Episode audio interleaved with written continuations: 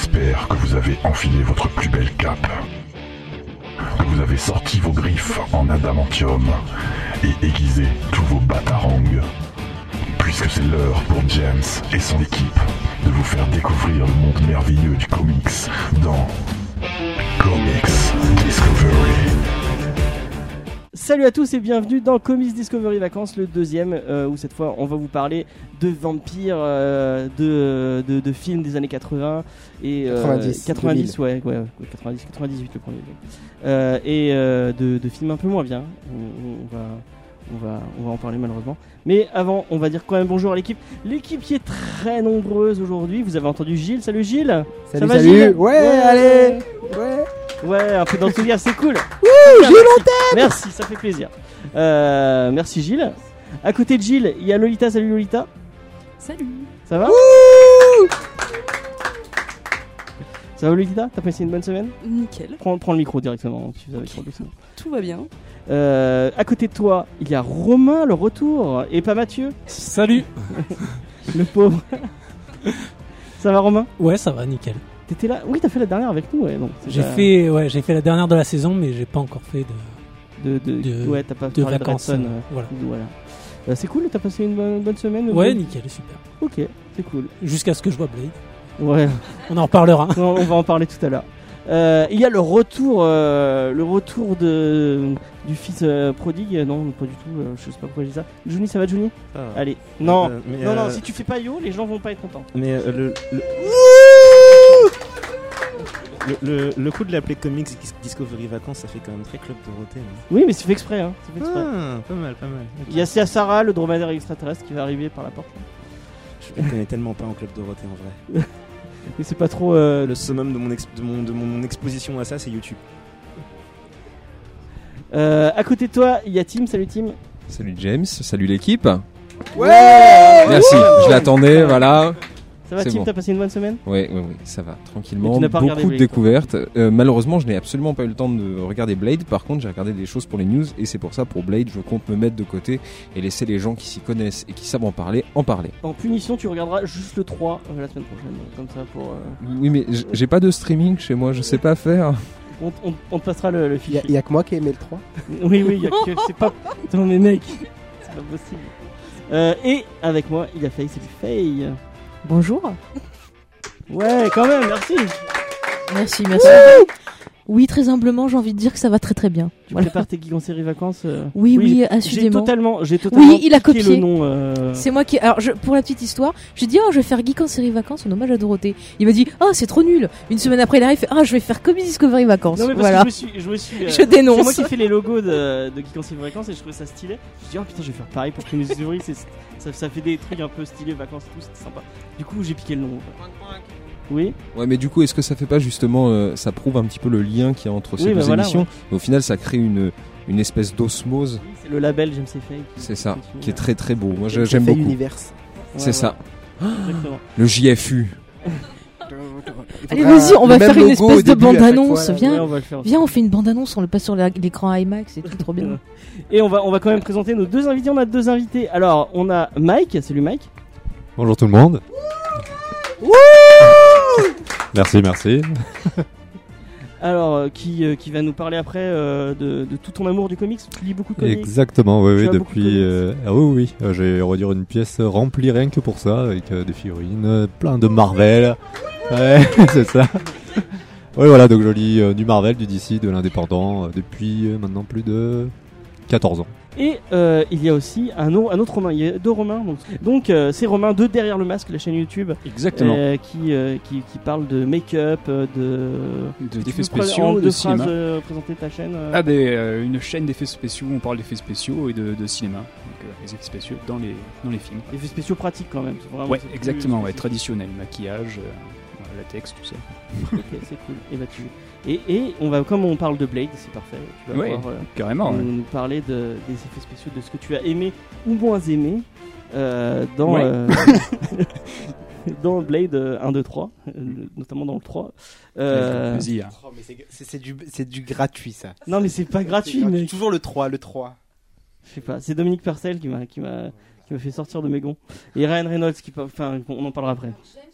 Oui, on va, on va, On a dit qu'on parlait, on donnait son avis avec des arguments, mais qu'on trollait pas gratuitement. Non mais là c'est enfin, bon, on, ouais, ouais, effectivement, on va respecter, oui.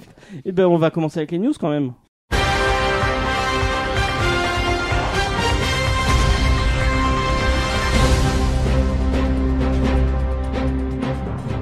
Euh, mais du, du coup, ça va être un peu moins euh, festif puisqu'on va parler de quelque chose d'un peu triste. On commence avec euh, ah non, non non non, on va rester dans le festif.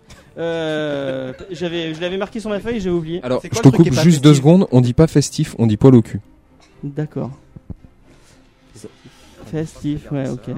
ok. Ah, C'était oui. très très mauvais. Euh, du coup, je voulais remercier euh, deux trois personnes euh, spécifiquement qui euh, nous ont fait des gros retours sur euh, le, le dernier euh, Comics Discovery, donc sur Fredson. Euh, Sophia, une, une auditrice de Suisse, c'est cool, on a des gens qui nous écoutent à Genève. C'est vraiment cool. Euh, donc Sophia, merci à toi de nous avoir dit sur, euh, sur Twitter euh, qu'elle nous écoutait et qu'elle avait apprécié la dernière émission. C'est vraiment sympa. Euh, un Xavier aussi, un, un auditeur qui nous a dit que c'était vraiment cool ce qu'on fait. Et euh, une euh, un- euh, une une célébrité puisque Frank Castle nous a dit qu'il aimait bien ce qu'on fait. Euh, donc euh, merci au Punisher. Pendant sa saison. Et pourtant, dans le doute, euh, moi j'ai rasé les murs quand même. Hein, euh, parce que Frank Castle qui dit merci, ça veut généralement dire qu'il va y avoir un problème quand même. Hein. Et euh, Aurélien, la dernière personne. Donc voilà, c'est merci. Euh, donc voilà, et on va passer maintenant aux news. Et on va on va arrêter de crier, de crier puisque c'est une news un peu plus euh, un peu plus triste. C'est euh, Steve Ditko qui nous a quitté samedi. Donc euh, on a dit pas de, de réaction en dehors des micros, s'il vous plaît. Et- Oh Euh, donc le papa de Doctor Strange, de Spider-Man et de pas mal des vilains de Spider-Man aussi, euh, qui est mort euh, à 90 ans. Euh, donc c'est un dessinateur et un scénariste qui avait quitté euh, l'industrie il y a un moment, puisqu'il a quitté l'industrie dans les années 90, mais qui a, qui a laissé quand même une grosse grosse marque euh, dans la culture euh, comics avec euh, tous les personnages qu'il a créés et euh, tout ce qu'il a fait. Est-ce qu'il y a quelqu'un qui veut spécifiquement parler de Steve Ditko? Euh, C'est Johnny, non? C'est c'est toi qui as lu le plus de trucs un peu euh, classiques, non? Je sais pas, non, du- t'as pas lu de Steve Ditko? Là, que j'étais- Kirby, en fait. J'étais en train de me dire que Stanley a encore fait une victime. Euh, Oui, c'est vrai. Sont de, de c'est ta théorie que Hein, ouais, absorbe l'énergie l'énergie vitale des gens, oui. Euh, j'ai lu du, j'ai lu du Ditko il y a un bail, et je crois que c'était principalement Doctor Strange et Spider-Man justement. C'est un peu les deux gros à chaque fois que les gens prennent, je pense. Et il suffit de voir les dessins sur euh, sur internet pour voir que c'est souvent ceux que les gens aiment Ouais, dessiner. c'est vraiment euh, Strange qui ressort. Ouais. hein. Spider-Man est au top parce que voilà. et le deuxième, effectivement, c'est Strange. Et euh, je sais pas comment décrire son taf, en fait. C'est-à-dire que il a un peu, ou en tout cas, il avait l'image d'un gars assez pas revanchard, mais très euh, dans son coin, qui parlait pas beaucoup avec le reste de la communauté. Il y avait une, une espèce d'énorme les gens mettaient un énorme, une énorme, un énorme doigt sur le fait que autant Stanley c'était un peu l'homme du peuple euh, qui descend en bas du bâtiment pour aller dire bonjour au petit hippie, alors que Ditko il restait dans son bureau, il bossait sur ses dessins et surtout il détestait les gens, enfin détestait les gens, j'exagère, mais mais il y avait ce côté misanthrope euh, en mode euh, j'ai pas envie d'être en contact avec les gens, je veux lire euh, Ayn Rand toute la journée et mais euh, artiste, mes, euh, mes pensées objectivistes sont à moi et le reste de la société m'emmerde un petit peu. Et, euh, mais ça n'empêche que niveau création, le mec a fait un énorme taf. Et, et quand tu lis Doctor Strange, t'as l'impression qu'il a pris de la drogue, sauf que visiblement, vu le type de personne que c'était, c'était pas du tout le cas. Et je crois d'ailleurs que les hippies de l'époque disaient ouais, c'est c'est bizarre parce que ça ressemble quand même pas mal à ce que je vois dans mes tripes. Hein. Et euh, mais il prenait pas de drogue, donc Il y avait beaucoup d'imagination. Voilà, Il- ça doit être un peu comme Moebius qui dit qui, qui disait qu'il recevait un peu son truc de, de genre force divine, le genre l'énergie de l'univers qui rentrait dans sa tête et qui dessinait pour lui. J'ai l'impression que Ditko c'était un peu le même délire. Tim Bon après faut quand même mettre les choses en œuvre. Euh, Jodo, Moebius, j'ai beau les adorer, non, ils avaient un montant de drogue quand même hallucinant. hein. Au-delà de tout le respect que j'ai pour eux. Voilà, donc comme il dit, euh, c'est la grosse différence, c'est que visiblement, Ditko, pour autant qu'on en sache, il en prenait pas de drogue, donc ce qui rend son taf encore plus impressionnant. Et euh, je dirais que l'une des plus grosses qualités que j'avais à trouver dans son taf, c'était l'inventivité. C'est-à-dire que pour arriver à créer des personnages pareils, autant le costume de Spider-Man on le doit à Kirby, de ce que j'en sais, autant le concept, euh, les histoires racontées, disons qu'on a tendance à traiter Stan un peu comme le créateur des machins, alors que il suffit de se pencher sur la manière dont c'était conçu pour voir que en fait Ditko faisait allez 80-90% du taf. Il ramenait ça ensuite à, Stan qui était un peu en mode bon bah, maintenant je vais remplir les bulles quoi. Et euh, du coup, il suffit de voir l'inventivité qu'il avait, le, comment dire, le propos politique et social qu'il avait à l'intérieur aussi. Et euh, autant on peut sentir, notamment dans le comportement de Peter au tout début, qui était assez agressif, euh, une certaine pas misanthropie par rapport au reste du monde. Autant ses découpages étaient toujours parfaits, son, ses cadrages étaient super dynamiques et il avait, euh, il avait une imagination qui se ressentait, à mon avis, plus dans Doctor Strange au niveau visuel que dans, que dans Spider-Man, mais il avait toujours une, une espèce de qualité narrative qui faisait que enfin, si Spider-Man existe toujours aujourd'hui, c'est parce qu'il a réussi à en faire un personnage qui a marqué une génération entière et ça s'est perpétué. Quoi. Puis même ses vilains, hein, Docteur Octopus. C'est euh, ça. C'est vraiment des trucs euh, super cool qu'il a créés et qui, qui vont rester, à mon avis, enfin pas ad vitam univertam, mais vraiment. euh, Ouais, mais mais c'est le, ben, il a vécu reclus. Comme tu l'as dit, il a, il, a, il, a, il a fait plus que sortir de l'industrie. Il, il a vécu limite reclus. C'est-à-dire que il doit y avoir peut-être une photo de lui sur Internet. Et euh, elle est vieille, elle est C'est pour en ça noir le et monde blanc. partage les mêmes images sur, euh, C'est ça. sur Facebook et sur Twitter. Non, mais c'est vrai. Hein. Et, et, euh, et- et il le faisait exprès. C'est-à-dire qu'il voulait pas de contact avec les gens. Il voulait pas, comme tu disais, il voulait pas d'interview. Il voulait pas de photos. Quand ils ont dit euh, Ditko est mort, le premier truc qui m'est venu en tête, c'est euh, je sais même pas à quoi il ressemble maintenant. Genre visuellement en parlant, tu vois, physiquement, Mmh. je saurais pas dire. Autant Stan, on a plein de photos de lui totalement décrépit dans sa chaise. Les, les photos de Stan euh, et les vidéos de Stan en convention. euh, voilà, c'est ça. Et du coup, euh, c'est- un peu le paradoxe, c'est que si Stan était dans cet état-là, je sais pas dans quel état il était. En euh, fait, t'as Ditko. un, t'as un, t'as un extrême et l'autre, quoi. C'est ça. T'as Stan qui. Et, euh, et du coup, on voit, on voit l'effet. C'est que c'est comme tu dis, Stan est maintenant sur, il est devenu une commodité. Stan est devenu euh, un gars qu'on ramène en convention avec des gens qui sont là pour Après, le il a un gérer. entourage et- vraiment mal. Enfin, sa fille et tout. Voilà, mais, mais pareil, c'est le, c'est le résultat de son mode de vie qui, des années plus tard, fait que maintenant c'est un peu Ouais, la figure et tu tombes sur des gens sur internet qui disent j'ai pas envie qu'il meure, je veux avoir plus de caméos dans mes films, tu vois. Il le voit pas comme un humain, il le voit comme une espèce de, de, de- d'outil Ouais, un perso, de promo. Voilà. Et donc je peux comprendre que Ditko ait préféré se mettre loin de ça. En fait, Stan Lee, c'est c'est le colonel Sanders de Marvel. Ouais, ouais, c'est un peu ça. ouais. Est-ce que quelqu'un a quelque chose à dire euh, autour de la table sur euh, Steve Ditko ou on passe à une autre news? Non, tout le monde, tout le monde reste muet. Le Euh, silence de mort. Ouais. C'est la minute de silence euh, à Steve Ditko et à son, à son travail. On va passer à un truc un peu plus sympathique. Euh, une news que j'ai après, j'ai appelé après Dissender, voici Ascender. Puisque euh, la série de Dustin Nguyen et Jeff Lemire, qui est vraiment très très bien, moi si vous l'avez pas lu, lisez-la parce qu'elle est vraiment très très cool. Confirmation. Euh, qui va atteindre son dernier numéro avec le 31ème là, qui va sortir dans pas trop longtemps, ça va être le dernier. Et le duo a déjà annoncé la suite avec Ascender, un récit qui se tiendra 10 ans après la fin de Descender. J'ai pas lu trop le reste pour pas me faire spoiler, mais apparemment ça a l'air pas mal. Euh, donc moi je suis plutôt confiant parce que bah, j'aime beaucoup ce duo. Euh, ce duo créatif qui ont l'air de super bien s'entendre Ouais. et euh, Dustin Nguyen il fait des enfin, Surtout qu'en plus, euh, les, les deux sont venus et sont en fait très copains dans la vraie vie. Et ils sont venus à Angoulême il y a. tu m'as dit que tu les avais Oui, croisés. voilà, c'est ça. Je les avais croisés. euh, bah, justement, ils descendaient pour la première sortie de Descender par Urban. Et euh, non, non, non, ils sont, ils s'entendent un peu comme cul et chemise et ils sont quand même assez rigolos tous les deux.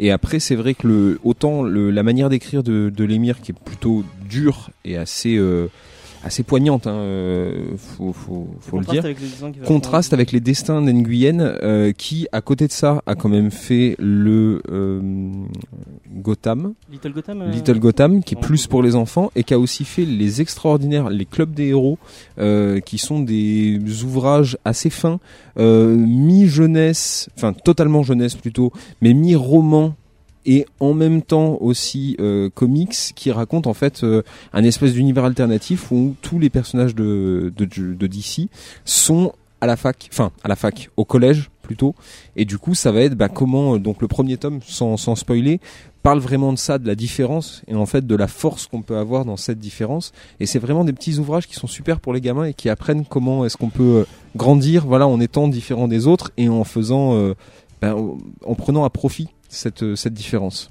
Mais Nguyen, c'est un artiste qui est vachement anthropomorphe. Enfin, il peut faire du truc. euh, moi, je l'ai vu sur des sur des, des grosses des grosses séries de, de DC où c'est vraiment très mainstream. euh, ça, ça ressemble beaucoup à du Jim Lee ou à du. euh, et, et à côté de ça, il fait des trucs en aquarelle. Little Gotham, c'est vraiment, c'est- ça, ça pète les yeux tellement. C'est ben, c'est un petit peu bête, mais de ce que j'en ai recherché, en fait, Nguyen, il est vraiment vietnamien dans sa manière de faire. C'est-à-dire que c'est un touche-à-tout qui peut être tantôt dans du sérieux, tantôt dans du jeunesse. Oui, vas-y, finis. Et, Finis, et non, et pour, le coup, euh, il est vraiment effectivement euh, assez. C'est une palette, c'est une palette de. Il a de style. talent qui peut- Mike, tu voulais, tu voulais réagir? Oui, je voulais dire que par rapport à l'univers Marvel sur euh, justement sur Nguyen, c'était le Infinity qu'il fallait vraiment recommander euh, par Oui, rapport à c'est lui. ça que j'ai lu, ouais, Infinity, voilà, qui était très très beau et l'un des arcs euh, d'ailleurs majeurs qui d'ailleurs a servi à Avengers 3, hein, de dernière si t'as lu- adaptation. Est-ce que t'as lu Descender? Non, j'ai pas lu Descender, mais justement. Oui, je vois visuellement. Oui, oui, visuellement, je connais très bien. C'est l'un de, de mes dessinateurs préférés, donc euh, je connais. Mais c'est vrai que j'ai pas pu lire encore. Bah, Mais c'est vrai que C'est voilà. vraiment super bien. c'est Ouais. très beau. Est-ce que tu peux, tu, tu peux pitcher Descender en, en deux phrases, euh, Tim? Alors, Descender, qu'est-ce que c'est? Alors, en plus, en plus, j'adore parce que ouais, le, le nom, le personnage principal a le même nom que moi. Euh, en gros, l'humanité s'est fait casser la gueule par les robots. Donc, en ça, on va être un petit peu dans un- une idée très Matrix. Un robot a détruit, je crois. Alors, euh, j'ai plus exactement les chiffres, mais X milliards d'êtres humains. À peu près trois quarts de l'humanité. Et contrairement à Matrix, où les humains sont sous la coupe des robots, là, les humains vont se révolter Mais et détruire. Il y a les extraterrestres aussi. Il y a les euh, extraterrestres, ouais, tout- vraiment- toute forme de vie, Ouais, hein, de grosso modo. Mais du coup, ils vont euh, se relever et répliquer et défoncer tous les robots. Voilà, donc les robots n'existent plus. Mais un beau jour, dans une petite station perdue au fin fond de l'univers, va se réveiller Team 21, qui est un robot euh, un petit peu à la manière de IA, intelligence artificielle. C'est le robot compagnon du petit enfant qui était là, se réveille. Et c'est l'un des derniers robots existants, et c'est aussi le seul qui contient dans son code génétique, dans son programme, le programme code génétique du robot qui a détruit l'humanité. Tin, tin, tin. Et il fait des rêves très très chelous. Et il fait des rêves très très chelous. Et ça va être une rencontre, ça va être une évolution. Ça va être... euh, là encore, l'émir a, a vraiment euh, réussi à instaurer de l'humanité dans un, un, un- un être artificiel pourtant. Et on va être vraiment dans cette, euh, dans cette ligne où on est à mi-chemin entre le film IA Intelligence Artificielle et Matrix. Avec beaucoup d'action, beaucoup de réflexion et en même temps une douceur et une, et une beauté qui va être du coup soulignée par les dessins de Nguyen qui sont cette aquarelle particulièrement spéciale que j'adore. Et on, on la fera un jour, on la fera peut-être en saison 3. euh, parce que ça donne envie. euh, je sais qu'il n'y avait pas grand monde qui l'avait lu autour de la table. Euh, Romain? Bah, moi, plus je lis du Les Meilleurs, plus, plus ça me tente. Et euh, c'est clair que Dustin Nguyen, il, il, fait, il a un graphisme vraiment incroyable. Et je suis, je suis vraiment fan. Je savais pas lui, je savais pas d'ailleurs que c'était lui qui faisait la colorisation de. Du coup, c'est lui qui a la colorisation. Je sais pas. je Oui, sais pas, il me semble que si. hein. Il me semble que, c'est lui qui l'a fait. Et pareil pour euh, Little Gotham. Parce Little Gotham, il n'y a pas peu- vraiment d'an- d'ancrage. Non, non, non. On est d'accord, c'est vraiment de la colorisation, c'est du crayonné et de la colorisation, il n'y a pas d'ancrage. Et ça donne euh, un super style, c'est vraiment super intéressant. Et euh, Les Mayer a une qualité d'écriture sur euh, tous ses derniers titres. On avait fait il n'y a pas longtemps, c'était. euh, Black Hammer. notamment. on avait fait Black Hammer, on On a avait fait beaucoup fait. de les. Ouais, on avait fait pas- mal. On avait fait aussi euh, celui sur euh. Moon Knight, Ouais, qui était ouais. vraiment excellent. les meilleurs pour Ouais, peut-être. Oui, oui, c'était c'était Oui, lui. oui, c'était lui. ouais. Et euh, notamment en VO en ce moment, il y a Gideon Falls qui sort et qui est Ah, une c'est une série tuerie, d'horreur, ouais, ça a l'air cool. qui est excellent. Mais bientôt, j'ai bien peur que, enfin bien peur et en même temps je suis très content, mais l'émir ou les meilleurs, c'est vraiment le nouveau Grant Morrison en fait. En termes de comics et de ce qu'il apporte à l'univers du comics, que ça soit Marvel, DC ou indépendant, tout ce qu'il apporte, toutes les nouveautés qu'il met dedans, ouais, c'est c'est du Grant Morrison quoi.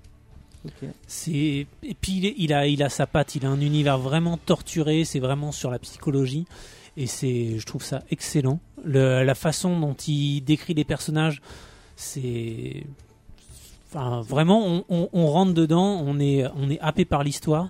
Le à chaque fois, on sait pas trop euh, que ce soit euh, sur euh, Moon Knight ou sur euh, Gideon Falls, on sait pas trop sur quoi on va. On sait pas ce qui va nous arriver et pourtant c'est super difficile de, Mais de 17 se détacher. chose. hein. T'es vraiment lâché dans un univers où tu sais vraiment pas. Mais le, le pitch me fait penser à un film qui était ultra populaire dans les années 80 aux États-Unis qui s'appelle Daryl. Je sais pas si tu vois. Voilà, c'est c'est- Oui, je connais. Je- euh, ben, tu vois, je suis assez d'accord avec ce que tu dis. Parce que justement, euh, j'étais pas super fan de Daryl quand j'étais plus jeune. ça m'angoissait limite cette espèce de, de, de gamin. Et quand j'ai lu Descender, bah, j'étais pas à l'aise non plus. Déjà, j'ai eu du mal avec le, le style des dessins, mais l'histoire, je n'ai pas réussi à rentrer dedans. J'ai trouvé ça super froid. Enfin, ça me, ça me donnait pas envie de, de rentrer dans l'histoire, quoi.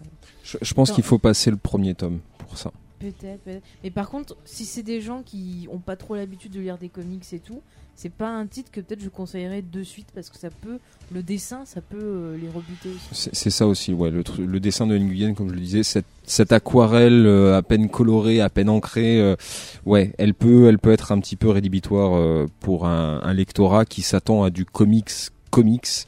Là, on est effectivement plus à quelque chose qui, au final, est proche de la BD franco-belge. Et si vous voulez commencer avec son, on- je pense que c'est pas mal de, euh, si vous voulez commencer avec euh, Destiny Nguyen, lire Little Gotham qui est peut-être, enfin, qui parle de, de, de personnages. Totalement, moi, ouais. je, le- je, le, je, le, je le comparais un peu, on dirait Kevin et Hobbes euh, avec des personnages de DC et euh, avec du. C'est tout à fait ça. Et l'école des justiciers, comme je le disais, c'est un peu le même délire. Sauf que c'est plus pour un lectorat enfant. Et euh, bah, vous commencez avec ça, vous vous habituez à son style et puis après vous vous mettez à Descender. Mais co- comme dit Tim, c'est un très bon, euh, c'est une très bonne transition entre la franco-belge, je pense, et le comics. Ouais. Pour qu'on, parce que voilà, le comics dans plus. Moi, quand je discute avec mes collègues qui qui sont euh, qui- lisent du franco-belge et qui lisent pas de comics, pour eux, c'est les caps et les slips, les comics. Et vraiment, je trouve que. Et puis, c'est aussi la- l'espèce euh, de, de graphisme qu'on a standardisé avec euh, maintenant Jim Lee qui, qui impose sa patte et tout le monde fait euh, chez DC du, du Jim Lee, que ce soit euh, Pelletier, que ce soit tous les autres. Tu vois ils- sont tous collés sur le même truc et là, je pense que c'est une bonne, euh, c'est une bonne étape. euh. Mais quand tu, quand tu commences à lire de l'indé un peu, tu vois, il y a, il y a- il y a des trucs. Après, il commence à avoir, tu, tu regardes le. Le C'était qui euh, sur, euh, sur euh, Vision de Charles Soule euh, au dessin euh, Merde, putain. Il s'appelait Walter. Ouais, peut-être, ouais. Du coup, du coup, il il y a quand même, ils essayent, ils prennent un peu de, de ce qu'il y a ch- chez, chez l'indé pour, pour faire. euh, Ouais, tu vois, Ma- euh, Michael Red sur, euh, sur Silver Surfer de, de, de Dan Slott. C'est un mec qui fait, qui fait beaucoup d'indé, qui est très très indé. Il faut avoir un carton en indé pour pouvoir faire du, du mainstream ponctuellement, comme avait fait euh, comme quand ils étaient allés chercher Eric Powell sur euh, le Bizarre au Monde, parce qu'il avait un style très euh, très pecno, très très cartoon, Ouais, ouais. et ils sont allés le chercher lui parce qu'il a un- parce que voilà, ça représentait le Bizarre au Monde, mais ça reste assez ponctuel. De la même manière, celui qui s'occupe des X-Men en ce moment, que- dont j'oublie à chaque fois le nom, l'espagnol, qui est, qui est grandiose,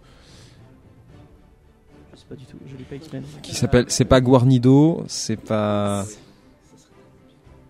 Ah oui, on est bien d'accord. Mais Non. Bon bah on va passer. non, vous l'avez pas? Non, on l'a C'est- pas. Mais je lis pas de X-Men donc. euh, Il aurait fallu Mathieu et. Mais c'est c'est pareil, c'est un du coup X dont je suis désolé, j'ai perdu le nom, qui a aussi fait de la BD franco-belge.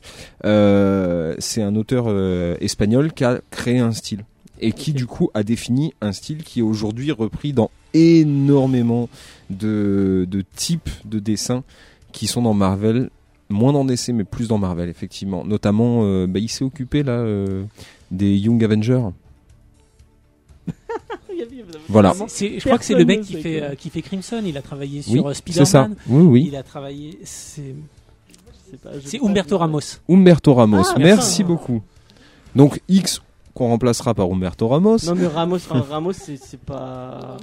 Il a défini son style. Il a Ouais. défini Il son a été style. extrêmement repris. Il a créé son Ah oui. école de, de dessin Ouais, euh, en Amérique du Sud et il y a vraiment un style Humberto Ramos. Il y a beaucoup de. Il y a beaucoup d'auteurs. Qui c'est très mainstream euh, Ramos. C'est très mainstream parce qu'il a créé. Ouais. Et c'est lui qui l'a Ouais, créé. Ça se rapproche un peu de. Pour moi, ça se rapproche un peu de Ed McGuinness. Totalement. Totalement. Et- À savoir qui c'est qui l'a créé en premier. Je sais, je sais Et pas, concrètement, Ouais, je pense que c'est Ramos qui l'a on fait. va- on va- on Mais tu, tu regardes, tu regardes par exemple en, en BD On va, on française. va, on va enchaîner. peut-être. Oui, pardon. On va poursuivre en on aura ce Ouais, débat vous allez après. discuter après. euh, Vous avez des trucs à vous dire apparemment. Euh, On mais l'adore. Tu vas garder ton, tu vas garder le micro, euh, euh, Romain. Oh Oui, on va parler de Spawn, puisque Spawn aurait peut-être trouvé euh, son Twitch, puisque apparemment Mark Fernand va bientôt avoir une nouvelle maison, puisque l'agent immobilier le plus connu d'Hollywood, Jeremy Renner, euh, va euh, rejoindre la production de Spawn pour incarner Twitch. Sachez bah, que le film de Todd McFarlane, donc qui Todd McFarlane disait au début qu'il voulait, qu'il voulait Leonardo DiCaprio pour pour son Twitch. il, a un peu downgradé son ses envies pour Jeremy Renner. Il y a, il y, a, il y a Gilles qui est en train de, de bouillonner. Euh, donc, et euh, le film sera toujours avec Jamie Foxx euh, en spawn. J'ai Euh, tellement hâte de voir le make-up sur Twitch. Ça va être incroyable. Le mec a une tête de pyramide inversée mais ils vont pas lui faire de make-up, et il a des oreilles immenses. Oui, non, mais ils vont lui, il va être. Il a la coupe de cheveux du Joker en Je blond. pense, je pense pas qu'il fasse ça. Ça, Ça va être Jeremy beaucoup. Renner avec une moustache, hein, puis c'est tout. hein. Ouais, c'est c'est un peu ça met Twitch, c'est un peu des Laurel et Hardy. Et euh, là, clairement, euh, que ce soit Jérémy, j'espère qu'il a arrêté la muscu, qu'il qui s'est mis Ah à, bah, à manger que des légumes verts et à maigrir à fond parce que Il est très maigre. Ah oui, on m'a Twitch, dit, il est on m'a dit. euh, tout maigre, il est tout petit. Il a une tête de Gordon bibliothécaire, quoi. Euh, Ouais, on dirait un bibliothécaire version Gordon. et Sam, Voilà. c'est. euh, c'est le- comptable et le chauffeur de bus. Non, mais c'est ça, c'est Bullock et, et Gordon, euh, Gordon en mode bibliothécaire senior, euh, mais c'est assez rigolo. Ouais, mais du coup, oh, Leonardo DiCaprio, c'est pas du tout dans le même. Non, non, Leonardo DiCaprio, c'est. De quoi? Quand je dis c'est Giles qui fait prendre. Oui, non. Ouais, euh, Mais je, je trouve que le mec qui jouait, euh, par exemple, le, le premier Rorschach dans Watchmen aurait Ouais. fait un super Twitch. ouais, ouais. Un peu Il vieilli, joue avec, euh, il a les oreilles un peu décollées, avec les, Celui les qui a fait le remake de. Freddy aussi. euh. Ouais, mais je trouve que ça serait passé. J'aurais plus vu un mec. En fait, il aurait quoi. fallu un roux. Ouais, un roux un peu quelconque. Ouais, un, Un- roux, c'est est- ça. Il a une tête il est quelconque. hein. Il est, il est quand même euh, musclé, quoi. Marky Marx aurait pu marcher aussi. Oh, mais non, arrête de vouloir Mark, Mark, Mark Wahlberg partout. Mais, euh. tu- mais moi, je suis entièrement d'accord avec Tim. Voilà. Mais oui, mais tu aimes tous les acteurs. Mais non, non, non. Honnêtement, mon top 3 des acteurs préférés, il y a Dwayne, Don- Jo- Don- Dwayne Johnson, Marky Mark Mark. Wahlberg Oh, et Jeremy Renner. que les mecs qui font que des trucs Les, de les- merde. mais non, mais arrête. Non, mais. Ok. Et du- Mais à ce sujet-là, juste, je, je, je réponds sur ce que disait Romain en, en stand-by. Mais effectivement, au même titre que Matt Damon, c'est des acteurs qui sont communs, qui sont quelconques. Ouais, C'est monsieur tout le monde. Et du coup, Twitch et. Sam, au final, ça boit des super enquêteurs. Mais effectivement, c'est des gens auxquels on peut se rapprocher, clairement. Puis, tu te souviens de Wahlberg dans, euh, dans Max Payne? Ouais. Et t'as envie de revoir ça? T'as envie de mais revoir non, mais on va pas revoir ça. Mais honnêtement, Spawn, c'est c'est- j'aime pas du tout ce personnage moi. Et le fait que quoi? Non mais euh, de Ah oui, du, le personnage en le soi. personnage en soi. Oh, ok. Mais le fait qu'il y ait Jeremy Renner, Jamie Foxx, je m'en fous, mais le fait qu'il y ait Jeremy Renner, ça remonte un peu ma mon attente pour le dois être la film. seule personne au monde à qui ça. Bah, ouais. Moi, j'attends Jérémy Renner, tu vois, dans euh, Rénovation Impossible, le film. hein. C'est. Non mais le pauvre, il s'est cassé les deux bras sur son prochain film Tag où c'est un jeu de c'est un film de chat perché Oh putain, mon où pendant 30 ans des amis jouent au chat perché, et c'est une histoire vraie et il s'est cassé les deux bras sur le tournage. Oh le pauvre, il n'y a plus peur à vendre Ouais. de maison. Pour les gens qui ne le sauraient pas, on l'a déjà dit, mais en fait il, il, il obtient ses rôles en vendant des maisons aux producteurs en fait. Non mais Parce n'importe qu'il- quoi. il- Non non c'est vrai, hein, c'est vrai. Le mec, est, euh, avant de- d'être acteur, c'était un agent immobilier. Il a vraiment beaucoup de connaissances en Ah, immobilier. arrête de vivre dans le passé, c'est fini il ce a moment. vendu, maintenant il il a- a fait il a roulé sa bosse maintenant, maintenant il est C'est fou. pas comme ça qu'il a connu Whedon. je sais Ouais, non, je crois que c'est Kevin Feige. Il a vendu, Voilà. il a vendu à plein de gens des des des, gros- des, des À ton avis pourquoi il est pas dans Infinity War Parce que c'est lui le Deus Ex Machina qui va tout. N'importe quoi. Et ben voilà. Voilà, c'est QFD les aigles arrivent, euh, bah ok, euh, voilà. Est-ce que t'as, je vois que t'as le micro, Juni, t'as un truc à dire sur Jamie Renner Oh non, c'est juste parce qu'il me l'a filé. Non, en- en- bon, après je rigole depuis tout à l'heure en imaginant comment on passe de, de DiCaprio à Renner. Oui, Et, vrai. et, et, et le comment dire le, le- Bah, on remonte ses attentes. hein. non mais c'est ça c'est genre le, le- le- le- la gymnastique mentale qu'il a dû faire dans sa tête pour Non, se mais il a dire vu son bon budget, il s'est dit, allez, Allez, je, pas beaucoup. je vais casser la tirelire. On, va, Ouais. on va, on va baisser un peu les demandes. Arrête de Je dénigrer suis en train d'imaginer The Rock, Matt Damon et euh, Marky Mark plus euh, Jérémy Renner sur des aigles. Non, mais en plus, ça pourrait faire un super film. Genre, tu avais The Expendables, The Normalable, tu vois. Eh ben moi je paierais pour Ouais, le mais voir. Dwayne Johnson, Et peut le dire normal steelbook. album. Mais euh, le, le budget justement de Spawn là, c'était pas dans les 50 millions, un Ouais, truc comme ont- ça Ils ont un petit. Ouais, ils ont un budget, tout petit budget, ouais, voilà. Ouais, indépendant. ouais. Du coup, euh, ouais. Mais ils arrivent quand même, enfin, parce que on, on, on en- enfin, on crache un peu sur euh, le pauvre Jeremy Renner, mais euh, Jamie Foxx, et Jeremy Renner, c'est des gros noms quand même. euh, Bah ouais. dans, euh, Bah oui, oui. Ça va faire apporter du, du monde quand même. Et 50 millions, euh, tu dis ah Leonardo DiCaprio, du coup on peut pas se l'avoir avec 50 millions. euh, le prochain film de Tarantino, il coûte euh, je crois 60 millions et t'as vu les, les castings qu'il a. euh. Donc euh, voilà. C'est pas Mais- pareil. Les, les gens ont envie de tourner avec Tarantino. C'est qui le réalisateur de Ah oui, c'est C'est Todd Todd McFarlane. C'est McFarlane Moi, J'ai lui-même. envie de tourner avec Todd McFarlane quand il veut. Il a jamais fait de film, pauvre. Euh, il, il était aux commandes de la série animée d'ailleurs. Oui, tu en parles à chaque fois. Mais elle est super. Elle est cette super, série cette animée série est vraiment super. Avec, euh, bon, il a, il a un petit peu plagié euh, le, le mode euh, des, des crypt shows où euh, il annonçait un petit peu la. Est-ce que tu veux qu'on fasse un, un Comics tu veux, je change mon programme cet été et on fait un Comics Discovery sur le Je film l'ai en. DVD. J'ai, j'ai en DVD, je l'ai en cassette VHS. Mais le tu film Spawn. interdiction de parler du comics, tu vois. On parle que du film. Non. Rappelez-vous que c'est Ice Cube hein, qui l'incarnait là. Oh, putain, mon Dieu. Ice Cube. Mais je crois qu'il faut, faut pas le revoir ce film. Ça, il y a- ça- ça doit- Moi, je l'ai revu. Tu l'as revu il y a pas longtemps Je l'ai revu. Ouais. Et alors, tu t'es arraché. mis de la Ça a encore plus mal vieilli que The Crow. C'est pas possible. Ah, c'est. Non, on parle. Les effets de cap. Bon, enfin, Moi, je veux qu'on change le programme pour faire le, le film avec euh, Shaquille O'Neal là, qui faisait un super héros. Là. ah, non, non, non, non. Slam Dunk. Non, euh, c'est euh, Shazam. euh, non, pas Sh- Bah, Shazam, c'était un truc mécanique. Là, Ah, Steel Oh non. Ah non, on fera pas Steel. Non, pas possible. Bah non, merci. Non, merci. Je suis pas Euh, disponible. Du coup, bah, j'ai fini mes news. Euh, T'as un dernier truc euh, je- Ah oui, c'est vrai, c'est vrai. Euh, bah du coup, je vais en parler euh, et puis je te laisserai. euh, Après toi, après toi. euh, on a appris, euh, c'est quand c'est cette semaine que c'est arrivé La euh, semaine dernière. la semaine dernière que la série euh, animée dont on avait parlé dans un Comedy Discovery, qui est d'ailleurs le, le plus écouté de, je sais plus si, enfin, il y a pas trop longtemps, c'était un des plus écoutés de de, de, de, tout, de tous, parce qu'on avait reçu euh, Sullivan Roux, euh, donc euh, Monsieur iComics maintenant, euh, qui nous avait parlé de la semaine, parce que c'est un très très grand fan de la semaine.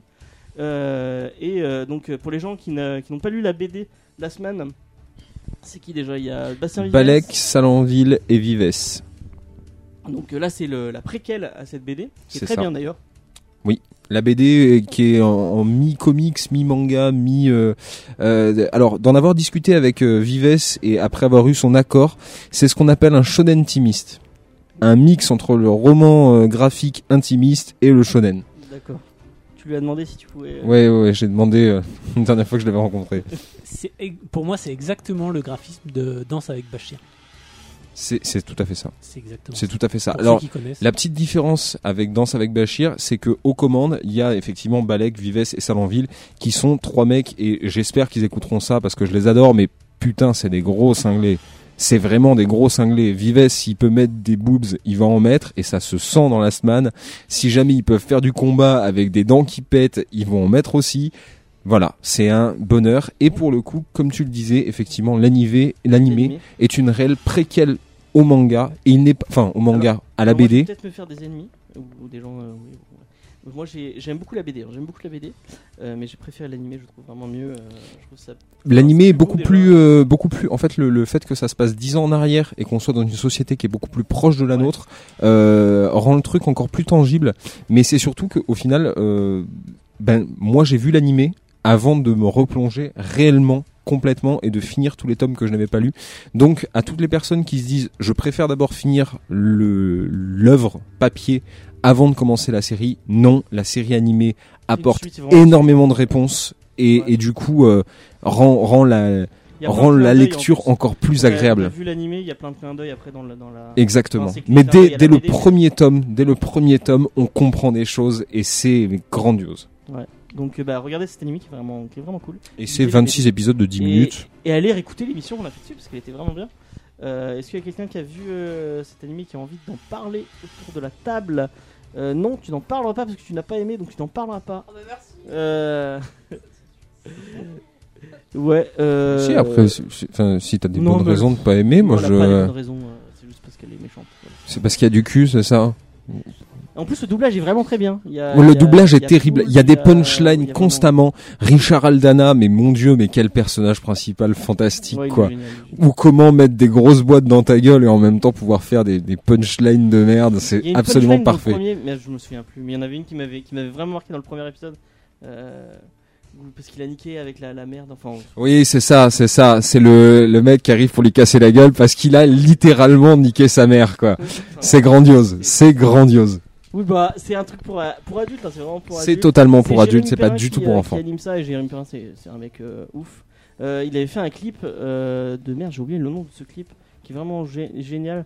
C'est une bande de une dado qui, sont, qui arrive dans une piscine et il y a une. Il y a Oui. des- c'est Oui, oui. fantasy, euh, merde, putain, comment. Qui est Euh, assez crado d'ailleurs ouais, comme, c'est assez comme crade, clip. Il y a des trucs de Cthulhu et tout. C'est vraiment. il est- ce clip est génial. La musique est géniale. C'est ouais, effectivement deux personnes qui vont euh, dans une piscine la nuit euh, pour euh, faire des câlins et, et en fait la meuf c'est pas du tout une fille Ouais, normale. euh, Il y a, y des démons et tout. euh. Ou comment réussir à foutre des tentacules là où il ne devrait jamais y en avoir. Et euh, c'est très cool. Euh, bah, je vous mettrai les liens dans la description. D'ailleurs c'est peut-être un petit peu un hommage à Octopussy. Non, je n'ai pas le lien. Merci beaucoup. Euh, bah, du coup, bah, on a fini les, les news. Et on va passer, euh, on va passer les, les, les À deux l'instant interview. à Romain et à, à Mike. Euh, pour, euh, on va, on va faire l'interview. Euh, euh, Je sais pas si t'as connu ça au collège. Parce qu'en général, les gens qui sont entre 90 et 2000, euh, il y avait au moins 5 Romains par classe. C'était la malédiction. Donc c'était Romain H, Romain B, Romain C. Ce sera Romain euh, Masque et, euh, et, et Mathieu. Romain Mathieu. Ou insupportable. sinon, on, pour faire chier euh, Gilles, on peut appeler euh, Romain le Breton, alors qu'il n'est pas du tout euh, breton. Moi, je suis le vrai breton, donc ça me va. Euh, ouais, du coup. Euh, bah, on va passer à, ces- à cette interview. euh, donc, oui, je me dépêche. Comment commence pas L'autre, elle est à fond sur. euh, elle veut parler de Blade. Euh, donc, euh, tu nous as parlé euh, de ta de ta chaîne euh, YouTube où tu parles euh, de de, D'effets de spéciaux. make-up et de- d'effets Oui. spéciaux. Mais tu es fan de comics aussi. Oui. Et on va commencer avec cette première question que je vais poser après à Mike, juste après, pour que les gens quand même te connaissent et savent vers, quoi euh, tu, tends à, lire. Et si, ton avis. euh, ben, L'idée en fait c'est de, savoir ce que vous lisez et ce que vous aimez pour pouvoir dire ah il a tel avis donc euh, moi j'ai aimé telle chose telle chose telle chose donc si son avis correspond au mien eh ben, les trucs qu'il va conseiller après c'est possiblement des trucs qui vont plaire donc comment as-tu découvert les comics tout simplement? Alors, j'ai découvert les comics. Alors, je suis moins érudit que vous, je pense, pour toute ma culture comics. Mais j'ai découvert les comics avec le cinéma. Euh, bah, du coup, euh, avec les Batman, euh, Spider-Man de Sam Raimi, etc. tous, les, films des années euh, 90-2000. Et voilà, et quand j'étais gamin, je faisais beaucoup les puces. Et qu'est-ce qu'on trouve aux puces euh, par brouette? Et ben, c'était les semic, euh, parce que Panini, ça n'existait pas encore. Ouais, les récits complets, exactement, que j'achetais à, à la C'était d'ailleurs la belle époque du Exactement. comics où, euh, contrairement à Panini, euh, c'était fait dirigé par des vrais passionnés. Et ben, Merci à Urban d'avoir repris le flambeau. Merci à iComics d'avoir aussi repris le flambeau. Exactement. Et merci Urban de pas faire des putains de couvertures qui se décollent parce que j'ai plus aucune couverture sur mes CMX. euh, Merci. En boucle, des rééditions euh, sans arrêt. Euh, et voilà, donc du coup, euh, du coup voilà, je découvre ça comme ça.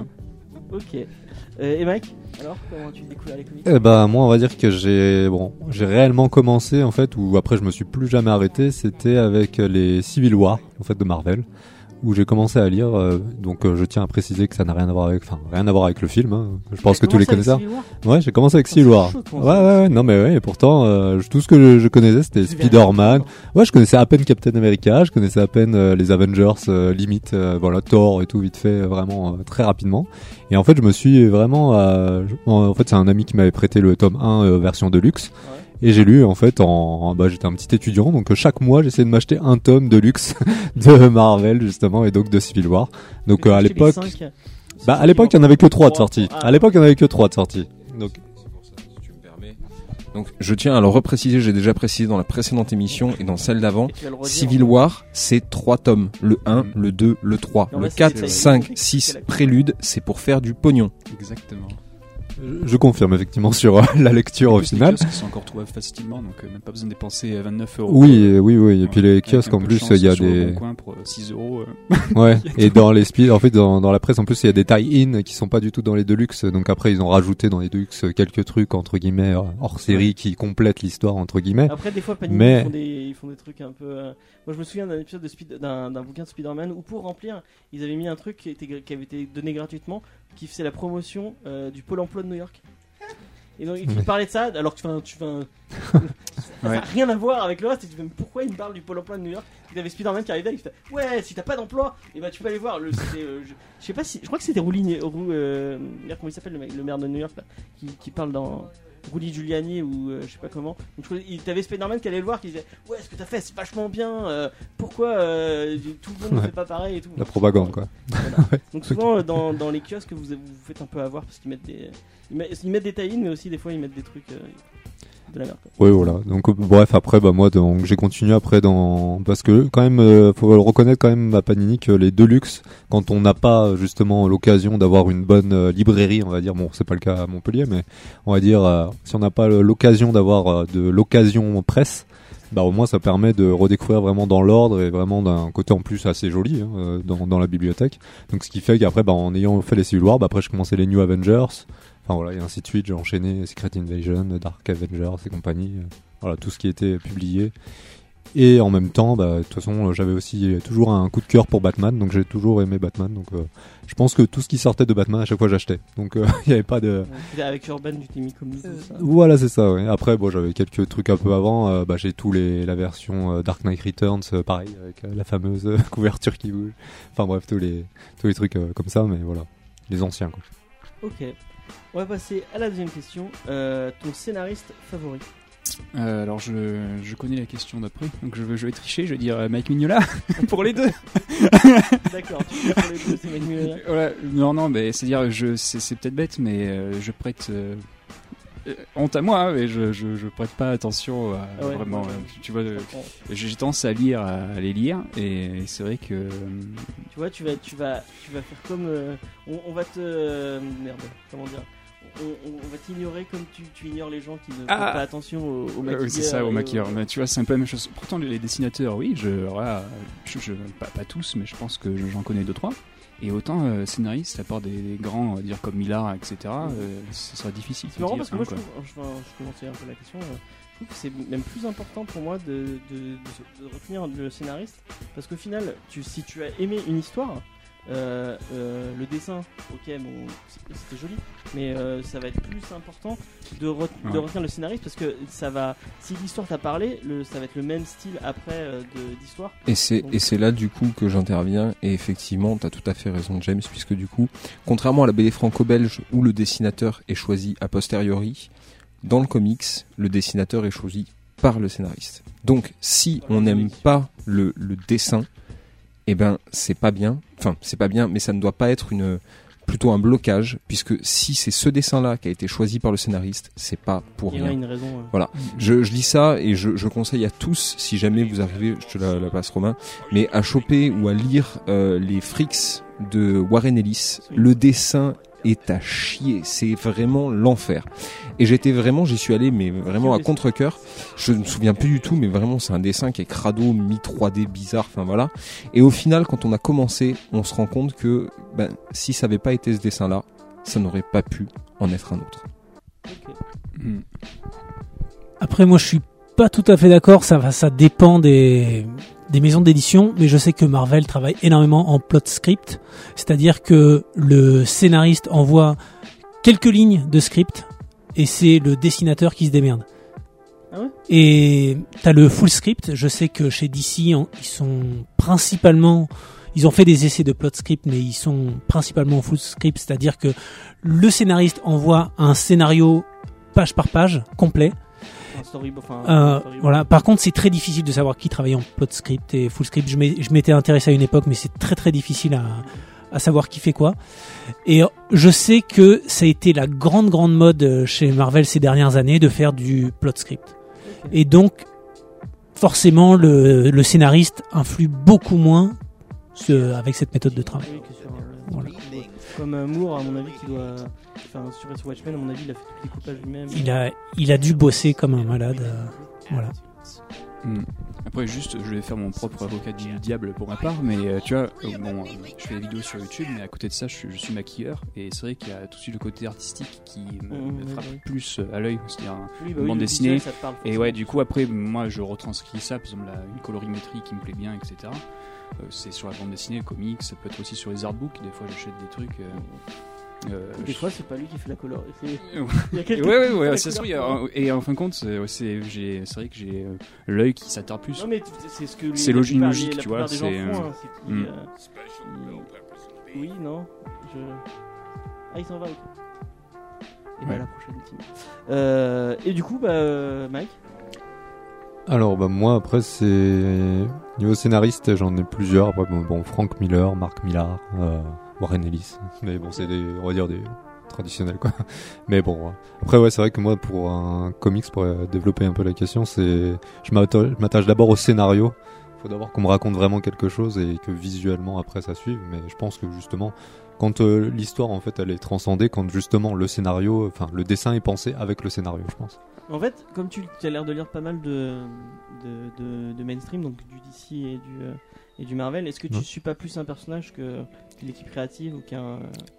Ouais, après ça, ça dépend parce que bon, il y a, par exemple moi le personnage où j'essayais de tout avoir dès le début, etc. Enfin même euh, le, le négatif on va dire dans, dans le moins bon, c'était Deadpool parce que moi j'avais connu Deadpool euh, voilà, depuis, depuis un bail et c'est vraiment le truc que j'achetais, j'achetais. Mais bon là, bah, pour suivre la presse on va dire, on- tout- enfin ceux qui connaissent justement voient très bien qu'il y a du bon et puis il y a du beaucoup moins bien en ce moment. Donc c'est malheureusement euh, voilà pour un personnage qui mérite quand même euh, voilà, les, les gags et compagnie, mais bon avec les films et tout, bon les films personnellement que j'ai apprécié. Hein. Tu vas te sentir très seul dans cette émission. Il n'y a pas, il y a pas Ouais. beaucoup de fans de Deadpool. Ouais, bon euh, ma foi. Après voilà, après ça dépend, mais euh, mais voilà après. je trouve que justement, malgré tout, Ryan Reynolds a quand même bien compris le, le personnage et voilà. Mais bref.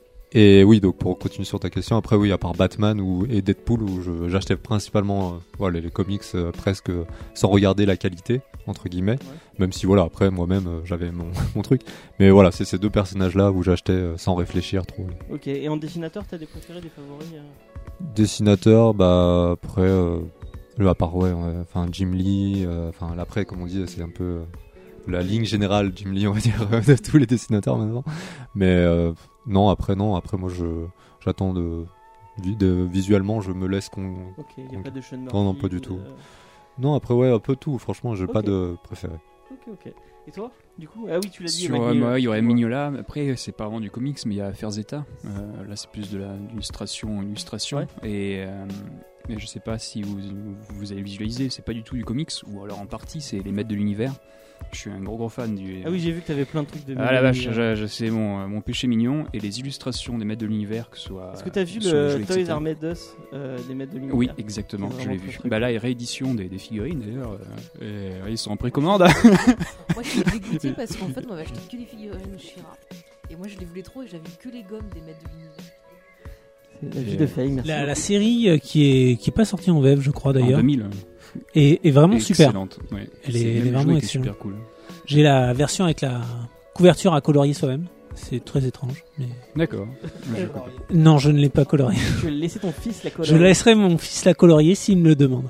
D'accord. Ah si, et si je excuse-moi, je viens de penser à un dessinateur Gabriel Delotto. Ah bah, Lui voilà, c'est le. même Capullo, j'adore Capullo. Voilà, ouais. Bon bref, c'est Voilà. Ok, on va passer à une autre euh, question. Quel est ton film, enfin votre film du coup, euh, issu de comics préféré Euh, J'ai le droit de dire Watchmen sans que personne Oui, ne jette Watchmen, des. Je, je dirais Je Watchmen. Alors, euh, je sais que la fin, il, c'est plus la fin du, du comics. Mais personnellement, je préfère le coup de Dr. Manhattan et la bombe que les poulpes, euh, poulpes géants. Je sais pas, ça m'a plus parlé euh, la fin de, de Snyder. Et euh, alors, même si ça s'éloigne de l'œuvre de Mignola, c'est vrai que les Hellboy, je les aime beaucoup. Et bizarrement, les, euh, le Motu, le Marvel Universe, euh, bah, je suis beaucoup moins fan. Ouais. Autant le Iron Man 1, etc., j'ai beaucoup aimé. Mais en, en créant cette, cette, euh, cette, cette série de films, ils ont, ils ont brisé un- quelque chose qui était rare. Euh, je sais pas si vous voyez ce que je veux dire, le fait qu'il y ait peu de films. Quand on était gamin, que ça se comptait vraiment comme des gouttes d'eau. Ben on les appréciait davantage que là, Comme pour Star Wars, Marvel, ouais. c'est comme euh, ouais, pour les Star Wars, quoi, maintenant, c'est ce qu'ils sont en train de oui, faire. encore, parce que Star Wars, bon, la, la prélogie, on l'a, on l'a vu sortir, c'était quand même un truc. Attention, il y a la fanboy, la fangirl de Star Wars. Mais, euh, mais ouais, il y a, il y, a, il y a- y a quelque chose de, de, de rare qui, qui s'est perdu et du coup, ça, ça devient banal. Et en ce moment, je suis Mhm. un peu aigri des, des dernières sorties. Ou, ou alors, parallèlement, bon, le dernier Infinity War, euh, il y a tout le monde qui a dit ouais, c'est génial, machin et tout. Mais euh, Arrête je veux pas spoiler pour les gens qui n'ont pas vu, mais je trouve que c'est des films qui ont pas, pas d'impact sur les personnes déjà qui ont lu les comics. Euh, Il y a plus d'enjeux. comme Du coup, à la fin, quand ils disparaissent tous, c'est ben, quand tu lis un comics, tu sais oui, euh, et ouais, euh, quand la lumière s'allume, t'as tout le monde qui dit eh, c'est génial et tout, et t'as dit Mais t'as des gens, moi j'ai vu des gens, euh, il y a des gens qui lisaient pas de comics, qui ont vu les films, qui se pensaient vraiment que bah voilà, ils vont mourir, ils sont morts. oui, non, mais c'est ça, mais que- mais ce qui est marrant, c'est que euh, quoi, ça aussi, c'est c'est peut-être, je suis un peu aigri de, de mon enfance, mais euh, je sais pas si vous avez connu, vous lisiez des comics, etc. Euh, vous allez à l'école avec votre t-shirt Spider-Man et on vous jetait des cailloux en disant euh, sorcier. Ouais, ouais. tu- tu- parce que Si, geek, si, et geek aussi, à l'époque ça n'existait pas le mot geek. Et, et depuis 2000, euh, 2009 2010 euh, maintenant tout le monde porte des t-shirts euh, et j'ai l'impression qu'on m'a volé euh, quoi. Je sais pas si vous voyez ce que je veux dire. On m'a volé mon, mon, mon truc de quand j'étais gamin ça, quoi. J'étais à une soirée, il y avait un mec avec un t-shirt Indiana Jones, et je vais le voir, je fais ah trop bien, j'adore Indiana Jones et tout. Il m'a regardé dans les yeux, il m'a fait ah mais non mais je le porte par, je le porte par cynisme. D'accord ok très bien c'est parfait tu vois c'est exactement ce que je dis c'est euh, je, je sais pas c'est et en fin de compte ils ont rendu vraiment euh, quelque chose de précieux euh, banal Mm. et c'est ça que je regrette dans les derniers films voilà Ouais, c'était mon petit côté quoi. Mike, est-ce que t'as un film euh, comics préféré? Euh, pas réellement, ouais. Après, je, on va dire Play 3, ouais, c'est ça. c'est ça. Non, après, ouais, c'est vrai que euh, j'ai pareil, bah, j'ai beaucoup aimé Watchmen. Je dirais que ce qui m'a marqué, ouais, c'est ça. Après, euh, en comics, là, comme ça. euh, Et tu suis euh, le MCU, tu vas avoir Oui, oui, je, oui, euh, oui, oui. Ah oui, je les suis tous. euh, après, euh, là, c'est, ouais, je, j'en rate pas un seul. euh, Mais euh, après, voilà, il y a des plus, Tu il y vas a aller des moins voir bons. et la Guêpe, euh, Oui, euh, oui, oui, je vais aller voir. Même s'il y a eu beaucoup de spoil euh, déjà à cause du, de la sortie euh, de la. c'est sorti déjà, sorti aux on les- États-Unis. Les, sorties US, elles sont après nous. Ouais, ouais. Et ben là, ça, ils ont trois semaines c'est à cause de la d'avance. Coupe du Monde. C'est à cause du Ouais, à cause de la Coupe du Monde, ouais. C'est ça, ouais. C'était pour pas, justement, ouais. Ouais, c'est ça. Quoi, quitte à avoir une Donc, histoire de, de, de fourmis et de guêpes, je vous conseille La Mouche de Cronenberg. C'est c'est quand même mieux. Le thème est différent, ouais. Le thème abordé est différent. Ou maman, j'ai rétréci les gosses, si on va rester dans le thème. Je, je vois bien le Jeff Goldblum. C'est est un super héros. ah putain, c'est fantastique. Euh, du coup, euh, on va passer à euh, ton format, enfin votre format euh, de lecture préféré. Donc, si vous vous lisez plus de la VO, plus de la VF, plus de la librairie, plus euh, du kiosque ou, euh, ou voilà. C'est- C'est les seuls. Oui, bah. euh, Euh, ben, c'est-à-dire, euh, moi j'aime beaucoup euh, Judge Dredd. Ça a été pas super bien édité. Soleil avait eu les droits sur Judge Dredd. C'est en par une Ouais. petite maison d'édition s'appelle. Mais du coup, je, genre, je peux pas te sortir le nom, j'avais acheté le, le tome 1, mais je m'en je me rends compte que c'est des VO que j'ai lus il y a déjà deux ans, euh, trois ans en arrière, du coup ça fait. euh, ah, Mais en fait, ressortent Judge des trucs vraiment bien. Quoi. Ouais, exactement, ouais. Donc c'est super chouette pour euh, bah, du coup le public français, mais du coup j'aurais tendance à dire bah, pour l'indé comme Judge Dredd ou, ou Hellboy, j'ai tendance à choper les VO. Après pour, des, pour du Batman, etc., j'attends les VF. Là, Je vais faire la, la pub et, remercier encore une fois mon équipe qui est vraiment magnifique.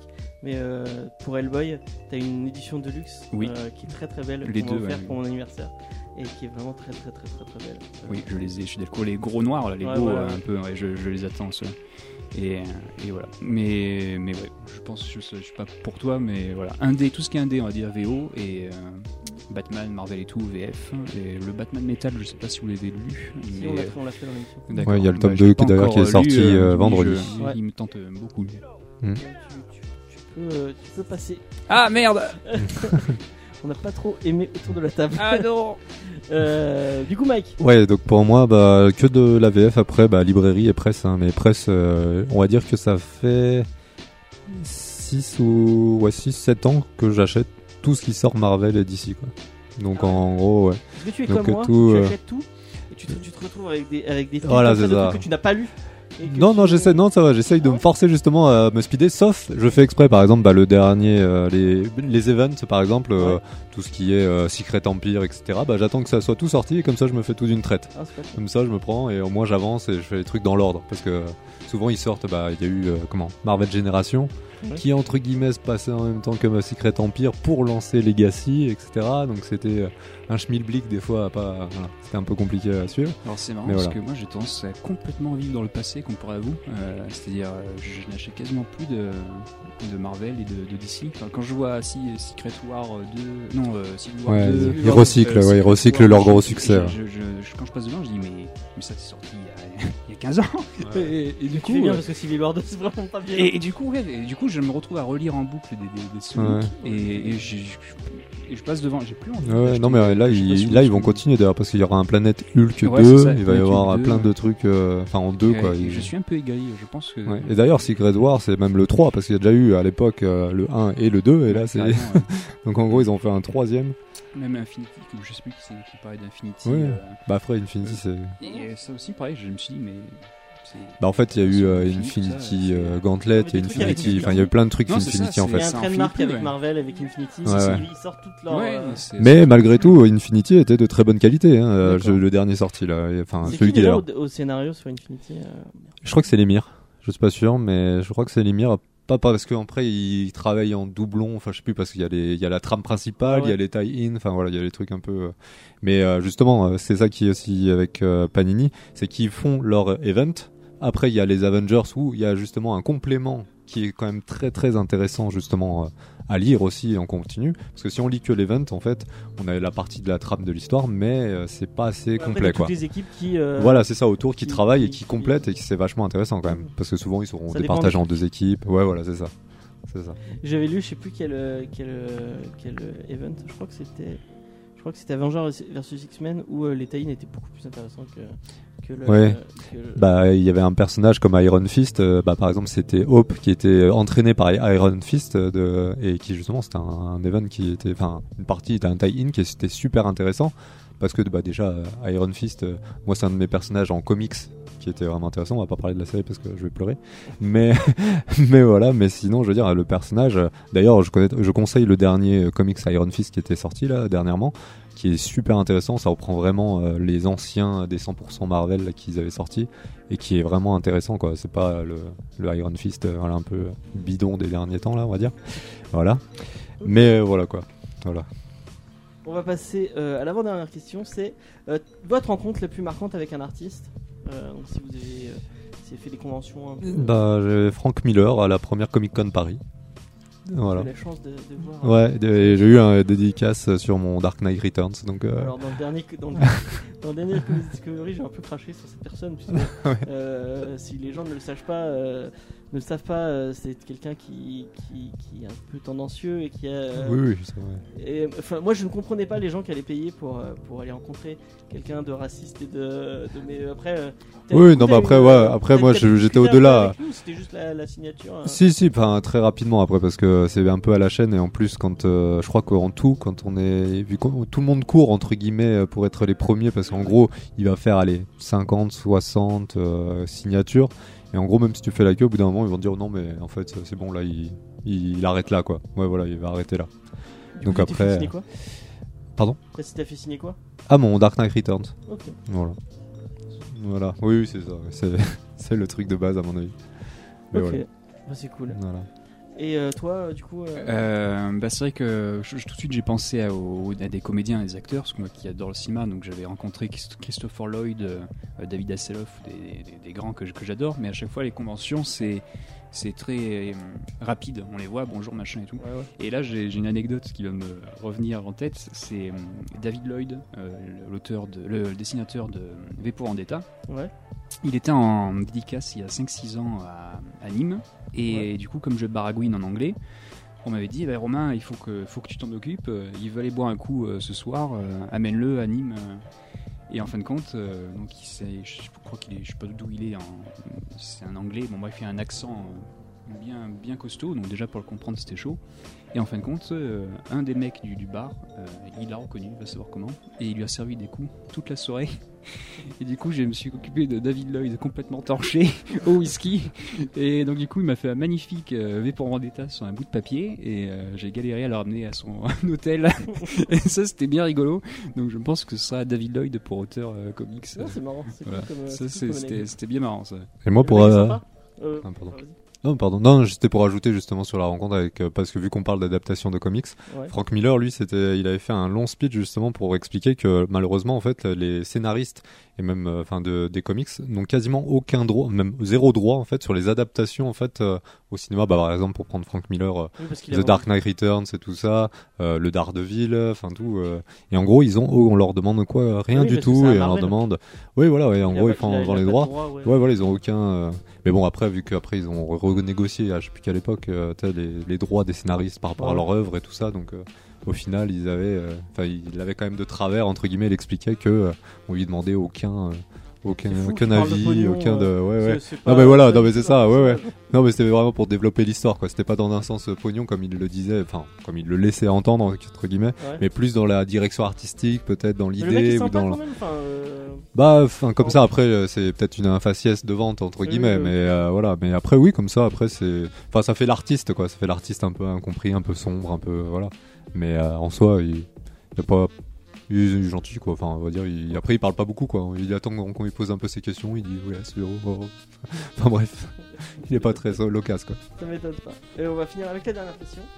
Euh, c'est euh, quel titre vous conseillerez à quelqu'un pour débuter les comics? Peut-être commencer par Mike. Euh, bah après ça dépend. Bah alors si on va parler Marvel, si c'est Marvel, euh, je dirais bah les les Marvel Select parce que petit prix et parce que justement il y a tout ce qui est New Avengers donc on peut euh, on va dire entrer assez facilement dans l'univers sans trop connaître. Après si vraiment on veut vraiment s'y mettre et si on a un personnage favori, il y a les Absolutes donc Spider-Man justement sur Steve Ditko, sur plein de choses comme ça. Pour ce qui est de je sais pas bah de DC, Et t'as Ouais. pas un, un run, enfin un run, une série spé- spécifique en disant, enfin faut pas, euh, bon, euh, là le titre euh, c'est pas du tout euh, euh, New Raider Friendly, mais genre House of M, tu diras, euh, Hmm. commence par Ah, ouais. porte exactement ce d'entrée que j'avais là. en tête. euh, Eh bah, House of Fame. Ouais, bah après il y a en fait il y a deux tomes en fait bah, parce que je reste sur les Deluxe parce que je trouve que pour moi pour l'entrée ça a été très enfin ça a été très bien pour moi et à chaque fois que je l'ai conseillé à des amis ça a été très bien pour eux aussi. Il y a les deux tomes entre guillemets Avengers en Deluxe et c'est facile à les reconnaître, c'est les seuls tomes rouges aujourd'hui enfin ils sont rouges, ils sont en deux tomes et après je conseille donc c'est là après House of M justement qui explique le New Avengers et compagnie ouais. et donc après bah continuer New Avengers tome tome 1 enfin je crois qu'il y en a 6 ou 7 et prendre tout ce qui ce qui est bien c'est qu'à chaque fois de Bendis. euh, Ouais, c'est ça, ouais. Et après, ce qui est bien, c'est qu'à chaque fois qu'il y a un event en fait qui se passe pendant les New Avengers, par exemple, ils disent référence à Civil War à ce moment-là, par exemple, Mm. référence à Secret Invasion, euh, Dark Avengers, euh, enfin voilà, plein de choses comme ça, ou à Siège et compagnie.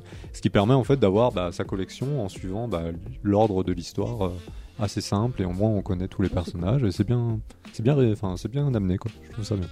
Hmm. Du coup, Romain Bah, spontanément, c'était House of Fame. Quand tu m'as dit commencer, euh, donc Marvel, ce serait House of Fame. Après, le, mm, pour Batman, euh, DC Comics, c'était Silence. Euh, bien qu'aujourd'hui, euh, La Cour des hiboux, c'est facile à lire. Ouais, et, et- euh, mais Silence, Ouais, les bah, New 52, je trouve Silence, que c'est. Silence était sorti à l'époque, il y avait quoi Silence, c'est chaud pour commencer. Bah, Quand il y avait Panini. J'ai commencé euh, par Silence. Ouais, parce que Ouais, du coup, Panini, il, sortait que ça, Panini en. C'était moi c'était euh, c'est Mick qui l'avait sorti. Euh, Au Ah, même moment, ouais, il, il c'était une tuerie. Vrai Et au même moment, c'était euh, j'ai commencé par euh, Silence et euh, Superman sortait euh, au même moment For Tomorrow, ouais. dessiné par Jim Lee aussi et euh, c'était scénarisé par Brian Azzarello. C'est le meilleur run que j'ai lu Mm. sur euh, Superman. Ok, donc tu places ton meilleur run sur le truc que tu t'avais préparé pour l'émission d'avant. euh. Ouais ouais, c'est parce que c'est c'est important. Non, mais Il faut lire pour demain. De, il est ressorti Ouais, chez, chez Urban il y a pas longtemps. Et comme tu le places, moi je voulais, je, je voulais parler d'un truc la semaine dernière, j'ai complètement oublié. Lisez Superman American Alien, qui est vraiment Qui est très bien. oufissime. Il est oufissime et pour Je confirme. Superman, c'est vraiment bien. Il y a du manapool dedans. Donc. Euh, même j'ai bien aimé le Superman euh, origine avec la, la gueule de Christopher Reeves. Euh, je sais plus qui c'est. Oui, sur les, ouais, sur les, Oui, je cool. sais plus, mais oui, oui. Mais d'ailleurs, c'est dans les Grant Morrison, mais c'est les derniers tomes. Il est dans le tout dernier tome. Et ça c'était excellent. Réédité. Et Ouais. ça, ça a été sold out euh, chez Panini quand c'est sorti Ouais, en en un claquement de doigts. Alors la cote elle est montée. Urban, man. Ouais, ouais, c'est très. euh, Ouais. Et sinon, un gros coup de cœur, ce serait euh, Doctor Doom versus euh, Strange, euh, ou du moins et euh, Strange. C'était Mignola au dessin. C'était un semi qui a été réédité chez Panini il y a 3 ou 4 ans, et ça c'est mon livre de chevet. Alors c'est tout petit, ça doit faire Ça te 40 parle, pages. Jimmy, le, le- le- la caution Mignola du, du- de l'émission? Non? Que quoi me parle Il parle de- d'un Doctor Doom versus euh, Quoi, Doctor et Strange. plutôt, c'est plutôt Doctor Doom Ah, et de- Strange de qui Mignola. partent en enfer récupérer C'est l'âme l'un de, de la mes films, euh, c'est l'un de mes livres préférés. Ouais, c'est le. Je l'ai, chef-d'œuvre. euh, je l'ai pris euh, et je l'ai toujours, et c'est un des premiers bouquins que j'ai pris quand je suis arrivé ici et que j'avais enfin la possibilité de me faire livrer les trucs chez moi. Hmm. Et euh, ouais, il est, il est, quand j'ai quand le film Doctor Strange est sorti, c'est le truc que j'ai utilisé comme modèle pour montrer aux gens voilà comment Doctor Strange Ouais, devrait être en quelque sorte. Mm, mm. Il était il était magnifique. Le, le livre est absolument génial. C'est ça. Et c'est un des premiers que j'ai acheté. J'étais au puce, je me revois l'acheter. Tu vois, c'était un truc, c'était encore en francs. Euh, j'ai acheté ce, ce truc et depuis, ça fait euh, ça fait 20 ans que je lis euh, ce, ce- ce comics en boucle. Ok, bah c'est cool. Tu, tu nous fais lire du, du oldies et, euh, et. Mais je reviens juste sur Silence. Il y a, y a trop de personnages. Comment tu peux arriver Ouais, mais à l'époque, il y avait que ça comme comics de Batman Non, de, non, de cool, quoi. Tu vois Il ce que je n'y a pas trop de personnages. C'est euh, justement on, euh, Jim Lee qui était un super artiste à l'époque, extrêmement courtisé toujours, par hein. Est toutes toujours. les maisons d'édition et tout le monde voulait se l'arracher. Et DC lui a dit tu prends Batman. Il a dit je prends Batman, mais alors je dessine Superman. Et euh, quand il a dit, quand euh, DC lui a dit d'accord, on te laisse dessiner Superman. Et en fait, il a fait son cahier des charges et c'est lui qui a choisi les personnages qui allaient rentrer dedans. Et il a voulu faire euh, tout un panel de. on voit, tout le- on, voit de tout- per- on voit toute la galerie. On voit tout le bestiaire de Batman, non, mais mais c'est pas indigeste. On les voit. Enfin, moi, je l'ai lu- alors que je connaissais que j'avais vu toute la série animée et que je, je j'étais bien habitué au, au bestiaire de Batman. Du coup, je, enfin, je, me- je me vois mal en train de dire à quelqu'un qui a jamais lu de Batman, tiens, vas-y, lis. euh, c'est la première œuvre Ouais. de Batman que j'ai lue. Ah C'est ouais, pareil, c'est un des premiers trucs. Et Jimmy, je l'ai pas connu grâce à ça, je l'ai connu grâce à Jungle Saga. Que c'était un semic et les boîtes de jouets des X-Men. C'était Jimmy qui dessinait les. Je, je l'ai connu par parce que ça. c'est le design qu'il a fait. euh, avec Ouais, la- Je l'ai connu par sa magnifique série Divine Right. Si une maison d'édition nous écoute aujourd'hui en France, ne l'éditez pas. Merci. C'est l'histoire d'un livreur de pizza qui découvre le code de la réalité créée par Dieu et qui va euh, faire des histoires. Il va, il va arriver dans l'histoire, dans, dans le monde de Wildstorm. Ah, Enfin, ça part en vrille. J'avais pas, Ouais, c'est ça. et j'avais pas capté l'ironie. Youngblood. Et aussi c'est euh, extrêmement étrange. Ouais, Youngblood et bon c'est le truc chez Image. Enfin, c'est extrêmement Ouais. bordélique. Et voilà, c'est l'histoire de, cette, de ce livreur de pizza qui est abominable. Ok. C'est un super dessinateur, mais c'est pas un très bon scénariste. Ok, bah merci pour, euh, pour ces questions et on va peut-être partir. euh, je, je, je sens euh, Faye qui trépigne à côté euh, parce qu'elle elle veut parler de Blade. Et ben on va commencer directement dans le. Bah, je tiens à dire aux, aux- gens que je suis gentil avec vous et au montage je ne vais pas vous imposer le thème de Blade parce que on va en parler après mais la musique de ces films est dégueulasse. Donc on, va mettre un, un, un bed random euh, que, je, que je trouverai. Euh, Oui, effectivement, oui. C'est vrai qu'on on l'a pas dit, mais on, tourne à la Game Taverne, dans la cave de la Game Taverne. Et euh, ouais, c'est vrai que ça fait très, ça fait très endroit où on aurait pu, on avoir des vampires et des trucs de vampires. Du coup, on va je vais passer le micro à Faye et puis tu vas, c'est elle qui va lancer le, débat. Et voilà. Allez. Ah bah écoute, hein, on commence à s'endormir. Je déconne. Alors c'est parti pour Blade, on va parler vampires, euh, pieux, Wesley Snipes, euh, des effets, des scénarios pas écrits. Enfin, ça va être le bonheur. Mais bon, avant ça, on va un peu planter le décor de, de Blade. Donc euh, comment le premier Blade est arrivé Et ben sachez que le projet, il était travaillé depuis 1992 par, euh, il me semble que c'était New Line, si je dis pas de bêtises. Voilà. Et en fait, sachez qu'au départ, il voulait faire une comédie avec le personnage de Blade et il voulait ce soit joué par LL Cool J, donc qui est un, je crois que c'est un rappeur à la base, ou un chanteur. Voilà, donc ça aurait été super joyeux. Non, c'est pas lui, c'est Coolio. Ah, Déjà, euh, voilà, bref. C'est pas pareil. Donc voilà, mais bon, finalement, quand ils ont engagé le scénariste qui est donc euh, David S. Goyer, qui est connu pour avoir travaillé sur euh, The Crow, notamment 1 et 2, Dark City, il a fait aussi le scénario du téléfilm Nick Fury, il me semble, avec euh, David Hasselhoff. Oui, je me suis intervenir. Alors, alors je, je tiens parce que j'ai maté la filmo de David S. Goyer, qui est. oui, non, mais je, je, tiens à dire qu'en fait, ce mec est bon, mais que quand il est en collaboration. Parce que tous les trucs qu'il a fait, genre, il a, il a fait tout Dark Knight avec Nolan, il a, il a écrit avec Nolan, donc ça, c'était bon. Euh, il a fait Dark City avec, euh, avec Proyas. Mais il s'est écrit avec Proyas, donc là c'est pas mal. Euh, tous les trucs où c'est pas lui qui fait tout seul, c'est pas si mauvais. Et dès qu'il est tout seul, ça devient de la merde. Merci James pour cette intervention. Euh, Blade 3, c'est pas de la merde, hein. il est réalisateur et. Alors effectivement, nous verrons plus tard qu'il a réalisé Blade 3. Non, non, mais si tu te tais, merci. Et tu me trucs le micro. s'il te plaît. Et sachez également qu'il a aussi réalisé un autre film qui s'appelle euh, Unborn que j'avais vu où il y avait Gary Oldman et c'était en fait une fille qui était hantée par l'esprit. Je crois que c'est son frère jumeau, je sais pas quoi, qui était mort. euh, mort-né ou je sais pas quoi. Enfin, c'est un, c'est un film qui est vraiment pas terrible. Je, je vous le conseille pas. Il est très très long. Donc, euh, ouais, c'est pas terrible.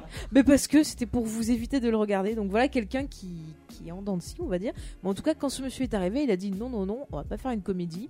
On va faire un truc sérieux. Et euh, il a proposé trois noms d'acteurs, dont euh, Wesley Snipe, euh, Denzel Washington et Laurence Fishburne. Voilà, c'est un peu ça. Il n'y a pas Eddie Murphy. Hein, dans Et le non, il n'y a pas Eddie Murphy. Mais non, parce qu'il n'est pas faire une comédie. Et donc finalement, bon, ils ont pris Wesley Snipes. Alors le premier film, ben, après euh, pas mal d'années de boulot, est sorti en 98.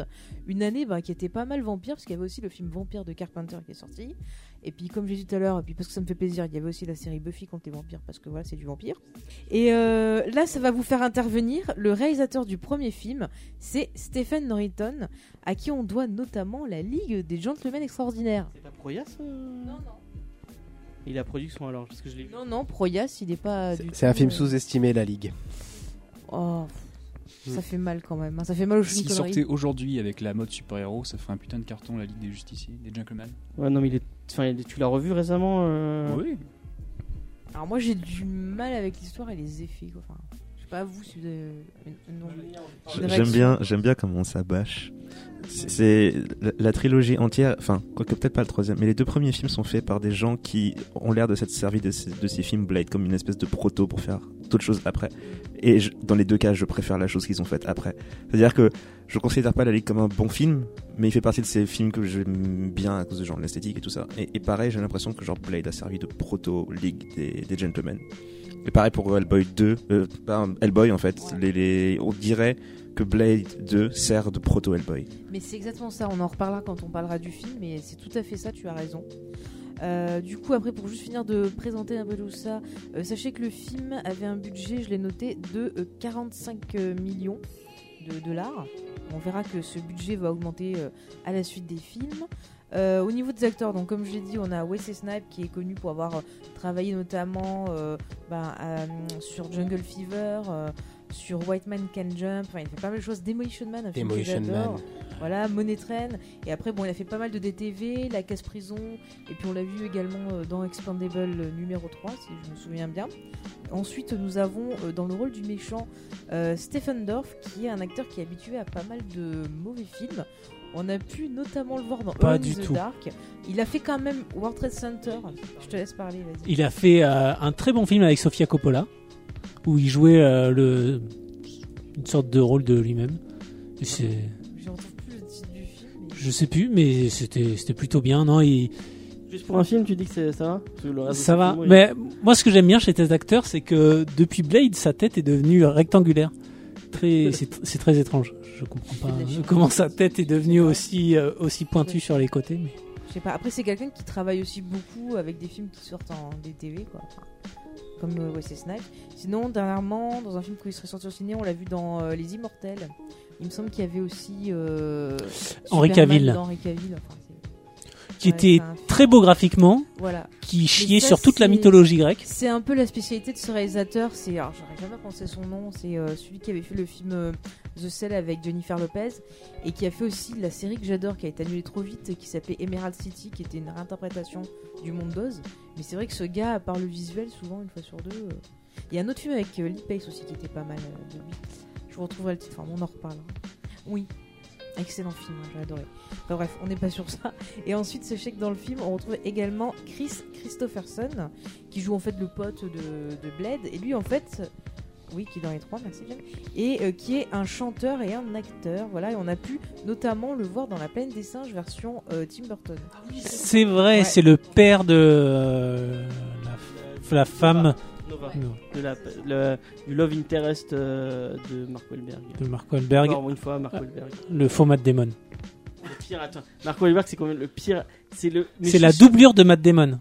On Non. est d'accord Oui, oui, oui, oui. Si, ils, a- ils avaient pas Matt Damon. C'est le pire de la planète des singes. Même, même, les, même tous les autres vieux films sont mieux que celui-là.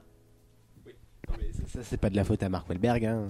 Bah oui, mais tu fais, tu fais des cœurs avec Mark Wahlberg. Oui, pour Non, Mark il- Wahlberg. C'est- Oui, non, mais il, en- il fait partie du fait que, que le film est pas génial, quoi. Tu parles. Oui, oui. Merci. Alors, juste Après notre émission Kev Adams, on ferait une émission Mark Wahlberg aussi. Euh, je me pends avant. Je me pends avant, vous la ferez sans mots. Alors, juste pour finir sur des petites anecdotes rigolotes avant de dire que le film a marché, sachez que Stanley avait tourné un caméo, mais qui a été coupé au montage, le pauvre. Donc, ça avait commencé dès Blade, vous voyez Déjà là. Et on a failli avoir dans le rôle du méchant Jet Li, mais qui a préféré faire L'âme fatale 4 à la place. Il a bien fait, ça c'est sûr. Et en tout cas, sachez que le film, il a euh, remporté 130 millions euh, de dollars au box-office, ce qui a permis ben, de lancer des suites et de lancer un peu ben, tous ces films de super-héros. Et parce que tu disais, ouais, tu disais proto euh, truc. Blade, c'est totalement ça qui a lancé. Enfin, moi, moi quand tu vois Blade et que tu revois les X-Men de Brent Singer, il y a vraiment plein de trucs qui sont pompés. Enfin, même le, le- le look des costumes, euh, le côté cuir et tout, ça fait vraiment. euh, ah, ils ont, ils ont vu que Blade ça marchait, que ça partait dans ce sens-là, donc ils sont partis dans le même sens avec, avec euh, X-Men. Je dirais oui et non. C'est plus nuancé que ça. C'est que Blade, c'était un film pour adultes avec du sang. Et, et la vague de cuir noir, c'est un peu la période qui veut ça. Alors, tout le monde en avait à l'époque. Genre les cuirs noirs et les, les, les, les- ouais, Matrix. et les lunettes de soleil à l'intérieur, tu il vois. était pas Ah. loin de Matrix, justement, il est pas sorti en C'est ça. 98 ou 99. Il est sorti l'année d'après, ouais. Ouais, ouais, Et ah, euh, il donc oui, il y avait ça. Mais euh, X-Men, c'était plus familial. Et c'est vraiment lui qui a lancé ça dans un sens. Parce que la formule super-héros égale film familial, c'était plus X-Men. Donc Blade joue un rôle. Mais il n'y a pas que lui, on va dire. Après, oui, Oui. Pour le cuir des X-Men, c'était vraiment pour l'adaptation de la version Ultimate, qui est réellement euh, comme Oui, ça en vrai, fait. oui. Donc c'était plus euh, pour Oui, respecter le comics. Ultimate, c'est le même, les mêmes années, hein, c'est 2000. euh, Après, c'est surtout que Joss Whedon aussi, il avait beaucoup bossé aussi sur les X-Men, euh, de justement les Ultimate X-Men, hein, donc au l'as- niveau scénariste. En plus, tu l'as, Et- tu l'as mentionné, Buffy euh, sortait à la même année. ouais, et à mon ça. avis, Buffy fait un, un gros. Il y, a un- il y, a, il y a de grosses chances qu'ils ont vu Buffy marche, donc on va refaire du vampire. Aux... Ouais. À mon avis, ça a, lancé la, ça a relancé la mode vampire. Mais je tiens euh, à préciser, euh, je sais pas si vous vous souvenez, mais Buffy contre les vampires, c'était un film à la base, hein, qui Oui, était oui. pas très très. D'ailleurs, il est Bichette sur en- Netflix, hein, toujours. en- vous pouvez le voir sur En Netflix. français, c'est Bichette contre les vampires. hein, Je tiens à Ouais, le je dire. crois, ouais, ouais. Pas mal. Parce qu'ils ont changé le nom de Ouais. l'actrice Buffy, c'était pas beau, alors ils ont mis Bichette. Mm. Ouais. Il y a euh, comment Il y a, il y a le papa de, du mec de 24 heures dedans. Comment s'appelle. Bon, on en est par là. On peut revenir sur Blade parce que si on commence à avancer sur Whedon, on va faire un podcast de 18 heures. Euh, bon alors juste euh, pour euh, ouais, donc pour resituer les choses quand même, ce film a permis de montrer qu'avec bah, des comics on pouvait euh, bah, voilà refaire de l'argent parce qu'il me semble que euh, depuis les Batman, alors, je sais pas quand ils sont sortis les Batman. euh, L'année les 80, 80, début 90. derniers. Ouais ouais les derniers derniers. Les Ouais, Batman ouais, c'était vraiment années tout, 90. Ça a Non, dû oui, s'arrêter vers la premier, c'est mi, non 89, euh, je crois, non C'était Ouais, ouais. 89, C'était le premier de Burton. Mhm. Après 80, ouais. Et après c'est va Voilà. être 95. ouais. Mais du donc, ça a permis un peu de faire renaître les choses. Et puis surtout, pour les années 90, c'était quand même, je trouve, assez connu de prendre un super-héros qui était, enfin, un super-héros, un personnage de comics qui était pas hyper connu, et en plus de prendre un personnage de comics qui était noir. Moi, je trouve que c'était quand même assez couillu. Et euh, le film, il a été beaucoup oublié sur ce point-là, quand même. Moi, ça m'a pas mal choqué, en fait. hein. Bon, après, je regarde Juni parce que je sais que c'était lui qui en avait parlé, enfin, qui avait beaucoup parlé sur euh, Black Panther et tout, que ça t'avait touché. ce- Quand j'étais gamin, c'était pas nécessairement l'élément qui me marquait le plus. Ça avait un impact parce qu'effectivement, quand on n'a pas des masses, tu les remarques. Donc j'avais remarqué, mais euh, ça fait partie de ces personnages où. euh, alors les, mau- les mauvaises langues qui veulent faire des blagues vont dire que le, le- le film a été écrit par un noir, par un blanc, et ça se sent. C'est-à-dire qu'il est noir, mais ça n'a absolument aucun impact dans, son, Ouais, dans sa vie ou dans son origine ou quoi. Donc Il tu n'as aucune aucune. Il n'y a, pas de culture en fait qui va avec le hip-hop dans le personnage. film. Mais c'est même pas une question de hip-hop, je veux dire, il peut être noir et pas aimer ça. utiliser la culture un peu euh, euh, le, noire. le- euh, le truc, pour, c'est que euh, dans le cas de Blade, ça se prête pas parce que ça n'a aucune importance. Le gars, le gars n'en a pas en fait, parce qu'il a pas de, il a pas de raison d'en écouter parce qu'il en a pas dans sa vie. Et Blade lui-même n'est pas une personne, c'est plus une espèce de, je veux dire, l'histoire de Blade. Si tu retires la partie sur les vampires et tout ça, c'est un gamin qui s'est fait endoctriner dans un culte quand il était gamin et depuis, il, il a pas de vie. C'est c'est le mec que tu vas rencontrer, tu vas faire un rendez-vous amoureux avec lui, il aura rien à raconter ce mec. Après ces adaptations comics, quand on regarde ses premières euh, œuvres comics, il ressemble plus à Luke Cage justement à l'époque avec euh, les cheveux euh, en afro. Ouais, euh, il y avait un côté Black euh, Exploitation très très marqué dans les premiers Ouais, Blade. c'est ça, euh, J'avais noté et du coup, ouais, donc ils ont retiré ça. En fait, moi j'en ai pas lu. Enfin, il y a des gens qui ont lu du Blade euh, autour de la table. Bah moi, Ouais, mais dans les, on va dire que c'est plus un- avec les crossovers quand il intervient, par exemple dans les Ultimate, euh, après Ultimatum et tout ça. Non, il a pas beaucoup de séries. Après, euh, il y a eu beaucoup de team-up entre guillemets, donc avec Ghost Rider ou quand ils font les les Defenders, mais en mode euh, enfin noir entre guillemets, avec donc Ghost Rider, Blade, euh, tous les trucs un peu euh, Diablo, tout ça. Je sais Ouais, Marvel ça- Knight peut-être. Ouais, Marvel Knight, oui, oui, Marvel Knight. Donc c'est Du tous coup, les c'est un, un un perso qui a été créé en 1973 euh, chez Marvel Comics Mhm. par le scénariste Mark Wolfman et le dessinateur Gene Colan. Et je crois, qu'on, je crois que c'est eux qui ont fait. Merde, je sais plus qui. euh, Ils ont créé d'autres personnages euh, à côté, Euh, mais je sais plus qui. J'ai, un- j'ai un trou, je suis désolé. Et euh, au début, c'est, au début, c'était un personnage secondaire dans Tomb of Dracula dans les années 70. Mhm. Et je crois qu'il a, il a beaucoup aussi. on, on l'a vu dans tout l'arc avec Morbius de. Spider-Man, tout l'arc vampire Ouais, de, de Spider-Man, on le voit, on l'intervenait. Parce que dans, dans les comics, en fait, euh, Morbius, euh, en fait, mord encore Blade et ça révèle encore un peu plus en fait ses pouvoirs. C'est ce qui fait en fait un petit plus encore euh, dans les comics quoi. il a un upgrade. truc. de- de- Ouais, voilà, c'est ça. Bah, d'ailleurs, je crois que c'est après ça, cet arc-là, où il vient- devient beaucoup plus noir, les cheveux rasés, enfin, la version entre guillemets du film, quoi. Pour, euh, pour la, petite, euh, la petite anecdote, on, je me souvenais, parce que je l'ai vu quand j'étais petit, de la, je sais pas si vous vous souvenez de la vieille série, la vieille série animée Spider-Man, où il y avait le Ouais. Punisher. Quand on avait vu le Punisher, j'ai voulu, revoir des épisodes. Surtout, ne, ne revoyez pas ça, c'est ignoble. Euh, et en fait, y a, y a tous les, ils ont refait tout l'arc Morbius. Du coup, il y a Blade aussi. Et Blade est latino. Ouais, j'ai remarqué aussi. Ouais, ouais. Euh, et Morbius Ouais. mort avec les mains. D'accord, c'est un vampire qui te mord. Ouais, ouais, mais ouais. avec les mains. Oui, avec ses- ouais. C'est c'est ridicule. C'est pour, que les Comme, gamins- euh, c'est pour que le- les gamins mordent pas les enfants en fait. Pour, évi- pour éviter qu'ils se mordent les uns les autres. Et comment tu expliques le Punisher qui, toutes les 5 secondes, dit je, je, je tire, mais avec des armes non létales Bah pareil, Des armes non létales. Attention, c'est des armes non létales. Ouais, Il le dit au moins pour, 10 euh, fois dans l'épisode. Ouais. calme-toi, mec. Donc voilà, euh, malheureusement, on n'a pas. Enfin, on, on, on va, on va se concentrer sur les films et puis on va donner la parole à Faye. Mais du coup, euh, question comics, euh, ouais, euh, malheureusement, on n'a pas trop. Bah, que dans les Ultimate quoi. La, sa dernière vraiment récente apparition, c'était donc ça date en plus maintenant. Je crois que c'était 2013 Il est. avec les, la version Ultimate sur après Wikipédia, Ultimatum. après hein. c'est Wikipédia hein, qui le dit, donc Ouais, ouais. qu'on le voit dans le, au mariage de T'Challa et, euh, et de Storm. euh. J'ai dit, ah, on va, on va prendre. Ouais, mais c'est plus vieux ça encore. C'est vieux ça? Ouais, ça c'est vieux ça. Ah ouais, parce que là ils sont divorcés, ils sont, ils sont, Ah, ils se sont requittés. Donc, récent, ouais, ouais, ils se, bah ils se quittent euh, d'ailleurs pendant Avengers versus X-Men, euh, T'Challa vrai, et oui. Storm. Donc euh, tu vois, ça remonte euh, à un Ah, petit moment là. moins vieux, Je crois que c'était plus, récent que ça. Non, non, ouais, c'est assez vieux. ouais.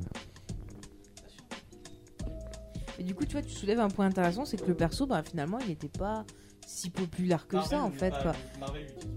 Oui, bah, c'est ça. Et du coup, c'est étonnant que ce soit ce personnage-là qui ait été choisi. Et là, je vais vous lancer un peu sur le film parce que finalement, bah, avec le recul, on a entendu beaucoup de choses sur Blade. Le film a été souvent critiqué et tout.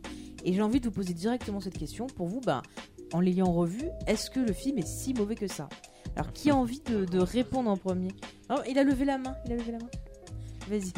Alors moi, euh, déjà, j'ai revu que le que le 1, j'ai pas eu le temps de, de revoir plus que ça. Euh, en dehors des bruitages qui sont faits à la bouche, hein, on est d'accord que les combats, euh, c'est ça.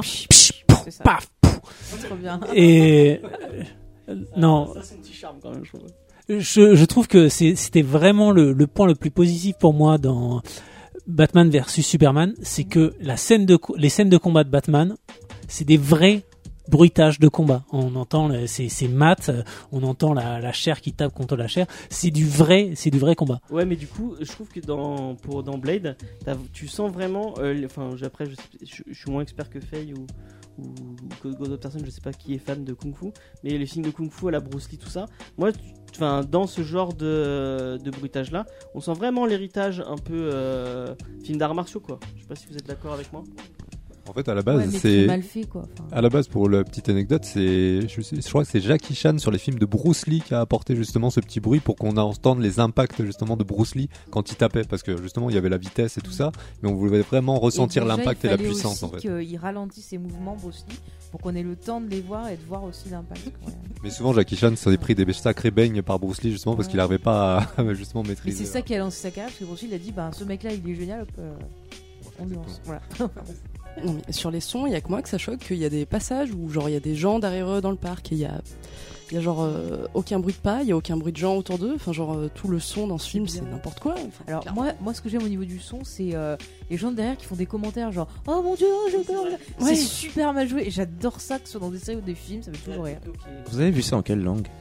Alors Euh, ouais, en, en français, ouais. Malheureusement, Ah, je ça explique pas beaucoup de choses alors, parce que moi j'avais tout. hein.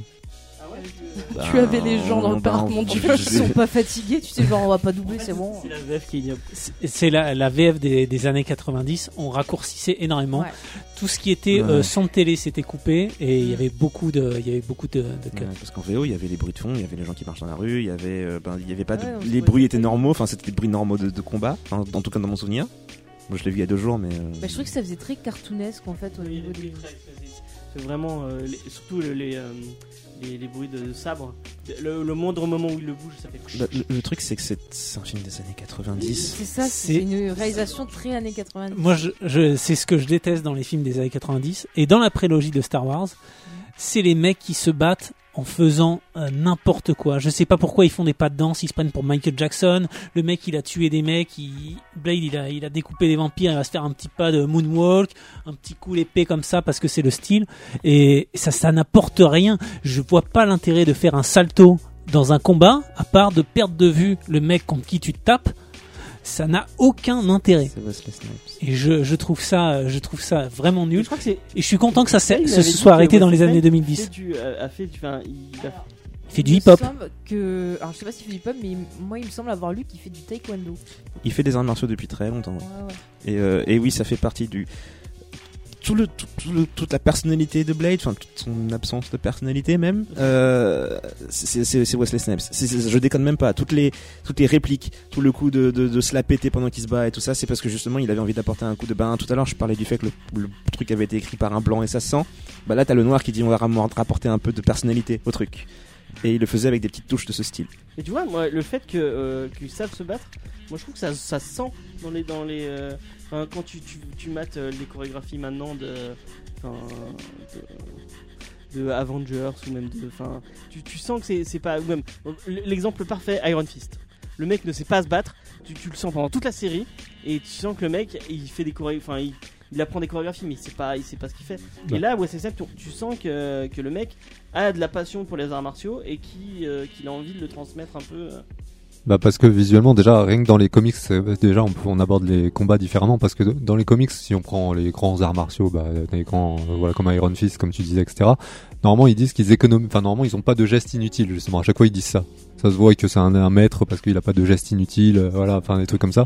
Tandis que quand on veut voir visuellement à la télé quand t'es un enfant et que tu veux voir que le gars il maîtrise t'as envie de dire bah le gars t'as envie de le voir faire euh, sauter contre les murs euh, faire des rebonds enfin presque des trucs presque inhumains pour dire ah ouais il est balèze lui enfin ça se voit quoi donc c'est vrai que c'est pas abordé de la même façon quand on lit un comics ou quand on voit enfin quand on voit une adaptation de comics. Bah après, pour un peu euh, parler des bons côtés du film, que moi, finalement, j'étais plutôt contente de le revoir. Moi, je trouve que les scènes de baston, elles étaient plutôt dynamiques. Bon, parfois, les mises en scène étaient pas, euh, pas terribles, mais je trouve que euh, voilà, ça se laissait regarder, c'était divertissant. Après, on verra le 2, je pense, c'est beaucoup mieux de ce point de vue-là, mais euh, voilà, pour un truc des années 90, très connoté avec années 90, je pense que j'ai vu pire. quoi. Quelqu'un veut réagir Vas-y, Oui. je crois que tu. Ouais, moi, je- franchement, euh, je suis outré. en fait, le 2, pour moi, c'était vraiment le pire parce qu'il y avait des scènes de combat qui duraient deux ans, qui avaient absolument aucun intérêt, quoi. Vraiment, Alors, on en reparlera sur le 2, là on est sur le. Est-ce que t'aimes- Oui. D'accord. Est-ce que c'est ton kiff ce genre de c'est pas mon kiff les, ultime. actionneurs, les actionneurs un peu dé, un peu décérébrés, bourrins. Qui, qui- c'est un peu ça, Blade, c'est un actionneur. euh, Ouais, après, enfin, Oui, non mais. en général, euh, enfin, je pense que c'est sympa, ça peut être des bons divertissements. Maintenant, c'est vrai que, par exemple, pour Blade, j'ai préféré le 3 que le 2 pour cette raison-là. Parce que j'ai trouvé que les combats étaient beaucoup trop longs, et que c'était beaucoup trop chiant, et que c'était inutile, clairement. Déjà, le premier dure beaucoup trop longtemps. on a gros. Tu vois, après, c'est intéressant de voir parce que toi, justement, t'as pas le même âge que nous. Donc, peut-être que tu vois les films des années 90, toi, tu les vois avec un œil différent de nous, où on peut avoir un côté un peu nostalgique, un côté euh, habitué. Non, j'avais regardé Blade il y a très longtemps, et euh, à cette période-là, j'avais regardé Underworld aussi, et je me rappelle vachement plus d'Underworld que de Blade. Donc, euh, Underworld est vraiment moins bien que Blade. hein, pour, je suis pas d'accord. D'après mes souvenirs. euh, Ah, le Alors, il est marrant. Je suis pas d'accord. Ouais. Pour moi, Underworld 2, c'est Blade 2 en mieux. C'est la même histoire. C'est la même histoire. C'est le groupe de vampires qui va dans les égouts pour chasser la nouvelle race qui va supplanter tout le Non, monde. C'est la, c'est le même scénario. Mais euh, artistiquement, réalisation, artistique- et tout, je préfère, euh, Artistiquement, Blade 2, les, les combats sont plus actuels et c'est plus fluide dans là, Underworld. on était sur Blade 1, donc je veux votre avis sur Blade 1. Vas-y. Bah, en fait, euh, je pense qu'il a le même souci, euh, je fais un petit parallèle, que par exemple la saison 1 de Iron Fist, c'est-à-dire qu'en fait, ils n'étaient pas préparés réellement, à mon avis, sur les chorégraphies, etc. Donc ça se sent en fait que sur le 2, ils ont eu beaucoup plus de temps pour aborder justement le visuel. Qui a fait la chorégraphie. Voilà, ouais, c'est ça. Donc on va dire que le, le 1, il a eu la chance justement euh, donc, euh, que, que Wesley Snipes soit justement, un- enfin, qu'il ait fait des arts martiaux et tout ça. Donc pour entre guillemets euh, ajouter ça au plus. Mais sinon, à mon avis, euh, c'est pour ça qu'il y a une telle différence entre le 1 et le 2, quoi. Et pour revenir sur Underworld, je pense qu'aussi, le Underworld a été un peu mieux accueilli ou parce qu'il apportait aussi un truc aussi nouveau à l'époque, c'est euh, une un héros féminin euh, en tête d'affiche, quoi. Donc c'était aussi nouveau et justement pas assez courant à l'époque. Donc il y avait ça aussi. Ouais, je, je, vais- je- tant mieux que vous soyez tous assis euh, pour en finir avec Blade 1. Euh, J'aime Blade 1 euh, en tout point. Mais moi, j'aime beaucoup. Et, musique y compris. Est- La Euh, techno, la, la techno ouais. d'ouverture, tu l'aimes La bien techno. Alors déjà, Années 90. Alors déjà, euh, Début si, 2000 si on parle d'adapta- d'adaptation, je pense que les, les mecs de la prod, ils ont dû se dire bon, on va faire un film de vampire machin et tout, et paf, euh, Marvel, on a un Blade, on a déjà tout un panel de personnages euh, existants, bah, pas de pouvoir en soi, pas d'effets spéciaux entre guillemets, c'est un mec en noir hein, avec un sabre, donc je pense que ça doit être facile à adapter, d'où à mon avis, le, le film de Blade est sorti. Et après. euh, moi, quand j'ai vu Blade, c'était alors c'est Asbin, c'était dans un vidéo euh, club quand ça existait encore. Oh, c'est ouais. les enfants de 12 ans qui regardent, c'est pas ce que c'est. Euh, j'ai loué ça, euh, ça devait être du coup en 2000, et ça m'a révolutionné. Alors déjà, tout ce qui est baston, etc., je crois que j'ai jamais eu autant envie de faire du karaté qu'après avoir vu Blade. Et ce que j'aime même aujourd'hui, c'est que c'est le, le- le reflet de, de- de tout ce qu'on a connu euh, gamin, quoi. Et c'est pour ça que j'adore Blade. La musique, euh, la baston, les, les bruitages de merde, même la VF. Euh, le pote de Blade, je trouve que la voix elle est terrible, c'est ce côté un peu euh, mec euh, voilà, qui filme des cigarettes au whisky, je trouve ça génial. Et c'est le reflet des années fin 90 euh, et je trouve ça absolument génial. Alors peut-être qu'à l'époque il a été mal qui, je connais pas la critique de l'époque, mais sentimentalement je, je trouve ça super intéressant ce, ce genre de film. Quoi. Mais c'est vrai qu'il a pas été super bien accueilli. D'ailleurs, je crois qu'il y a aucun Blade qui a vraiment été euh, super bien accueilli par la critique. Mm.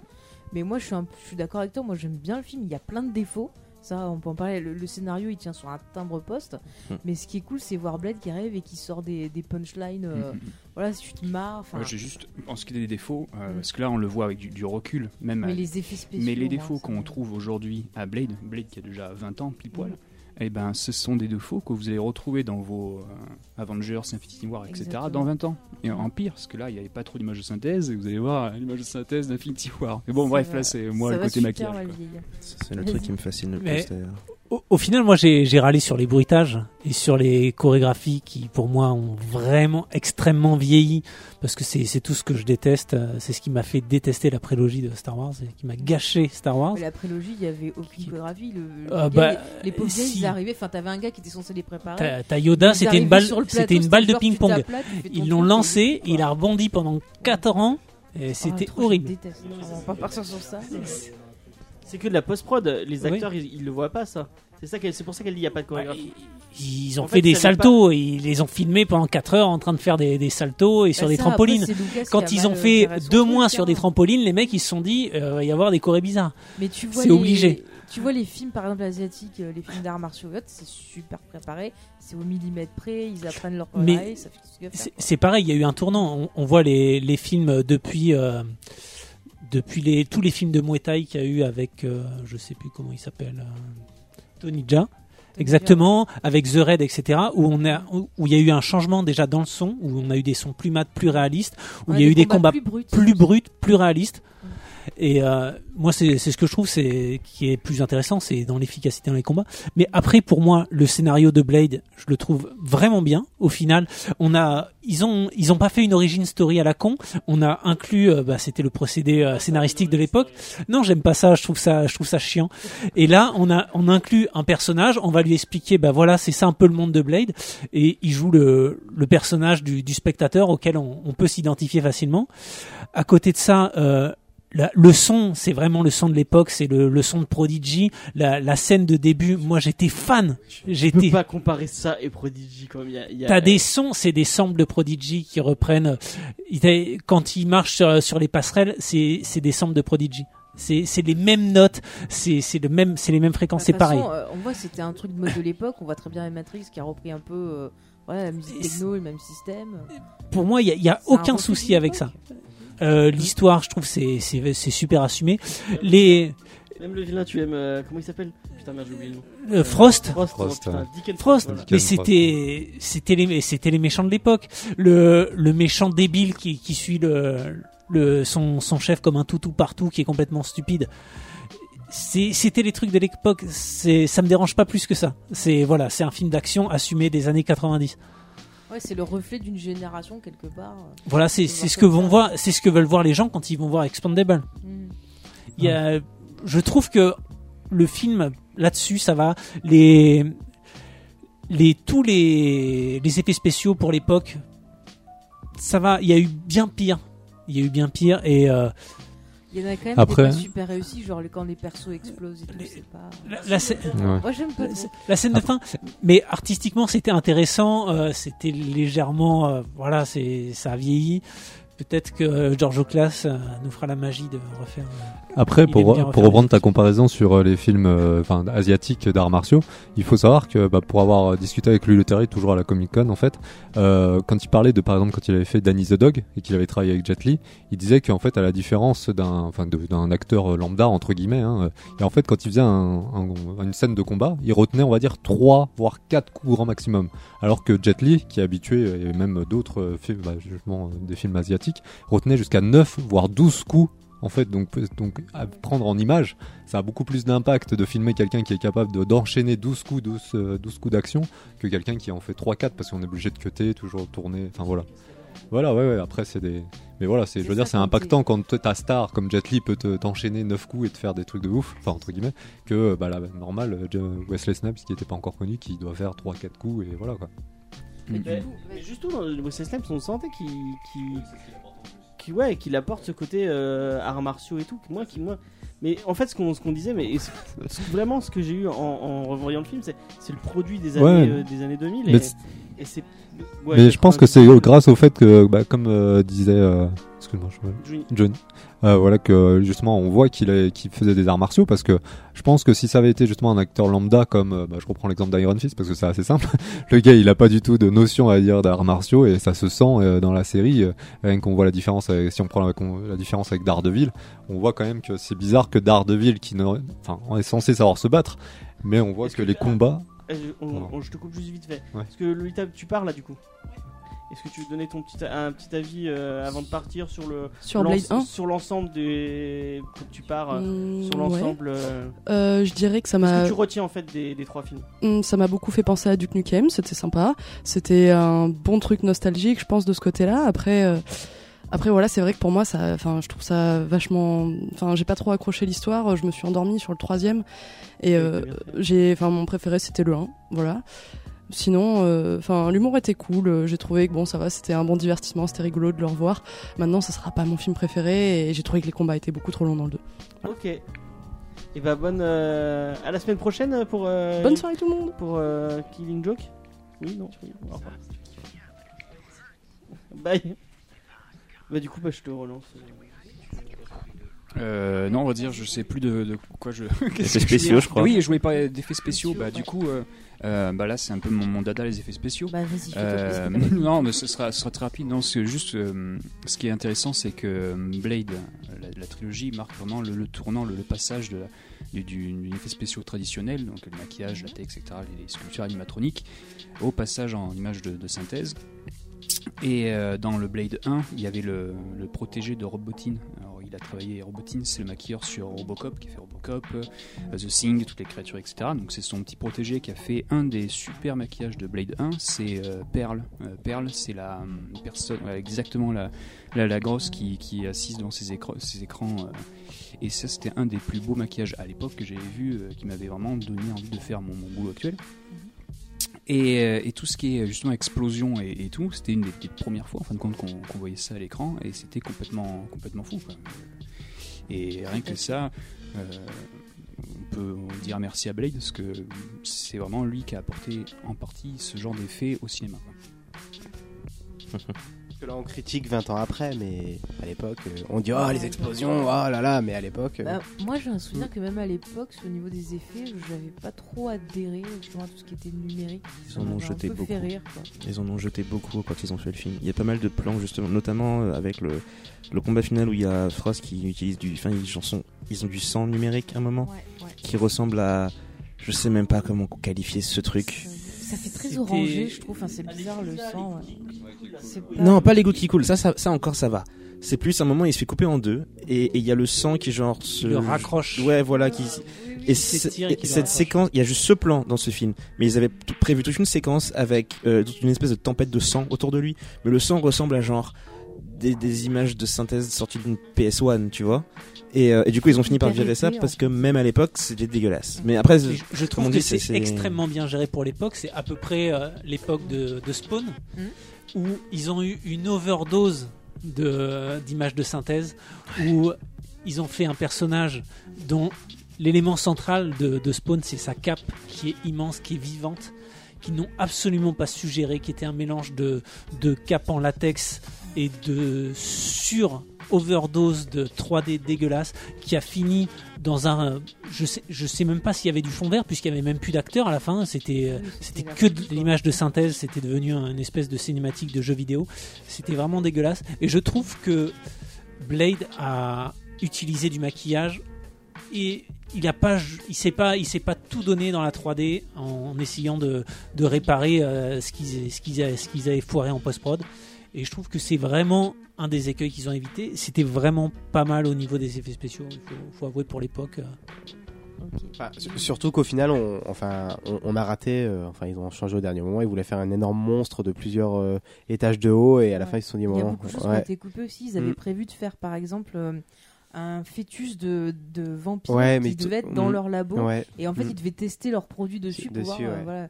Et c'était euh, assez glauque pour l'époque, donc ils se dit on va couper. Enfin, Mm. ils avaient vraiment prévu d'aller assez loin quand même, d'avoir euh, une ambiance assez sombre. Et du coup, moi, je, moi, je sais que une des choses positives que je retiens, c'est quand même l'ambiance du film. Ah oui, bah ouais. Quand on disait X-Men qui est un film familial, là, c'est vraiment euh, c'est un film sombre. Moi, euh, à 10 avec une ans. euh, vraiment, euh, ouais, ça fait flipper. Moi, à Enfin, 10 ans, euh, enfin, moi, je, la, la scène d'intro, maintenant, je l'ai revue, je me dis, euh, mais la scène d'intro où, où la fille, elle amène le mec, là, dans la boîte et tout, ça me faisait peur, moi, quand je regardais ça. Bon, moi, j'avais, quand je l'ai vu, j'avais quoi, 17 ans, 17, 18 ans Oui, bah, moi, j'étais, j'ai vu plein de films de vampires, c'est pas mon premier. Moi, j'avais Et 5 ans quand ans. il est sorti. Bon, après, j'ai grandi avec un père qui avait pas forcément conscience de.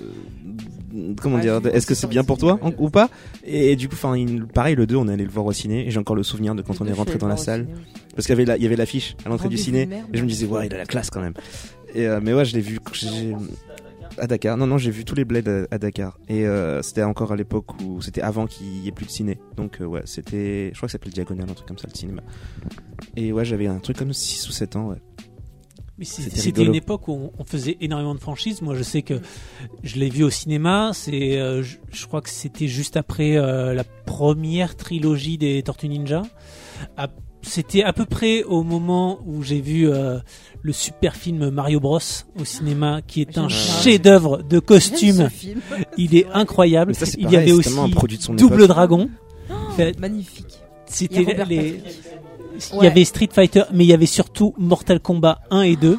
J'adore Mortal Kombat 2 qui a aussi essayé de faire des effets spéciaux euh, numériques qui étaient assez navrants et C'est une boîte française, je crois, qui fait les effets spéciaux du 2, euh, Ouais. notamment le, le monstre à la fin. Qui est... Les deux monstres, ouais les, les espèces de centaures dégueulasses Ouais, là, centaures dragons euh, ouais c'était c'était vraiment très approximatif et quand on remet tout ça en perspective dans l'époque on se dit que Blade était un bon film de l'époque. Mais du coup, quand on en parle maintenant, est-ce que vous pensez que les gens qui le critiquent encore aujourd'hui, en disant que c'est un des pires films euh, ouais, de comics euh, qu'ils ont vu, c'est euh, ah bah écoute, en faisant des recherches sur internet, j'ai vu beaucoup de gens qui disaient que justement, bah, c'était un des pires films et tout, qu'ils le mettaient dans des classements, tu vois, avec euh, Batman et Robin par exemple. Oui, oui, et d'ailleurs avec quoi. euh, les Ghost Rider aussi, oui, oui, euh, pareil, ouais. Je me demande si c'est pas les attentes. En fait, c'est l'évolution de, des, des goûts et des, et des attentes qu'on a quand on voit ce genre de film entre avant et maintenant. Parce que aujourd'hui, le format super-héros en film, la majorité des gens veulent s'attendre à un truc genre un film Marvel. Donc, quand c'est pas le cas, ils râlent. Et dans la mesure où Blade a quelques-uns de ses aspects, mais il a aussi pas mal de différences, et c'est pas un film qui a été créé avec l'objectif de lancer un univers derrière ou quoi, c'est juste un film avec possi- possibilité de suite comme les autres films de l'époque, et euh, il faut pas le juger avec les mêmes critères, et il avait pas les mêmes objectifs, il est pas sorti à la même époque, il y a beaucoup de trucs qui étaient considérés comme ultra cool dans les années 90 et qui aujourd'hui sont considérés comme kitsch au possible. Enfin, c'est un peu injuste, on va dire. Et je serais pas étonné que les critiques négatives soient basées sur des critères qui sont assez malhonnêtes. Et je pense que si le personnage aussi a été choisi à l'époque, c'était aussi le personnage, on va dire, le plus- moins risqué. C'est-à-dire, il pouvait faire un peu tout ce qu'il voulait. Donc, même s'il se ratait, il se disait, bon, bah, c'est pas grave, on n'a pas eu, en tout cas, usé une cartouche importante comme Spider-Man ou comme, euh, je sais pas, les grands héros importants, euh, justement, pour euh, peut-être lancer des idées euh, d'univers étendu. Pour la petite anecdote, c'est c'est- déjà produit par euh, Avi Arad et, euh, et Stanley. Donc Avi Arad, c'est la personne qui a racheté, euh, qui a racheté Marvel, qui, avait euh, toute la partie Toys au début et qui s'est dit, euh, c'est grâce à lui qu'on a eu plein de films, qui a vendu euh, à Sam Raimi, euh, enfin à Sony euh, Spider-Man. Et c'est grâce à Avi Arad que Marvel est encore là parce que Marvel était au, bord du gouffre financier. Ils étaient à, deux doigts de crever. Et en fait, Avi Arad est arrivé euh, de Toy Biz, je crois, je sais plus quelle, quelle boîte de, de jouets, leur a racheté tous leurs droits euh, et les a vendus au ciné. Et c'est grâce à ça qu'on a vu qu'on est encore là avec Marvel maintenant. Mais personne n'en a parlé jusqu'à présent, mais Blade n'était pas parti pour être le premier. Ils étaient partis pour faire Black Panther à la base. Et euh, avec Wesley Snipes d'ailleurs, qui avait dit non parce que, entre autres choses, ils avaient fait plusieurs erreurs à l'époque qui n'ont pas été commises par le film qu'on a fini par avoir. Euh, bah, en l'occurrence, bah, un scénariste, ils ont choisi un gars qui n'a strictement rien à voir avec le type de sujet.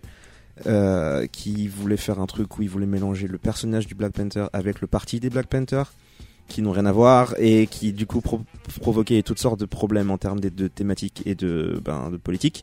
Et le scénario avait l'air assez mal foutu et Wesley Snipes avait justement refusé et il a fini par faire Blade parce que euh, il disait que c'était pas c'était pas faisable en fait. Le film qu'on lui demandait de faire n'était pas c'était pas correct en fait de faire ce film là. De toute façon, on, on- on dit que c'est le premier, mais avant il y avait eu Punisher, il Oui. y a eu euh, Nick Fury, il y a eu. euh, On parle de retour euh, de succès en fait, c'est ça.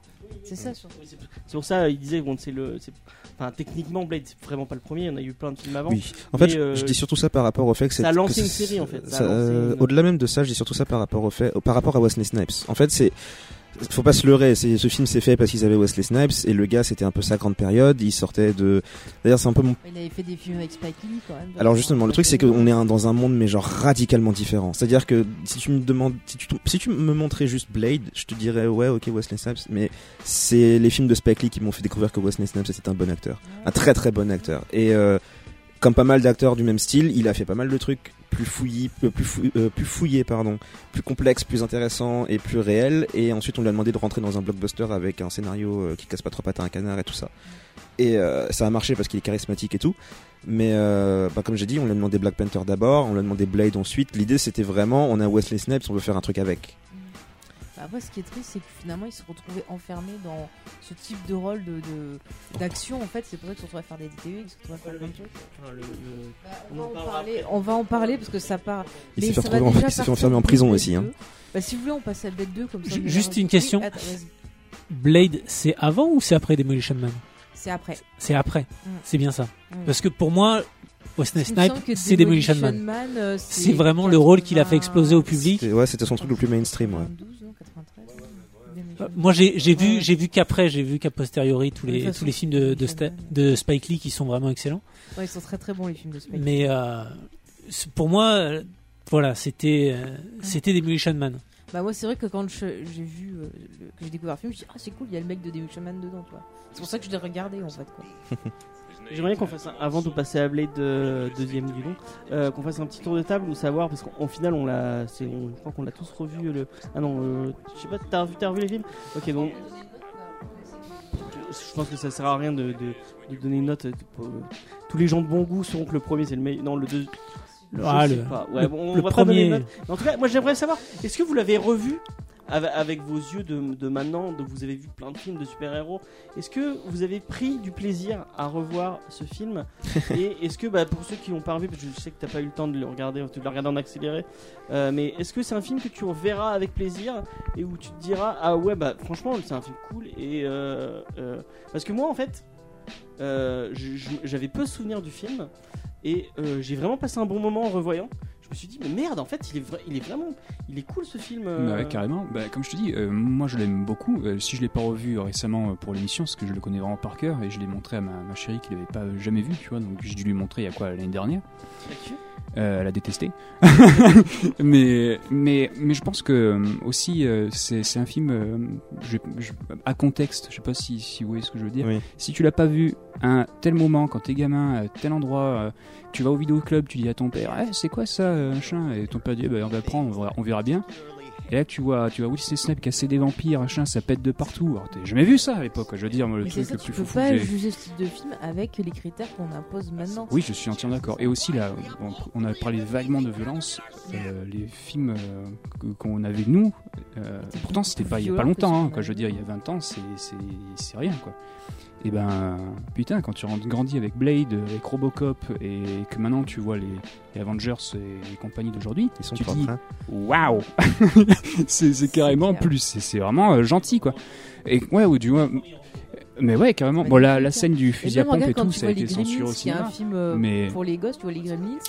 Euh, tu vois les films pour les gosses maintenant, c'est pareil. Mais carrément, moi j'ai découvert Robocop, euh, ça doit être dans les mêmes années, parce que du coup, bon, euh, je suis né en 93, du coup j'ai vu Blade en 2000, Mhm. Euh, je dois avoir euh, 7, 8, 8, 8 ans, ouais, un truc comme ça. De quoi? Et j'ai découvert Bah Robocop. non, c'est Verhoeven. Non, Verhoeven, ouais. Quel Il est est fou. horrible personnage. Il est fou. Et sortez d'ici. Non, non, mais Et euh, non, bref, et je trouve ça, je trouve ça, je trouve ça marrant. Mais comme je disais tout à l'heure, c'est vraiment le reflet du- d'une époque et c'est triste. Mais bon, et oui, j'adore, j'adore ça. Du coup, pas si mauvais que ça en fait, au final. Pour pense, ouais. non, non, chef-d'œuvre, Ah, c'est excessif, de- mais j'adore. Oui, non, mais j'ai compris, j'aime Euh, moi, je l'ai- je l'avais, je l'ai vu il y, a, il y a quelques années. J'en avais absolument aucun souvenir. Vraiment aucun souvenir, à part la scène d'intro de la discothèque. Et du coup, t'as- Et t'as du coup, j'ai kiffé parce que j'en avais absolument aucun souvenir. Et Mais du moi, c'est coup, comme toi, euh, hein, je crois voilà, que ouais, la discothèque et la fin Ouais, en fait. Ouais.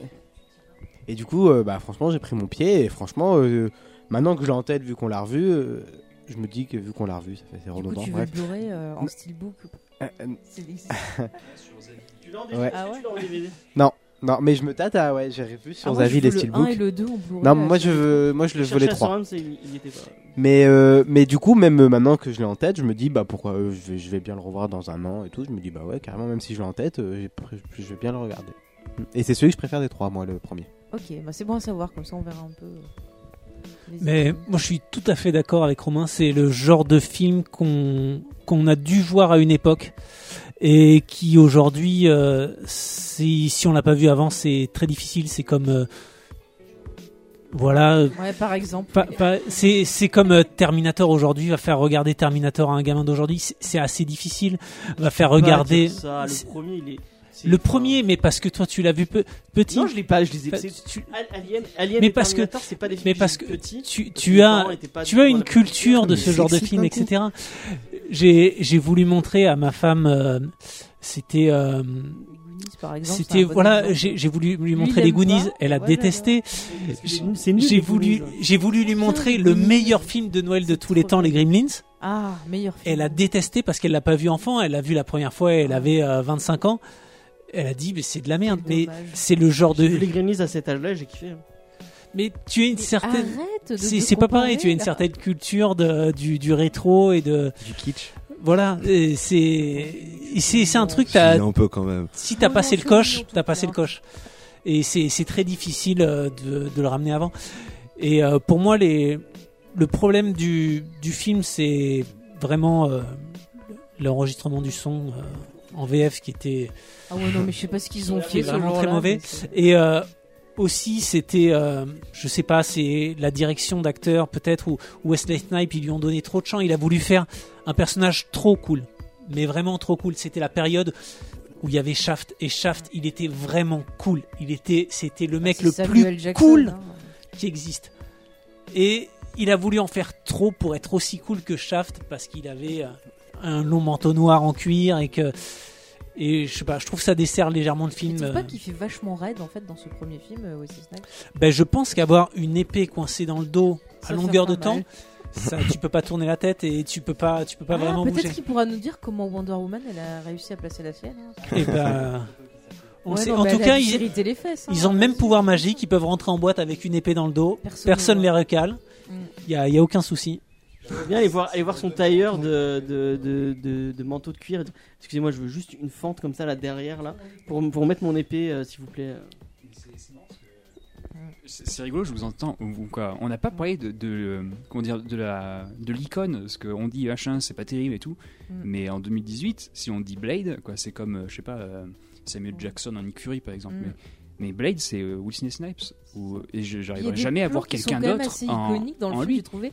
Des plans, par exemple, tu le vois euh, qui file dans la nuit avec euh, Oui, ou la quoi, caméra placée même en si je hauteur. parle pas de la photo, ça m'a rappelé mais- des plans que j'ai revus par exemple dans Angel, tu vois. Mm, et ouais. Angel est un peu plus tard. Et du coup, tu vois que quand même Blade, ça a marqué la pop culture. Mm, mm, mm. T'as plein de choses qui sont reprises. euh, Ouais, carrément. oui, tu- donc, euh, Tout le jeu avec les, avec les lunettes de soleil aussi. euh, il arrête pas de ses. Oui, mais ça, ça, tu vois, C'est mais, mais je te parle juste de- du côté ça, ouais. icône, tu vois. C'est qui tu verrais à la place. Bizarrement, tu peux Bah, pas. tu- Malgré tous ses défauts. Va taper Blade est- sur Google Images.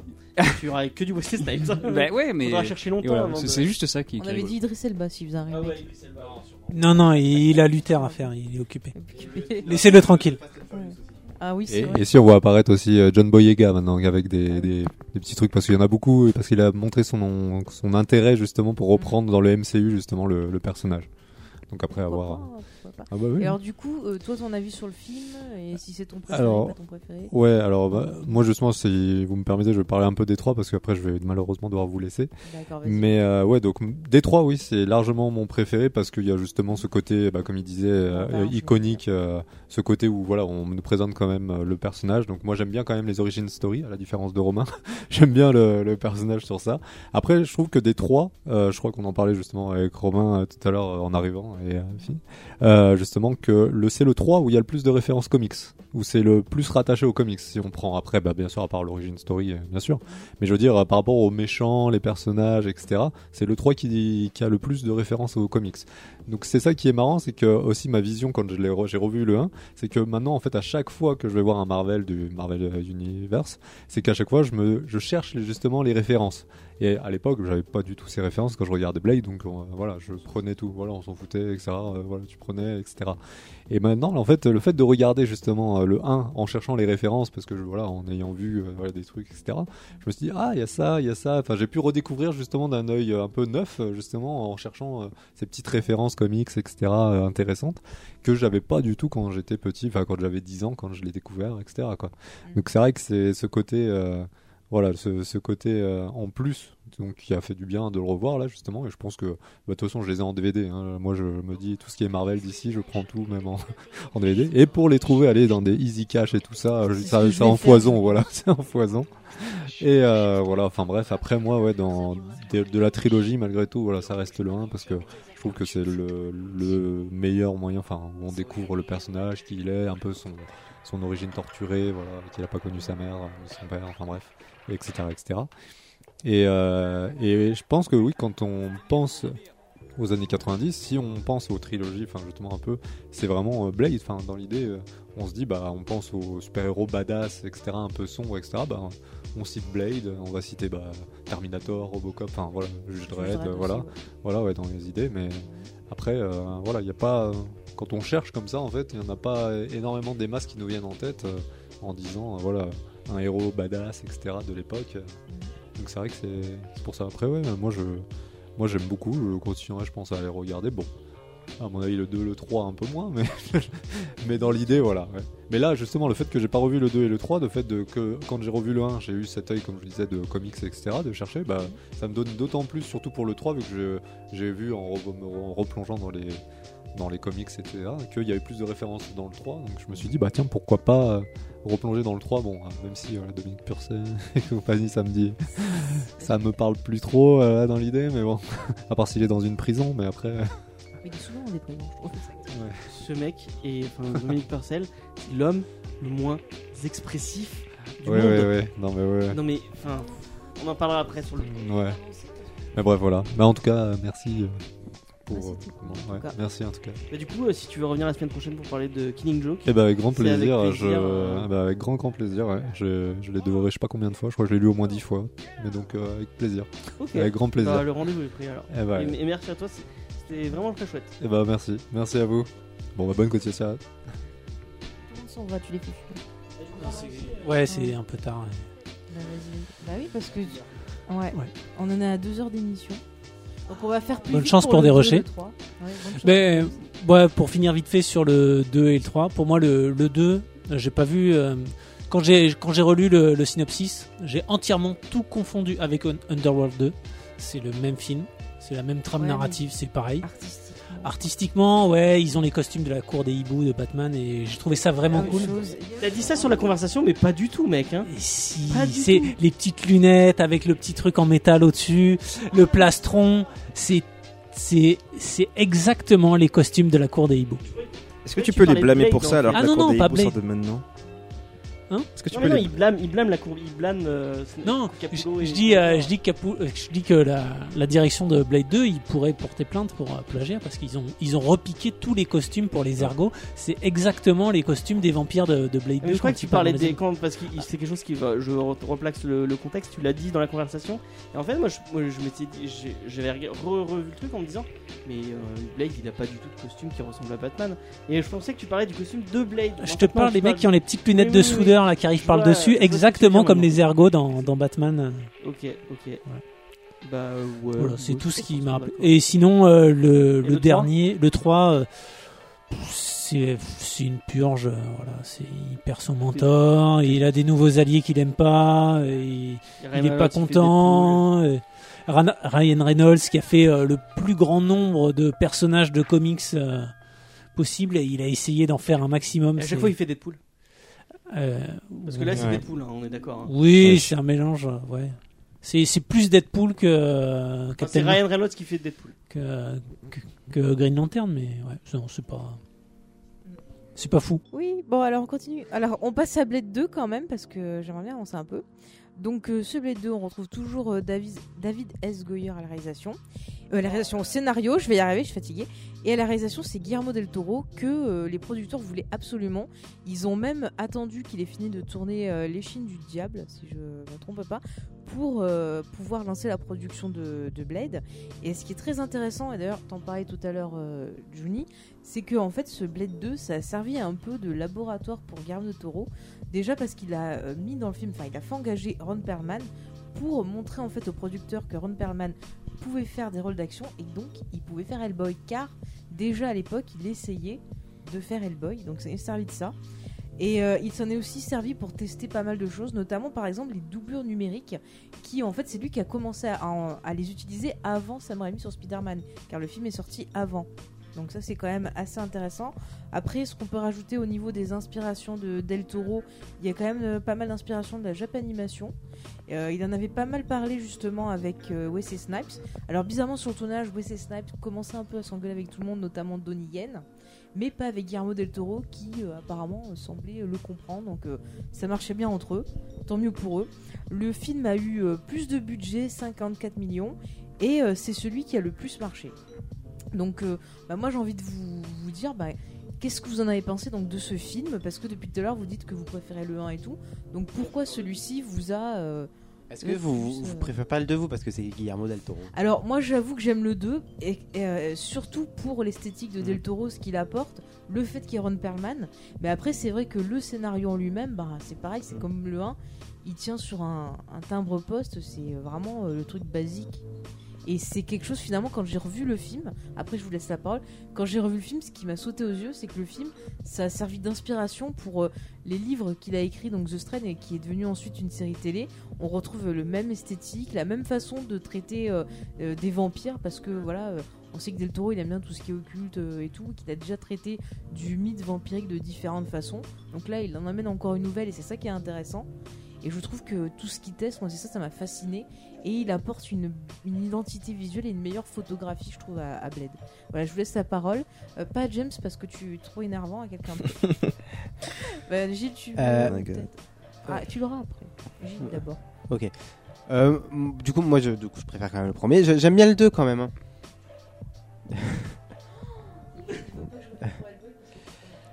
du, du coup, moi, comme j'ai dit, je préfère le premier, mais j'aime quand même le 2. Le 2, je l'aime bien. Parce que déjà, il y a. Même si tu. Enfin, même comme tu disais qu'il a testé euh, les corps numériques, enfin voilà. Je trouve qu'il y a plus de même de, de maquillage de vrai, enfin vraiment avec toutes les. Romain ne dira pas le contraire, je pense. Le 2. Et, et mais après, ce qui m'a dérangé, c'est que le 1, on sentait vraiment que les vampires. euh, genre un peu reclus, société secrète et tout. Et dans le 2, je trouve qu'ils ils s'ouvrent beaucoup plus et ça m'a gêné avec ils sont tous en armure, euh, ils ont vraiment leur leur, leur immeuble avec tout. que l'élite. Ouais, mais moi ça m'a dérangé, j'aimais bien le côté plus secret et encore plus dans le 3 où ils sont dans leur bâtiment avec les grandes baies vitrées, avec les gardes armés et tout. Et ça, ça me gêne beaucoup. Moi j'aimais bien le. pour apporter Ouais. une précision à ça, c'est que justement, euh, quand ils ont bossé sur le scénario, euh, ils ont dû faire des compromis, des trucs comme ça. Et donc, c'est un peu les producteurs qui voulaient que ce soit plus grand, plus beau. Et par exemple, la fin de Del Toro, il a dû batailler pour pouvoir euh, la voir parce qu'il voulait tout changer, la, la fin qui est très dramatique. Ouais. Moi, je trouve que c'était, moi, je trouve que j'aime bien, j'aime bien la fin. Oui, là, Et il a dû vraiment Mm. batailler parce qu'il voulait Mm. que, euh, en gros, le, le, le, vamp- enfin, le vampire meure comme celui du premier, quoi, Ouais. qu'il explose. Tu vois. Mais du coup, le premier, j'ai- de bout en bout, j'étais à fond et là, oh, des fois, je me disais bon, quand est-ce que ça finit quoi. Mais ça n'empêche pas que voilà, oui, j'ai bien aimé quand même le, le 2. Moi, il y a une raison euh, assez euh, marquante pour le fait que je préfère le deuxième, et c'est est-ce qu'on a parlé, qu'on a, on a parlé pendant euh, une petite demi-heure du premier film, on a mentionné qu'une seule fois le, le vilain du film, euh, qui n'est pas marquant du tout et qui pour moi est euh, random au possible et euh, qui euh, même la, la scène de baston au final elle, est- elle est enfin c'est sympa mais voilà ça, ça ça casse pas trop un patin à un canard là encore le deuxième euh, le scénario est pas foufou mais je trouve que la menace est plus sympathique enfin le fait que le design apporte beaucoup Euh, et euh, je trouve que c'est euh, plus sympa Mm. Euh, les combats sont plus jolis Euh, je préfère vraiment le 2 pour euh, il corrige les défauts du, du 1. ouais Parce que quand je parle de Blade, moi c'est vrai que bon, le 3, je- c'est vrai que je l'aime pas non plus, mais j'ai tendance à parler du 1 et du 2 dans. Ils, ils vont, c'est des Ils suites. répondent, en fait, Ce ouais. sont des, des suites, c'est vraiment une suite directe et ils s'emboîtent parfaitement. Donc euh, si j'aimais le 1, euh, même si esthétiquement le 2 n'a rien à voir, mais le 2 euh, me touche autant. Euh, c'est un peu comme quand vous regardez le Retour au futur. Si vous mettez Retour au futur 1, vous dites vite, il faut que je mette le 2 direct, et, et ainsi de suite, etc. Et ben là, pour Blade, c'est exactement la même chose, parce que le, le, 3, le pardon, c'est la, la, la suite directe euh, du, du, du, du premier, etc. Ça se, ça se suit, mais parfaitement. Donc, un plus de ça, on rajoute la, la patte à, à Del Toro sur l'esthétique, etc., la symétrie, euh, les côtés très saturés. Sur le maquillage, euh, d'ailleurs, ce sont les mêmes qui ont travaillé sur des Star Trek et sur des Motion Man. Toi qui parlais des Motion Man tout à l'heure, ce sont les, les mêmes gars qui, qui ont bossé sur ça. Euh, et voilà. Et tout à l'heure, vous parliez de Hellboy, donc c'est clairement un, un- comment dire, une esquisse de Hellboy et Hellboy 2, parce qu'on retrouvera Ron Perlman et aussi le méchant des vampires euh, mutants là, avec la bouche qui s'ouvre. Dans du coup Hellboy 2, ce sera le, le prince des, des elfes. Exactement, ouais. Mais il y a tout un. Je trouve que dans l'écriture du méchant, il y a un côté vraiment dramatique parce que c'est quelqu'un qui a pas demandé à être là, qui a été manipulé, qui, qui comprend pas, qui limite souffre de sa condition. Et du coup, bah, on le comprend finalement, alors qu'on est censé le redouter. Et on a de la peine pour lui sur la Ouais, mais ça, tu, le sais que à la fin. Enfin, oui, je veux mais dire, quand, les trois quarts du film, tu t'as pas passes, du tout. ouais, tu passes trois quarts Ouais. du film à, à- à avoir peur, à dire tiens, c'est une grosse menace, on dirait un truc zombiesque limite et tout. Et quand t'apprends son histoire, bah là, tu te mets à la limite à être de son côté, quoi. C'est- mon souci principal avec ce film. Ouais, vas-y, dis-nous. Euh, comment dire? Il, a, il avait tout ce qui me manquait dans le premier, c'est-à-dire qu'il avait une meilleure réalisation. Le premier était sympa, mais déjà le filtre gris sur les images, je suis pas forcément fan. Et euh, l'ambiance générale, la photo, les cadrages, par exemple, la scène la plus marquante du film est au début, du premier. C'est le truc de la douche. Passer ça, le reste du film est sympathique, mais il n'y a pas forcément de trucs que tu vas forcément retenir au-delà de quelques plans de Blade qui se la pètent. Le deuxième, il y avait vraiment une esthétique, il y avait, ben, il y avait Del Toro, je pense que c'est pas nécessairement, c'est pas nécessaire de s'étaler sur les détails. Euh, le point le plus faible, en fait, c'était vraiment le script et l'écriture des personnages. Parce qu'en fait, les films Blade n'ont pas vraiment de personnages, dans le sens où Blade lui-même n'est pas une personne. Euh, son équipe de gars sont tous plus ou moins des archétypes, mais ils n'ont pas vraiment de développement ou de, de voyage ou quoi que ce soit. Et euh, Blade 2 aurait probablement été. et euh, le- justement, Blade vampire 2 vampire. aurait été beaucoup plus intéressant si ça avait été euh, Nissa, donc la princesse vampire. Si le, film, si le film avait été Nissa et pas Blade, parce que toute la partie intéressante se passe dans le fait que c'est cette meuf qui obéit à un père qui se sert d'elle. Elle a un frère dont elle n'est pas tout à fait au courant de ce qui lui est arrivé. Et, euh, et tout ce qu'elle fait dans le film, c'est apparaître, sortir des phrases plus ou moins Il qu'il y a des scènes qui avaient été euh, un peu plus tournées avec elle. Ils avaient prévu de faire une histoire euh, entre elle et Bled et tout. Ça a été coupé au montage. Ah, bah, ah, alors histoire d'amour non merci mais, euh, Ouais. mais mais toute la partie sur la relation familiale qu'elle a et le fait qu'elle est princesse d'un- d'un ordre de vampires caché enfin, tu peux faire une énorme quantité de choses intéressantes avec en plus c'est Del Toro donc il y avait moyen mais ça s'appelle Blade donc je trouve euh, reprend voilà, un peu ça euh, dans Hellboy 2. Quoi. C'est ça et euh, il y, a- il y a un peu plus de effectivement parce qu'effectivement maintenant que tu, me- tu me fais penser la relation entre les- le frère et la sœur Mm. Elf est mieux traitée dans, dans Hellboy 2 Ouais, je pense que c'est une commande déjà. Blade 2, c'est clairement une commande, Oui. euh, commande studio. Euh, Mais après- il a fait ça pour que ça l'aide Bien euh, sûr, dans euh, sa carrière. Mais euh, Del Toro, en le, en le connaissant, moi, c'est vrai que j'ai travaillé dessus sur un épisode de, de Derrière le Masque, mais c'est un amoureux des Universal Monsters. Ouais. Et donc ça se voit dans Shape of Water, c'est clairement une hymne aux Universal Monsters. Mais le personnage, le, le méchant, qui n'est pas fort, en fin de compte un méchant dans Blade 2, bah, c'est clairement euh, ça. C'est à mon avis le film qu'aurait voulu euh, Del Toro. Après tout ce qui est... euh, et la princesse aussi, hein, j'englobe ça.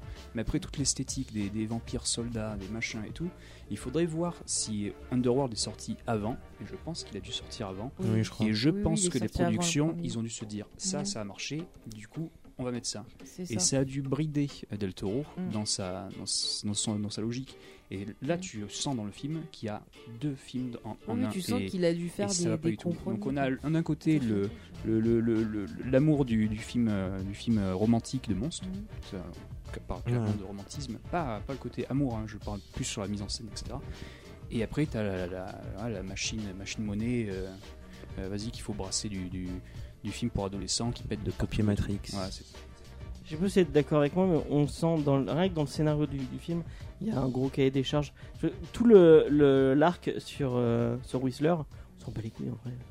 Euh, et c'est rajouté là alors que que enfin parce que fallait faire un, un lien avec le avec le avec le, le premier. Non mais James, euh, tu soulèves un point super intéressant, c'est que sur ce personnage de Whistler et tout, et sur le scénario, il y a beaucoup d'incohérences. Ouais. Parce qu'on quitte dans le premier où on se dit ah bah il s'est suicidé et tout, et puis là il nous sort toute une histoire comme quoi en fait il se serait pas suicidé, que en il serait à la Voilà, ça m'a été. dans chaque film, Alors que c'est un gars qui. ce Mais c'est ça, alors que c'est un gars qui, clairement, pendant tout le premier film, passe son temps à dire Ah bah non, plutôt crever qu'à d'être un vampire. Et là, subitement, il se serait pas suicidé, il se serait fait avec- prendre par les vampires. Enfin, c'est bizarre. le 3 quoi. aussi, c'est la grosse incohérence. Ah oui, le 3, c'est du gros bordel. hein. On va en parler en quelques instants. Mais, mais même euh, tout euh, le délire avec le personnage de Norman Reedus qui sert strictement à rien, qui est même pas. Enfin, moi, j'ai trouvé pas drôle au possible. Et euh, moi, je regarde pas Walking Dead. euh, euh, oui, il y a Gilles qui monte son t-shirt. Il a un Ouais, t-shirt avec, le, Dead. avec le recul, c'est rigolo. D'ailleurs, sa première scène, il a un t-shirt du BPRD dans Blade 2. Ouais, j'avais pas vu. Que, que à chaque fois que je regarde ce film et que je revois le t-shirt, je me dis, ah... en fait, Del Toro l'a fait exprès. C'est genre, il- il- c'est du troll à ce Il y a niveau-là. un lien avec les t-shirts dans, dans, dans cette saga. On Ah, je sais pas, Dans hein. le, 3, dans le 3, il y a un autre truc avec un t-shirt euh, cap. il a dit dans une interview qu'il euh, il a dit dans une interview qu'il l'avait fait exprès justement parce qu'il essayait vraiment de placer ses billes pour pouvoir faire enfin son Hellboy. Ouais, ça se sent. Parce que c'est, c'est, c'est, c'est du... Alors apparemment, il avait acheté euh, ouais la licence ou les droits d'Hellboy pour pouvoir le faire et pouvoir contrôler euh, la façon de pouvoir le faire et travailler Ouais. avec l'auteur sans que les studios l'embêtent. Ceci dit, il y a un truc que j'ai remarqué avec le deuxième qui est plus évident qu'avec euh, qu'avec le premier, j'ai envie de dire. C'est le côté. euh, le premier était entre guillemets un film tout seul. Le deuxième, c'est le moment où on sent le cahier des charges. Et en fait, on sent ce qui va devenir une marque de fabrique plus ou moins de ces, de ces types de films, c'est que on entre dans le 21e siècle, on entre dans le euh, micromanaging à outrance de franchise. Et euh, c'est exactement films. ça. En fait, Blade 2, il a, il a les premiers signes de ce qui va caractériser pas mal de ces films de super-héros par la suite et jusqu'à maintenant. C'est le côté machine du truc, comme, euh, comme tu disais tout à l'heure. Et, euh, et ça se sent à mort. Et à mon avis, ça se sent d'autant plus sur celui-là parce que justement, on a un gars qui est connu pour être un artiste qui a un amour particulier pour, pour ces monstres et tout ça. Et, et du coup, le côté un peu Frankenstein du film met encore plus en, en- en avant ce côté-là. Et je crois que c'est le premier que j'ai vu au cinéma en tout cas et, euh, et qui pareil surfe sur la grosse vague de Underworld et Matrix et trucs de ce Après, il avait style. pas un gros nom euh, derrière, enfin à l'époque Del Non, Toro. à l'époque, ouais. Non, Del Toro, euh, euh, En fait, il avait fait euh, Mimic aux États-Unis où le tournage avait été horrible pour lui. Enfin, c'est toute une aventure. Je vous conseille d'écouter l'émission Capture Mag qui était sur euh, Del Toro, qui était très intéressante. Et il y avait aussi un numéro de Mad Movie euh, consacré à Del Toro où il parle de toutes ses expériences. De- voilà, qui est Euh, très il- intéressant. il, décrit la production de Mimic comme étant aussi euh, Ah, douloureuse pour lui que le kidnapping de son père. C'est ça, c'est ça. C'est-à-dire qu'en gros, le mec, euh, ils avaient engagé euh, le réalisateur du Veilleur de nuit pour retourner plein de scènes. Et en gros, la version qui est sortie, c'est genre 50% lui et 50% le gars. Quoi. Enfin, C'est le c'était- Justice League de l'époque. Voilà, c'était un peu ça en fait. Donc c'était euh, assez euh, ouais, problématique. Et du coup, je sais plus ce que je voulais dire, on est parti. Ah oui, voilà, oui, donc il avait fait ça, il commençait à se faire connaître aux États-Unis. Les Chines du Diable n'étaient pas encore euh, sortis, c'est sorti, je crois, un mois euh, avant Blade 2. Et celui-là, il a eu un gros gros succès critique et tout, alors que Blade 2, euh, ça a été plutôt voilà à l'inverse. Mais c'est ces deux films qui vont commencer à le faire vraiment exploser hors euh, du, du Mexique en fait. Il avait fait quoi au Mexique en fait euh Alors son premier film c'est Chronos où justement il y avait Ron Perlman et c'est sur euh, la- l'alchimiste là, celui qu'on avait entendu l'histoire dans Exozet. je retrouve son nom. Ah, qui a écrit un bouquin qu'on lui attribue là. Oh, ça, je retrouve plus son nom. Enfin bon, c'est une histoire de. Ça traite de, de l'alchimie, ça traite d'immortalité. Il y a encore une. Pas autre, Nicolas Flamel? Non, c'est un autre. C'est Fulcanelli. Voilà, j'ai retrouvé le nom, Fulcanelli. Donc, ouais, il avait fait ça et ça lui avait permis de se faire remarquer. Et donc, il avait commencé. euh, on l'avait appelé pour euh, faire mimique. Et bon, voilà, c'était dur et ainsi de suite, quoi. Non, non, c'était le début. film que ça au Mexique en fait. Euh, ouais, après, il a fait des courts-métrages aussi. Ouais, aussi, ouais, ouais, ouais. Il avait travaillé sur. euh, Ah, pardon, du coup, il était maquilleur en Maquilleur. effets spéciaux, Mm. et c'est pour ça que dans toutes ces- tous ces films, il apporte. euh, un truc visuel, il dessine aussi, il a failli être oui, artiste. mais il veut absolument du maquillage, Mm. systématiquement. Alors, il a déjà, bien parce raison. qu'il connaît son, son, son boulot, mais Mm. ça, ça le tient à cœur. Voilà, Mm. C'était son Puis premier il a job. travaillé aussi sur une série, alors je crois que c'était au Mexique, mais qui était un peu genre pas comme la quatrième euh, dimension, mais un peu le principe, c'était des petites histoires. Il me semble avoir lu ça. tout. Après, où si on justement, parle c'est là qu'il a connu euh, Alfonso Cuaron et euh, tous ses Hmm, potes. euh. Ça, je pourrais pas te dire. Par contre, cette dernière série télé, bon, t'as parlé de Strain, mais pour Ouais. enfants, euh, Oui, Trollhunter. ah, Trollhunter, c'est c'est magnifique. Bah. Trollhunter, c'est Hellboy 2, enfin, c'est le toute sa quoi. filmographie, C'est- toute sa filmographie de, c'est dans Trollhunter et c'est génial. C'est magnifique. Je peux te- enfin, je reste dans le troll. J'aime pas cette série, elle est nulle. Voilà, c'est tout. Mais elle est pas nulle, t'as regardé 2-3 Regarde 2-3 premiers épisodes, tu verras à quel point c'est beau. Bon, bref. Et qu'est-ce qu'on disait du coup? On en était du coup dans le film à part. euh, Vous voulez rajouter autre chose sur le 2 On parlait des, on parlait des méchants. Est-ce que vous avez euh, fait un petit, un petit euh, lien sur, bah, sur, justement sur le maquillage euh, ce... C'est la meilleure partie du film.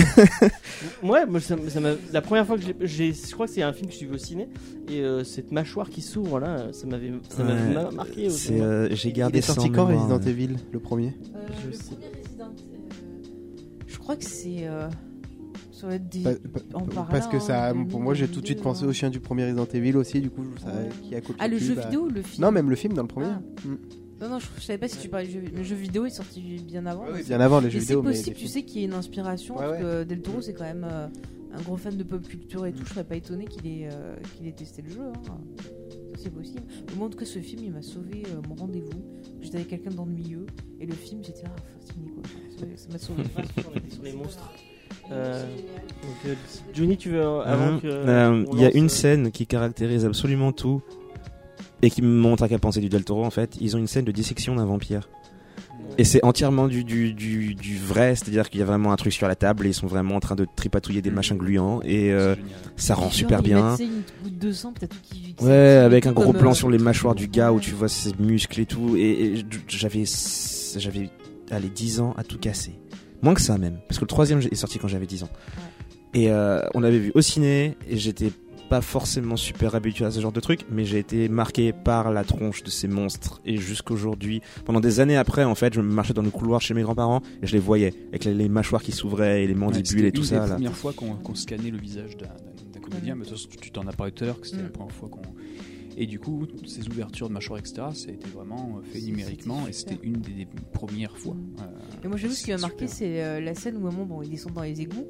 Et on a vraiment, je trouve c'est une gestion. Enfin, on sent vraiment que les persos, ils sont acculés, qu'il y a ces, ces, Mm, mm, ces créatures qui arrivent de partout, qui pourraient ne pas s'en sortir et tout.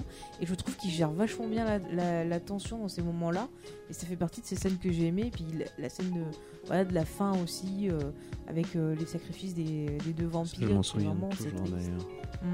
Non, mais Mais c'est ça a été, ça a repris euh, maintes fois hein, quoi, dans Blade 3. c'est- Mm. c'est- Blade 3, ça reprend tout ce qui a marché dans les deux précédents. Ils Et ont tout mis Matrix. dans Blade 3. On va en parler. Euh, Dans Underworld, ils ont carrément repompé la, la fin de. de, de oui, c'est Underworld, ils repompent la fin de Blade 2 euh, bah, Oui. pendant tout leur film.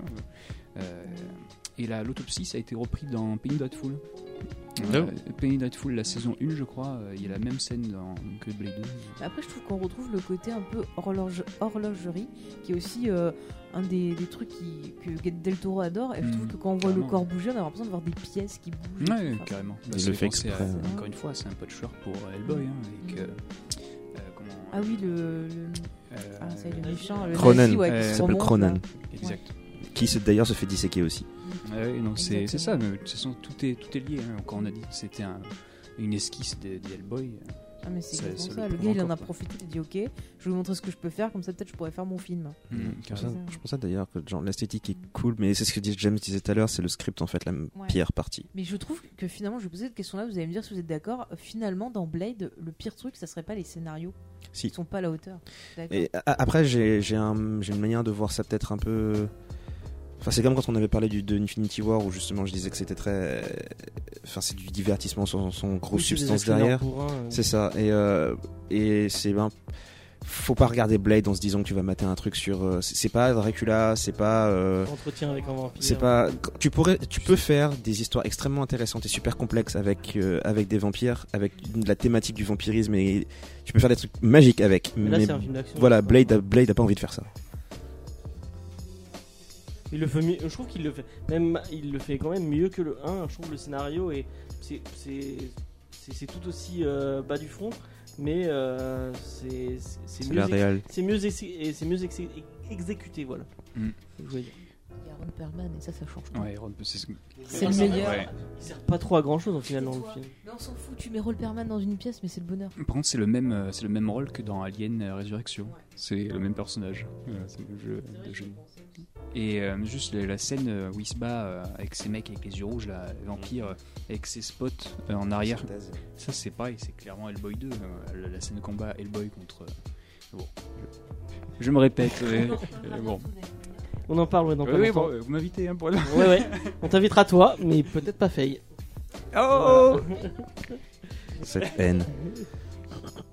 Bon, Euh, donc le 3 Oui, le- on part sur le. euh, bah, on va peut-être faire. euh, qui a revu T'as t'as revu les trois du coup? J'ai revu les On 3. a revu les trois. Euh, Jill, euh, t'as revu les trois. Euh, Est-ce que t'as passé un bon moment euh, devant ce Hellboy? Euh, bah, c'est comme le premier, j'en- j'avais aucune, euh, sou- un- aucun souvenir du film, à part la scène d'intro, pareil. Je sais pas pourquoi les scènes d'intro des Blade euh, me marquent. Je sais pas. Vas-y, passe sur ton micro. Non, Mais, mais non, là, la scène d'intro, elle est 100 fois moins bonne que la scène de baston dans l'église abandonnée et même dans les égouts. Euh, là, tu sens qu'ils ils ont voulu raccorder euh, le, le film de 98 parce qu'il y a 4 ans qui séparait deux films. Donc ils ont dit bon vite, on va faire un truc qui, qui les colle les deux pour, euh, pour que les jeunes gens s'en souviennent et qu'après il s'est fait plaisir. Je me rends compte qu'on n'a pas du tout parlé du personnage féminin dans, le- dans le premier. Il y en a un? Oh non, on s'en fout. Et juste pour répondre à ça, quand Del Toro il est arrivé, il a demandé, alors ça j'ai entendu ça dans le Capture Mag, je trouve ça intéressant, il a demandé à avoir toutes les images du 1, c'est-à-dire les, les rushs et tout, et du coup il a sélectionné, il dit ça je vais garder, ça va me servir pour le 2, ça ça va pas me servir et tout, et justement c'est pour ça qu'au début du film on a des images de, de Blade 1 et tout pour, euh, Ouais. pour essayer d'accrocher les wagons. Notamment un plan d'un bébé couvert de sang. Ouais. Mais ouais, du coup, ce que je disais, ouais, du coup, la, la- j'avais aucun souvenir. Mais j'ai pas dit que la scène d'intro m'avait marqué. Hein. J'ai eu, c'est le seul souvenir que j'avais. Ça t'a marqué puisque c'est le seul souvenir. que Ouais, bon, si tu veux. Mais de, de, Manak, là, Namak, euh, qui, bon, pas un peu comme dans l'un, qui se fait accompagner, enfin bref, et qui tue tous les vampires. Du coup, c'est Hassan. Et du coup, j'ai passé un bon moment aussi parce que je savais pas du tout ce qui allait se passer. Mais moins bien que le premier, euh, comme pareil, trop, trop les. Et les- les bombes à UV, t'as trouvé ça cool? Ouais, je trouvais ça cool les bombes à UV. Mais le, le fait de, de l'armée de vampires euh, avec leur tenue et leurs mitraillettes et tout. euh, Enfin, Moi, j'aime ça j'ai pas. Non, je parle pas de la team avec Ron Perlman, Donnie Yen et tout. Je parle juste vraiment, des- vraiment des gardes armés et tout ça. On pas fan. on- on- on n'a pas fait de point de Donnie Yen. Moi, je le trouve vraiment sous-exploité. Au final, il est là, mais Il parle pas. Donnie Yen, il a surtout fait, il est surtout venu pour faire les chorégraphies de combat et en fait le petit rôle qu'il fait dedans c'est euh, juste un petit rôle comme ça en fait, c'était pas prévu. En plus, il- à cette époque, Donnie Yen, il était encore. euh, enfin, je veux dire, à part en Asie, hein, mais. Ouais. Non, non, c'est sorti après, je crois. Mais il a fait des trucs. euh, parlez dans votre micro, bordel. Pardon, pardon. Ah ouais, C'était une aparté, c'est pour ça. Ouais. Bon, je- je- on conclut du coup. Ouais, euh, Est-ce que eh t'as ben, passé un bon. Ah, je- euh, Est-ce que tu reverras euh, Blade 2 oui, avec 2? grand plaisir. Ben, je trouve vraiment qu'il s'emboîte parfait tellement bien avec le premier, malgré les changements d'esthétique et tout. Il corrige les défauts euh, du premier, mais euh, le fait qu'il s'enferme dans ce, ce- ce schéma, euh, euh, les méchants vampires, les machins, euh, Mhm. tout le monde armé, euh, voilà, le côté business qui, qui brise le, le film, c'est c'est ça son plus gros défaut. Qu'on n'avait pas dans le 1 pour le coup, je trouve. Ok. Voilà. Johnny C'est mon préféré les trois. Mais c'est vraiment purement à cause de l'esthétique. Probablement des méchants plus que du reste en fait. C'est-à-dire qu'en fait, je, je regarde pas, je regarde jamais les Blades pour les pour l'histoire ou pour les personnages et ça m'arrive très très souvent de commencer un Blade et de jamais les finir parce que je m'ennuie avant la fin. Et euh, tu fais souvent ça. Tu parles souvent de, de, ma- de mater des films, puis tu passes autre chose. ça dépend des films en fait. C'est-à-dire qu'il y a des films que je peux mater du début à la fin, même en boucle toute la journée et j'ai, je les adore. Tu matais qu'une seule scène à chaque fois et que le reste, tout ça. te- Euh, C'est pas j'en sais rien. Avengers Ouais, ouais, c'est la fin d'Avengers que je regarde, euh, que j'aime bien regarder parce qu'elle est bien faite, mais le reste du film m'ennuie profondément. Et, euh, et c'est à peu près pour les mêmes raisons que pour Blade, c'est-à-dire que encore que Avengers, l'é- l'écriture des personnages est mieux faite. Tu sens beaucoup plus la personnalité, les motivations et tout ça, mais la réalisation est assez plate. Et, euh, et du coup, le premier Blade, c'était à peu près le même délire. Et le deuxième, il n'y a pas vraiment de perso dedans. Le, la relation entre Blade et, euh, et le personnage de Ron Perlman sont, est rigolote, mais voilà. Et, euh, et en fait, c'est le, typiquement le type de film où je vais prendre des éléments, genre le design des, des nouveaux vampires, ou une ou deux scènes par-ci par-là, et le reste, ok, bof. J'ai été marqué quand j'étais gamin par la mort de la princesse à la fin, Mhm. parce que j'avais trouvé ça très beau. Et, euh, et du coup, c'est aussi pour ça que du coup, je, regrette que, le film s'appelle pas Nissa, parce que son perso était beaucoup plus intéressant, quoi. Et du coup, enfin, elle meurt à la fin, mais tout- toute la tragédie vient de choses que tu es obligé de t'imaginer parce que tu les as pas vraiment. Faye, t'as t'as pas donné ton avis? Bah, moi, c'est mon préféré, j'adore, voilà, parce que Guillermo del Toro. Non, mais parce qu'il y a plein de choses que j'aime dedans, que soit même dans l'histoire, même s'il y a des incohérences, choses qui vont pas, il arrive à faire des méchants qui sont plus intéressants que ce qu'on avait dans le premier. Euh, L'esthétique, les, euh, voilà, les monstres, enfin, j'aime tout. je me sens à la maison, en fait, quand je vois ce film. Enfin, quand je vois n'importe quel film de del Toro, de toute façon, je, je me sens à la maison, donc euh, je peux pas faire plus simple. Bah moi j'ai déjà donné mon avis. Enfin, j'avais peu de souvenirs parce que je l'ai vu qu'une fois au cinéma euh, à l'époque. Je sais plus quel âge j'avais. Et, euh, et bah là, je l'ai revu avec plaisir. Je passais un bon moment. C'était euh, c'était assez cool. Euh, voilà. Puis après, j'ai dû regarder Blade, Blade 3 et c'est toute une autre histoire. Bah, justement, euh, Blade 3 qui est peut-être le Blade de trop. En tout cas, donc ils avaient envie de faire donc Blade 3. Ils cherchaient un réalisateur. Ils ont recontacté le réalisateur du premier. Il a dit euh, non, j'ai lu votre scénario, j'ai pas envie de le faire. Ils sont allés voir Guillermo del Toro. Il a dit ah bah non, je fais Hellboy, elle peut pas.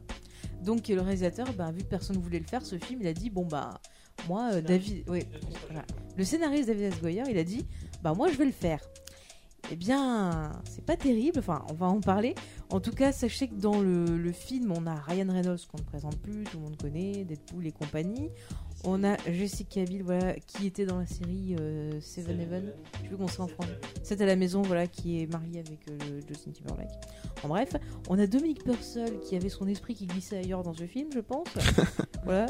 Et euh, dans une des rôles de méchants, nous avons Parker Posey que vous avez pu voir peut-être récemment si vous avez regardé la série euh, Lost in Space. Elle me Voilà, fait peur, elle. Elle est pas terrible, hein. Non, elle me fait peur. Ah, elle te fait peur elle me fait peur. Dans Y a tous pas les- Moi, aussi dedans Euh, si, Triple il y a un H, ouais. aussi, ouais. Euh, je finis juste pour présenter. Le film a coûté 65 millions. C'est le plus cher, non Je veux le dire. Si je l'avais dit. pour 40, le deuxième. euh, 54, elle a dit. ouais. Ouais, voilà. Euh, alors après, c'était le gros bordel sur le tournage parce que Wesley Snipes passait son temps en fait euh, à fumer dans sa caravane des joints. Il ne voulait pas en sortir sauf pour euh, si on a besoin de filmer des Pour les scènes de lui en gros ouais. plan. Sinon, c'était sa doublure. Donc euh, il y a plein de- d'acteurs qui ont pratiquement pas tourné avec lui. Il refusait de parler aux autres acteurs. Il fallait qu'on l'appelle Blade et il a essayé d'étrangler euh, le réalisateur. Alors apparemment, c'est un des acteurs qui a raconté C'est l'anecdote. Patton Oswald, ouais. Ouais, voilà. Qui a dit qu'apparemment, euh, il devait tourner une scène où euh, apparemment chacun avait choisi son t-shirt et il y avait un acteur noir qui avait un t-shirt avec écrit garbage. Et quand Wesley Snipes l'a vu, il s'est jeté sur le réalisateur en Ordure accusant, en français. ouais. voilà, en accusant le réalisateur d'être un sale raciste, d'avoir donné délibérément ce t-shirt à un acteur noir. Enfin c'était vraiment un tournage très très compliqué.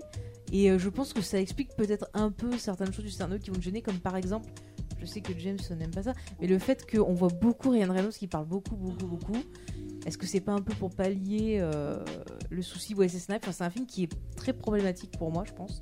Et je ne sais pas pour vous, quelqu'un veut prendre la parole? Ah bah notre invité, allez. Euh, alors, c'est des, des trois, sûr, je garde aucun, aucun, aucun, aucun souvenir, aucun bon souvenir. Euh, je pense que ce serait intéressant euh, de remonter le film. Euh, que des fois, c'est des petits challenges. Je me dis, des, des fois, il y a des films, des films avec des, des, des- comment on appelle ça, des, des épiphanies, des moments vraiment, on dit, waouh, c'est vraiment chouette ça. Et après, tout le reste du film, c'est. Des moments chouettes dans, le- dans Blade 3. Et ben, je pense que si on remonte, Mais même si, a- euh, euh, même si s'il est pas Wesley Snipes, il est pas fantastique dans celui-là, je, je pense qu'on arriverait à faire quelque chose de sympa en, en queutant, tu vois, tous les côtés rigolos, machin et tout. Environ, parce que il, il- il est, le mec quand il a écrit le script, tu sens très bien qu'il a dit, ok, ça, ça a marché dans Blade 1, donc on va le remettre. Donc hop, ils ont remis les fléchettes, machin qui explosent. Ok, ça, ça a marché dans Blade 2, euh, les combats, machin, super bien Mais scénarisés, il y a quand même une grosse inspiration, genre ah j'ai vu cette scène dans Matrix qui marchait bien, je vais la remettre. Il y a plein de scènes de Matrix Ouais. qui sont prises telles quelles. Ouais, ça c'est c'est un produit. Mais ce qui est, ce qui est rigolo, c'est. hum, Est-ce que vous avez vu le. Rien à voir. Est-ce que vous avez vu L'arme fatale récemment Les armes euh, Oui. de la trilogie. Oui. Quand on regarde L'arme fatale, on peut voir les années qui passent. Mais réellement, c'est-à-dire. euh, c'est clairement Les- au les début les qui années grandissent. 80. Non, non, c'est les années 80, les années milieu 80, fin 80, euh, 90, ouais, pardon, ouais, machin, et 2000 avec le 4. Alors, Bah là, c'est pareil avec Blade 3. C'est Yep. ok, là, c'est la fin des années 90, les trucs cool et tout. Début des années 2000, ah ok, euh, le lancement des licences, on va commencer à faire des films à suite. Et là, le 3, et ben ça y est, on est euh, fin des années euh, 2000. euh, 2000 euh, ouais, on arrive. euh, euh, les Star Wars, c'est 2004, fini, machin et tout, donc il faut conclure et. Et on va faire un film avec du pognon, on va, parce qu'on sait que ça donnera du, du monde, et c'est rigolo de, de vraiment de suivre une évolution. De... alors Et ton rien que pour ça, c'est intéressant. Avec, avec fatale est très très bien. Et, je tiens à, faire une petite recommandation pour nos auditeurs. Allez écouter, euh, c'est. euh, on n'est pas trop vieux pour ces conneries où tu euh, Faye a, fait euh, cette, cette analogie que je vais reprendre et je vais lui, laisser la parole pour qu'elle reprenne. Selon ce que tu disais, en fait, l'arme fatale, c'est l'histoire Du cinéma. du film d'action. Oui, carrément, ouais, des les films États-Unis, d'action, en c'est carrément ça. ouais. Oui, c'est exactement ça que j'ai dit et je trouve que je suis plutôt intelligente. Attends, je l'ai- oui, c'est carrément ça. Ouais, Euh, ça. le, le coup de Jet Li, c'est Jet Li, non dans le euh, 4, dans le c'est Jet Li. Bah, ça, c'est carrément euh, l'Asie qui arrive disais, euh, avec voilà, la- Jean-Claude la Van Damme qui avait fait tous ses films et tout. C'est euh, les super-héros des années 80, enfin les, les, les actions des années 80, qui se retrouvent face à ces mecs qui sont euh, plus forts qu'eux Mm, et qui mm, essaient de se dire mais comment on va résister face à cette invasion euh. Bah là, c'est un peu la même chose. C'est grand là que tu sens clairement que Mais moi je trouve que c'est un film qui est très MTV parce que c'est vrai qu'à l'époque euh, MTV le mettait vachement en avant, mais on a une réalisation qui est très clipesque avec Mm. voilà beaucoup de poses, et le, le sidekick rigolo, hein, de- le, le Reynolds. Ouais. Ben ça, c'est un, un virus qu'on va retrouver dans euh, les films Marvel d'aujourd'hui, d'un certain point de vue. Alors peut-être pas relief, mais euh, là on sent que Blade, machin et tout, c'était des films qu'on voulait faire pour les adultes, et là vite, hop, on fait des films pour faire du pognon, pour brasser plus de monde et faire rigoler, voilà, les ados, machin et tout, et, on, on change de cible clairement quoi. Sans dans ce film, il y a plus de dénombrement. il y a dans le premier, il y a une gamine qui se fait balancer à genre 20 mètres de distance par le, par le méchant. Et dans le, dans le troisième, à un moment, il y a le méchant qui va jeter un, un, bébé et le bébé se fait rattraper. Et je me disais, ah, on a changé de- d'ambiance d'un coup. hein. Mais moi, moi, il y a, enfin, il, y a à partir du moment où Reynolds arrive, il ne s'arrête plus de parler C'est Reynolds. tout le temps. Mais oui, mais c'est Reynolds, c'est Reynolds qui, qui fait Deadpool. C'est exactement. Il fait Reynolds. personnage, Mais il fait honnêtement, le, c'est horrible. t'as mis sur la conversation, ah, il fait que parler, euh, Reynolds. J'avais pas encore revu le 3. Du coup, j'avais ça en tête et j'ai pas compris pourquoi. Enfin, je l'ai pas vu par parce qu'il y a une bonne partie du film En où il est fait, pas là aussi Oui, déjà. je, je me suis dit pareil, j'avais pas oublié qu'il était là. parle Ouais. des- des masses, c'est qu'en fait, il y a des fois, il est gênant. Enfin, je suis gêné pour lui. C'est-à-dire, il va sortir une vanne ou euh, essayer de faire une référence ou essayer de faire un jeu de mots à Blade ou quoi, et ça, ça passe pas. Bah, je suis pas, je suis pas d'accord. Moi, je vois fait, pas du en quoi il. Je trouve ça. Enfin, moi, ça, ça marchait Ouais. pas sur moi. Tu vois, ça me fait l'e- l'effet, pour reprendre un peu une blague, bon, qu'avait fait ce, ce pourri de Nostalgia Critique, ça c'est autre chose, sur, euh, sur Mortal Kombat avec. euh, il s'appelle Johnny, euh, c'est- je sais plus son nom de perso. Johnny Cage. Johnny Cage, qui à chaque fois qu'il faisait des vannes, bah c'était pas drôle, ça passait pas. Et en fait, j'avais cette impression-là avec, euh, avec le Ah, je, dis pas que les blagues passent sur moi, hein, je dis juste Oui. que le personnage m'a pas gêné, même si ces blagues le- sont le, pourries. Le perso me gêne euh, pas, c'est juste quand il faisait ses références bidons ou ses blagues bidons et que t'as personne qui rit, même pas toi, même pas les persos. Enfin, t'es gêné pour lui, tu vois. J'étais un peu. Ils, ils essaient de la jouer comme si. Parce que le, le- le gag de ce personnage, c'est euh, Blade n'a aucun sens de l'humour, Blake n'a aucun sens social, et là il se retrouve avec une bande de gens qu'il connaît pas, et euh, il y a un peu les.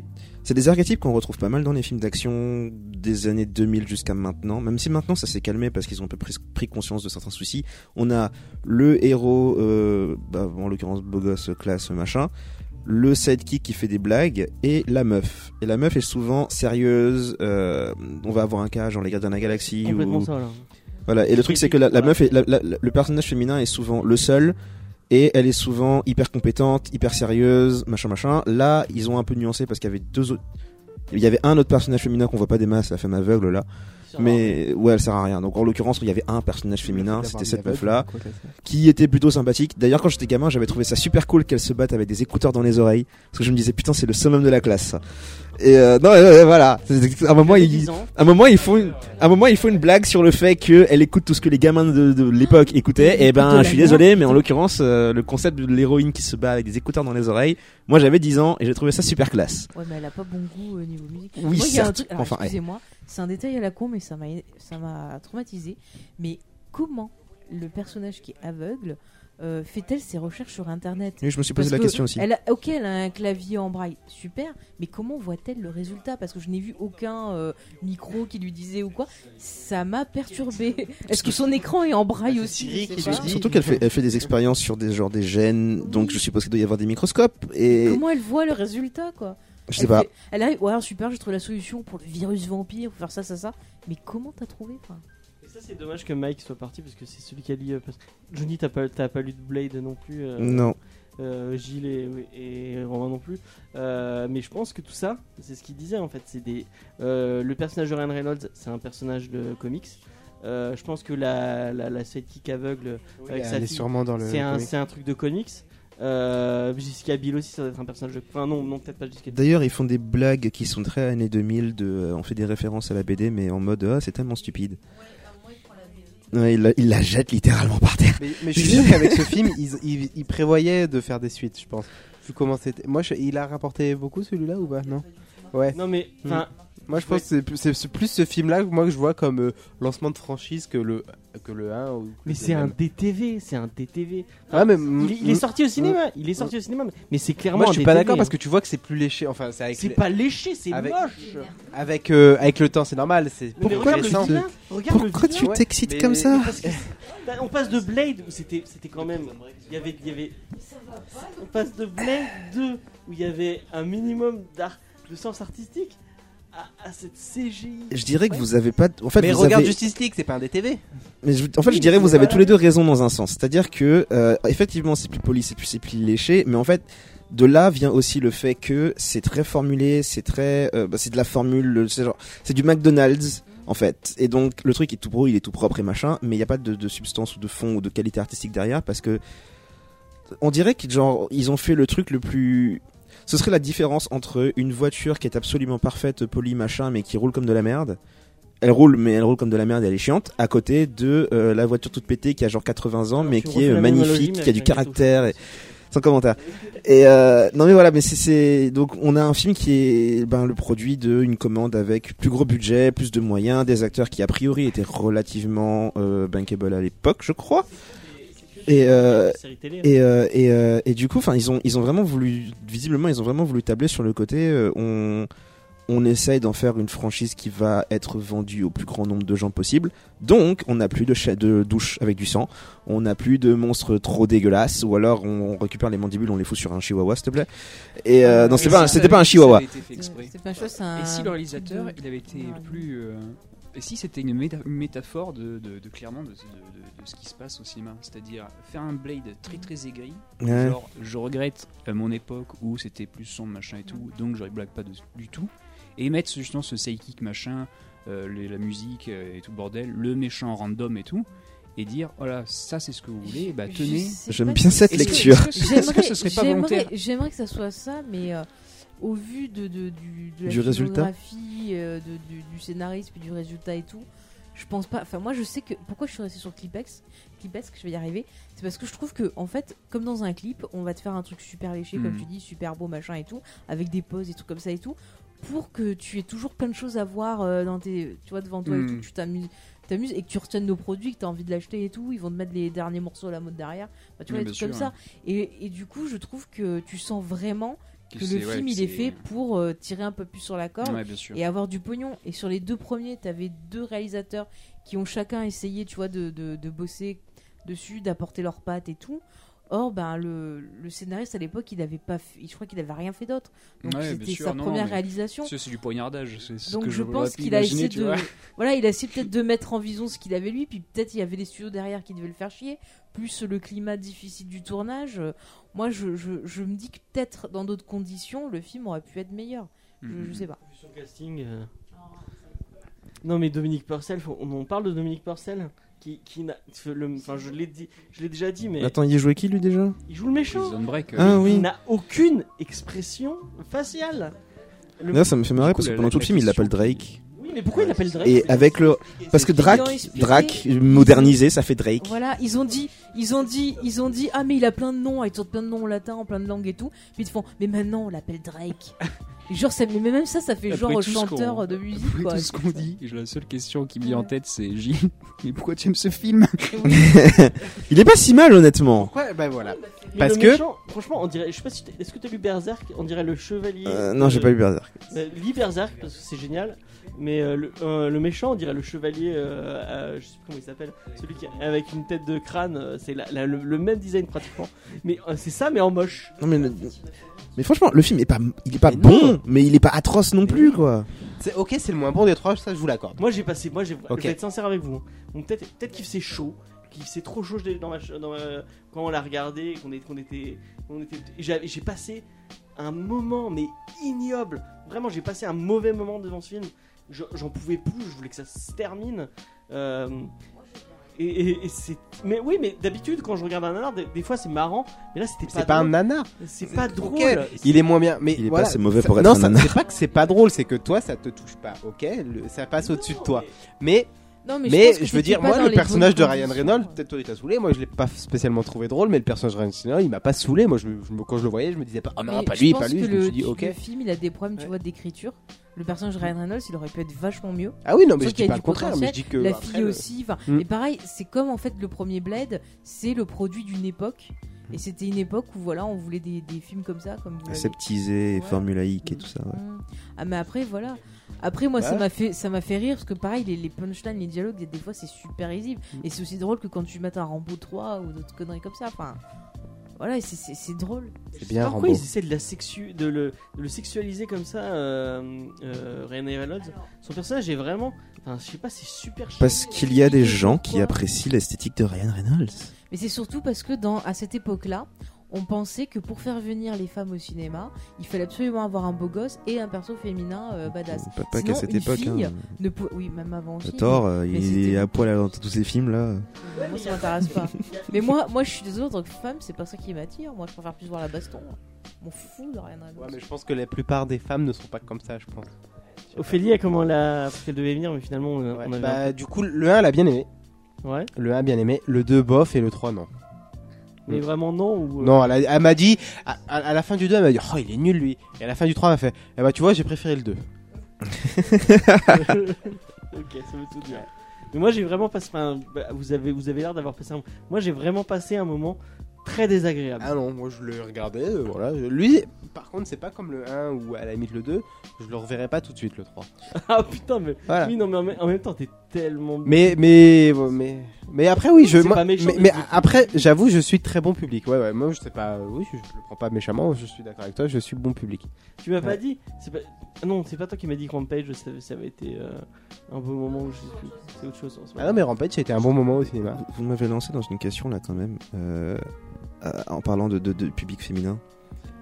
Ce film, le troisième, est sorti à une période qui est très caractérisée par... euh, bon, après c'est mon expérience personnelle, mais généralement, quand tu parlais à une personne de sexe féminin de films de ce style, elle te disait ouais c'est chiant, c'est stupide, c'est machin, il y a que des gros bourrins qui se tapent sur la gueule, machin truc. Sachant qu'elle-même elle pouvait avoir ses propres préfé- préférences de films pourris euh, avec ses préférences à elle, qui si on veut taper dans le cliché ça va être de la romance à la Bridget Jones et tout ça. Mais généralement le, le public féminin que je rencontrais et qui me disait j'aime pas ça, disait c'est parce que c'est trop con, trop machin. Et je trouve que c'est quand même assez magique et paradoxal que aujourd'hui un film de super-héros, il a une- un public féminin massif et surtout très très très impliqué parce que les plus gros fans de euh, Chris, de tous les Chris d'ailleurs sur internet, en général, sont des filles. Pour ceux qui s'expriment, le- pour celles qui s'expriment le plus, euh, ou Loki. Et, euh, et du coup, Il y a des fanfictions où euh, c'est genre en gros tous les cris ensemble. euh, Oui, oui, non, mais c'est pour ça que je, voilà, en fait, je, je suis juste, je suis juste effaré par le fait que, et j'arrive pas en fait à déterminer exactement comment ils ont fait. Et, euh, et du coup, je suis assez impressionné qu'ils aient réussi à attirer un public qui apparemment jusque-là était assez réfractaire à ce type de contenu. Et, et visiblement, ça vient de Marvel Studios, parce que avant que Marvel Studios fasse ces films-là, c'était pas vraiment le cas. En tout cas, j'ai pas l'impression. Et, et du coup, enfin, voilà, c'était juste, je suis assez impressionné qu'ils aient réussi à le faire, et je sais pas trop comment ils ont fait. Est-ce que selon toi, le personnage de Jessica Biel, c'est un petit appel du pied au, au- au public féminin en disant Ah ouais, regardez, on a des, on a des meufs badass. C'est voulu comme, c'est voulu comme, mais je sais pas si ça a marché. Ouais, avis, ça marche pas. Moi, je, je rebondis juste sur ce, ce qu'il a dit. Pardon. C'est une question à Johnny alors que tu as une femme à côté. non, mais c'est un peu. Oui, non, mais. Pour parler de ce qu'a dit Johnny, le- je pense que la- là où tu as tout juste, je suis entièrement d'accord. C'est, je pense que c'est encore une fois, c'était du poignardage de ma part, mais je pense que les œuvres sont devenues des produits et les produits doivent plaire à tout le monde, alors qu'une œuvre, donc là je te reparle donc encore une fois à l'époque. L'œuvre, c'est ça, ça te touche voilà, au fond de toi. C'est-à-dire un Batman de Tim Burton, tu vas aimer l'esthétique, etc. Ce sera des niches, c'est une niche, c'est un film à niche. Aujourd'hui, on va vouloir répondre à un ensemble de, de personnes. Et, et là, c'est là où tu as donc. Bah, tant mieux, hein, tant à- mieux, c'est en génial. que matière de coup, ça- marketing aussi. Quoi. Exactement, mais du coup là c'est.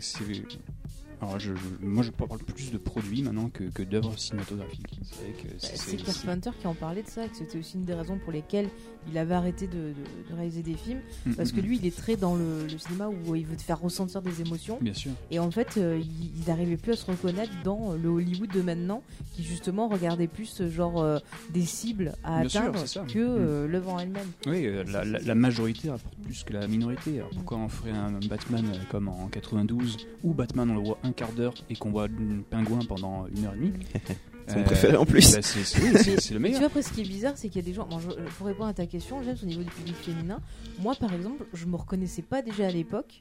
C'est-à-dire que moi, quand j'arrivais, que je disais, ah bah moi j'aime les films d'action, j'aime si j'ai mis, on me regardait comme une, euh, tu vois, comme une extraterrestre. Et du coup, je voyais pas des masses de films, euh, de filles euh, sur ces films-là et tout, Mhm. dans les salles. Et, mais je me sens toujours pas à l'aise maintenant parce que souvent, quand je parle de, des films de super-héros avec des filles, la plupart du temps, ça va être genre, euh, ah, il est beau, ah, bah, l'histoire d'amour avec machin, ah, gna, gna. et c'est des choses qui ne m'intéressent pas. Moi, je préfère faire des théories pour savoir ce qui va se passer, je sais pas, sur l'univers, sur des trucs comme ça, que de me dire machin va être bidule, euh, bidule va faire ça, Mhm. ah, lui, il est beau, machin. Enfin, je m'en fous. Et du coup, je me sens toujours pas à l'aise non plus, et j'ai l'impression qu'ils oublient. Bah voilà que les filles c'est pas c'est pas que le côté romantique c'est pas que le côté truc et qu'il faut aussi penser aux gens normaux enfin je, sais pas. Enfin, je dis pas qu'elles sont pas normales. normaux. Non, mais pardon, Non, mais mais je dis c'est- pas qu'elles sont pas normales, mais je veux dire penser aussi qu'on n'est pas forcément, les filles sont pas forcément attirées euh, par la romance pour voir un film. Quoi. Ouais, mais ces critiques, elles sont pas soulevées, je veux dire, par. euh, bah, du coup, ça, ça, c'est un point de vue féminin. Je veux dire, ça, quand- ça ne empêche pas de faire. Enfin, tant que ça fera des milliards au box-office et que personne viendra de se plaindre de ça, ils vont pas changer. Bah, a priori, euh, le dernier là, avec la guêpe, là, c'est pas le principe justement? Parce qu'ils ils ont, ils ont mis le temps, hein, Marvel, mais euh, ils ont la guêpe là, ils ont Captain Marvel l'année prochaine. Donc visiblement, ils ont envie de se lancer dans un truc avec des personnages féminins qui font un peu autre chose que juste être là. Il y a Shuri et. euh, Ouais, mais, mais ça, c'est, mais ça, c'est pareil. C'est voilà, c'est ça, c'est, c'est du personnage moi, secondaire, je, tu je vois. le répète, en 92, Catwoman, euh, elle était là. Même Catwoman, le film euh, avec Ali Berry, le film est une merde, mais euh, Ouais, ouais. ouais, Mais c'est une regarde. héroïne quoi. La différence entre Blade et Black Panther au niveau des, des personnages féminins. Oh Blade, purée. Le, le, le, enfin, Jessica Biel, elle a combien de répliques? Euh, elle, elle, elle dit rien. ouais. Elle a son background est nul. Euh, il voulez me dire que Scarlett Johansson, elle dit plus euh, dans Avengers euh, hein, Parce que Scarlett pas, mais- Johansson, elle dit juste bonjour et au revoir. Ouais, mais et après, on va parler d'égalité de des machin. C'est des films de, Ouais. c'est des films d'équipe où il faut un peu plus de. Alors, à ce moment-là, Ouais, on ne fait pas parler avec, euh, euh, 45 minutes de Robert Downey Jr. et on fait plus parler Ouais. euh, Scarlet Witch. Donc, tu vois, c'est. Non, mais tu fais le lien avec Black Panther. Oui, oui, euh, non, mais c'est bah, sûr, là, le- le- pinaille. Mais là, l'objectif était pour- même radicalement différent. C'est-à-dire que Black Panther, le gars l'a écrit avec l'objectif de mettre en avant les personnages féminins. Mais tu vois que c'est fait de façon plus naturelle, alors que euh, tu vois sur la guêpe sur Captain Marvel, moi ça me gêne parce qu'en fait ils, ils le font pas parce qu'ils ont envie de développer ces persos, ils le font parce que euh, c'est le marketing, tu vois. C'est genre euh, Ah, on sait que ça va marcher, alors du coup euh, on va développer ces films-là, alors qu'ils auraient Ouais. pu le faire avant. Là, Du ça coup, je suis- plus sincère. C'est Ant-Man et la guêpe, c'est pas la Oui. guêpe. Et au vu des premiers retours du film, la guêpe, euh, enfin. J'ai vu, j'ai vu une critique revenir souvent. C'est D'autant que j'ai pas l'intention de le voir ce film, mais euh, il y a une critique qui a l'air de revenir souvent. euh. Non, c'est pas, un- c'est pas, pas un spoiler spoil la fin mais c'est plus sur le côté. Bah, c'est l'archétype dont je parlais la dernière fois, le côté. euh, elle est là pour. euh, l'équipe de l'équipe de Ant-Man est entièrement composée de bras cassés. Le genre que quand ils gagnent à la fin, tu te demandes comment ils ont fait. Et, euh, et à chaque fois qu'il y, a- qu'il y a un personnage féminin dans ce type de groupe, genre les Gardiens de la Galaxie, c'est toujours ben l'archétype dont je parlais, hyper compétente, toujours sérieuse, qui est pas capable de, qui, est jamais capable de rigoler. Et visiblement, elle a, alors la guêpe a visiblement plus de sens de l'humour, mais elle a aussi ce côté, euh, je suis meilleur que vous et. l'avait dans le premier déjà. euh, C'est ça, ouais. Et, euh, et du coup, enfin, visiblement, ça continue là, et ils apportent pas nécessairement grand chose de plus de ce que j'en ai vu. Mais euh, comme je dis, ben, de toute façon, je l'ai pas vu et il me tente pas plus que ça. dans donc, 10 euh. On ira le voir. On ira le voir tous ensemble. J'ai envie de faire un. Je, je l'avais proposé sur la converse, mais Moi, je suis personne. dispo que le soir ou le week-end. Et bah, mais j'aimerais faire une soirée où on, on, a- on le voit avec les auditeurs, bon, les, gens qui sont sur, sur Montpellier. Peut-être, euh, je sais pas si on ira le voir en IMAX, ça me fait un peu chier de payer pour, euh, pour aller voir. euh, Ah, surtout que c'est pas un film spécialement. on est- ouais. Peut-être en VO aussi. euh, Enfin, j'aimerais bien le voir en VO quand même. Ok, bon, c'est c'est pas grave, on, on, on, en- on verra plus tard. Du coup, euh, on va- refaire le petit tour de table. Euh, vous savoir, euh, moi, je pense que vous, l'aurez compris, j'ai vraiment passé un moment désagréable euh, et je ne reverrai plus jamais ce film, euh, si ce n'est en peinture. Euh, et voilà. Et ouais, la série télé, on n'a pas eu le temps de remater. euh, en plus, c'était difficilement disponible. Et je me souviens, il y a un manga aussi euh, pour les gens qui voudraient voir du Blade.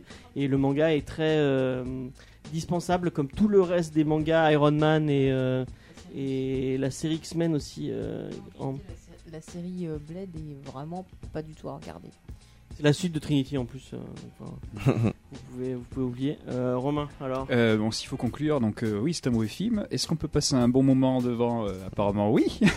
Euh, il est intéressant à analyser euh, si, euh, comment on aime se poignarder euh, sur le fait que Blade c'est le passé et Reynolds bah, c'est le préquel des productions euh, d'aujourd'hui. Oh, mais euh, oui, non, mais Oui, d'accord. Il a fait totalement des ça, hein. bon. Mais euh, je, je dis Reynolds, mais on va dire je- quand je dis Reynolds, c'est plus le voilà le on va dire le, le- le- le système économique et pourquoi il a été produit. Et voilà, donc euh, c'est- mauvais, mais mais voilà, on lui dit merci de nous avoir offert le cinéma d'aujourd'hui, on va dire, de leur contribuer.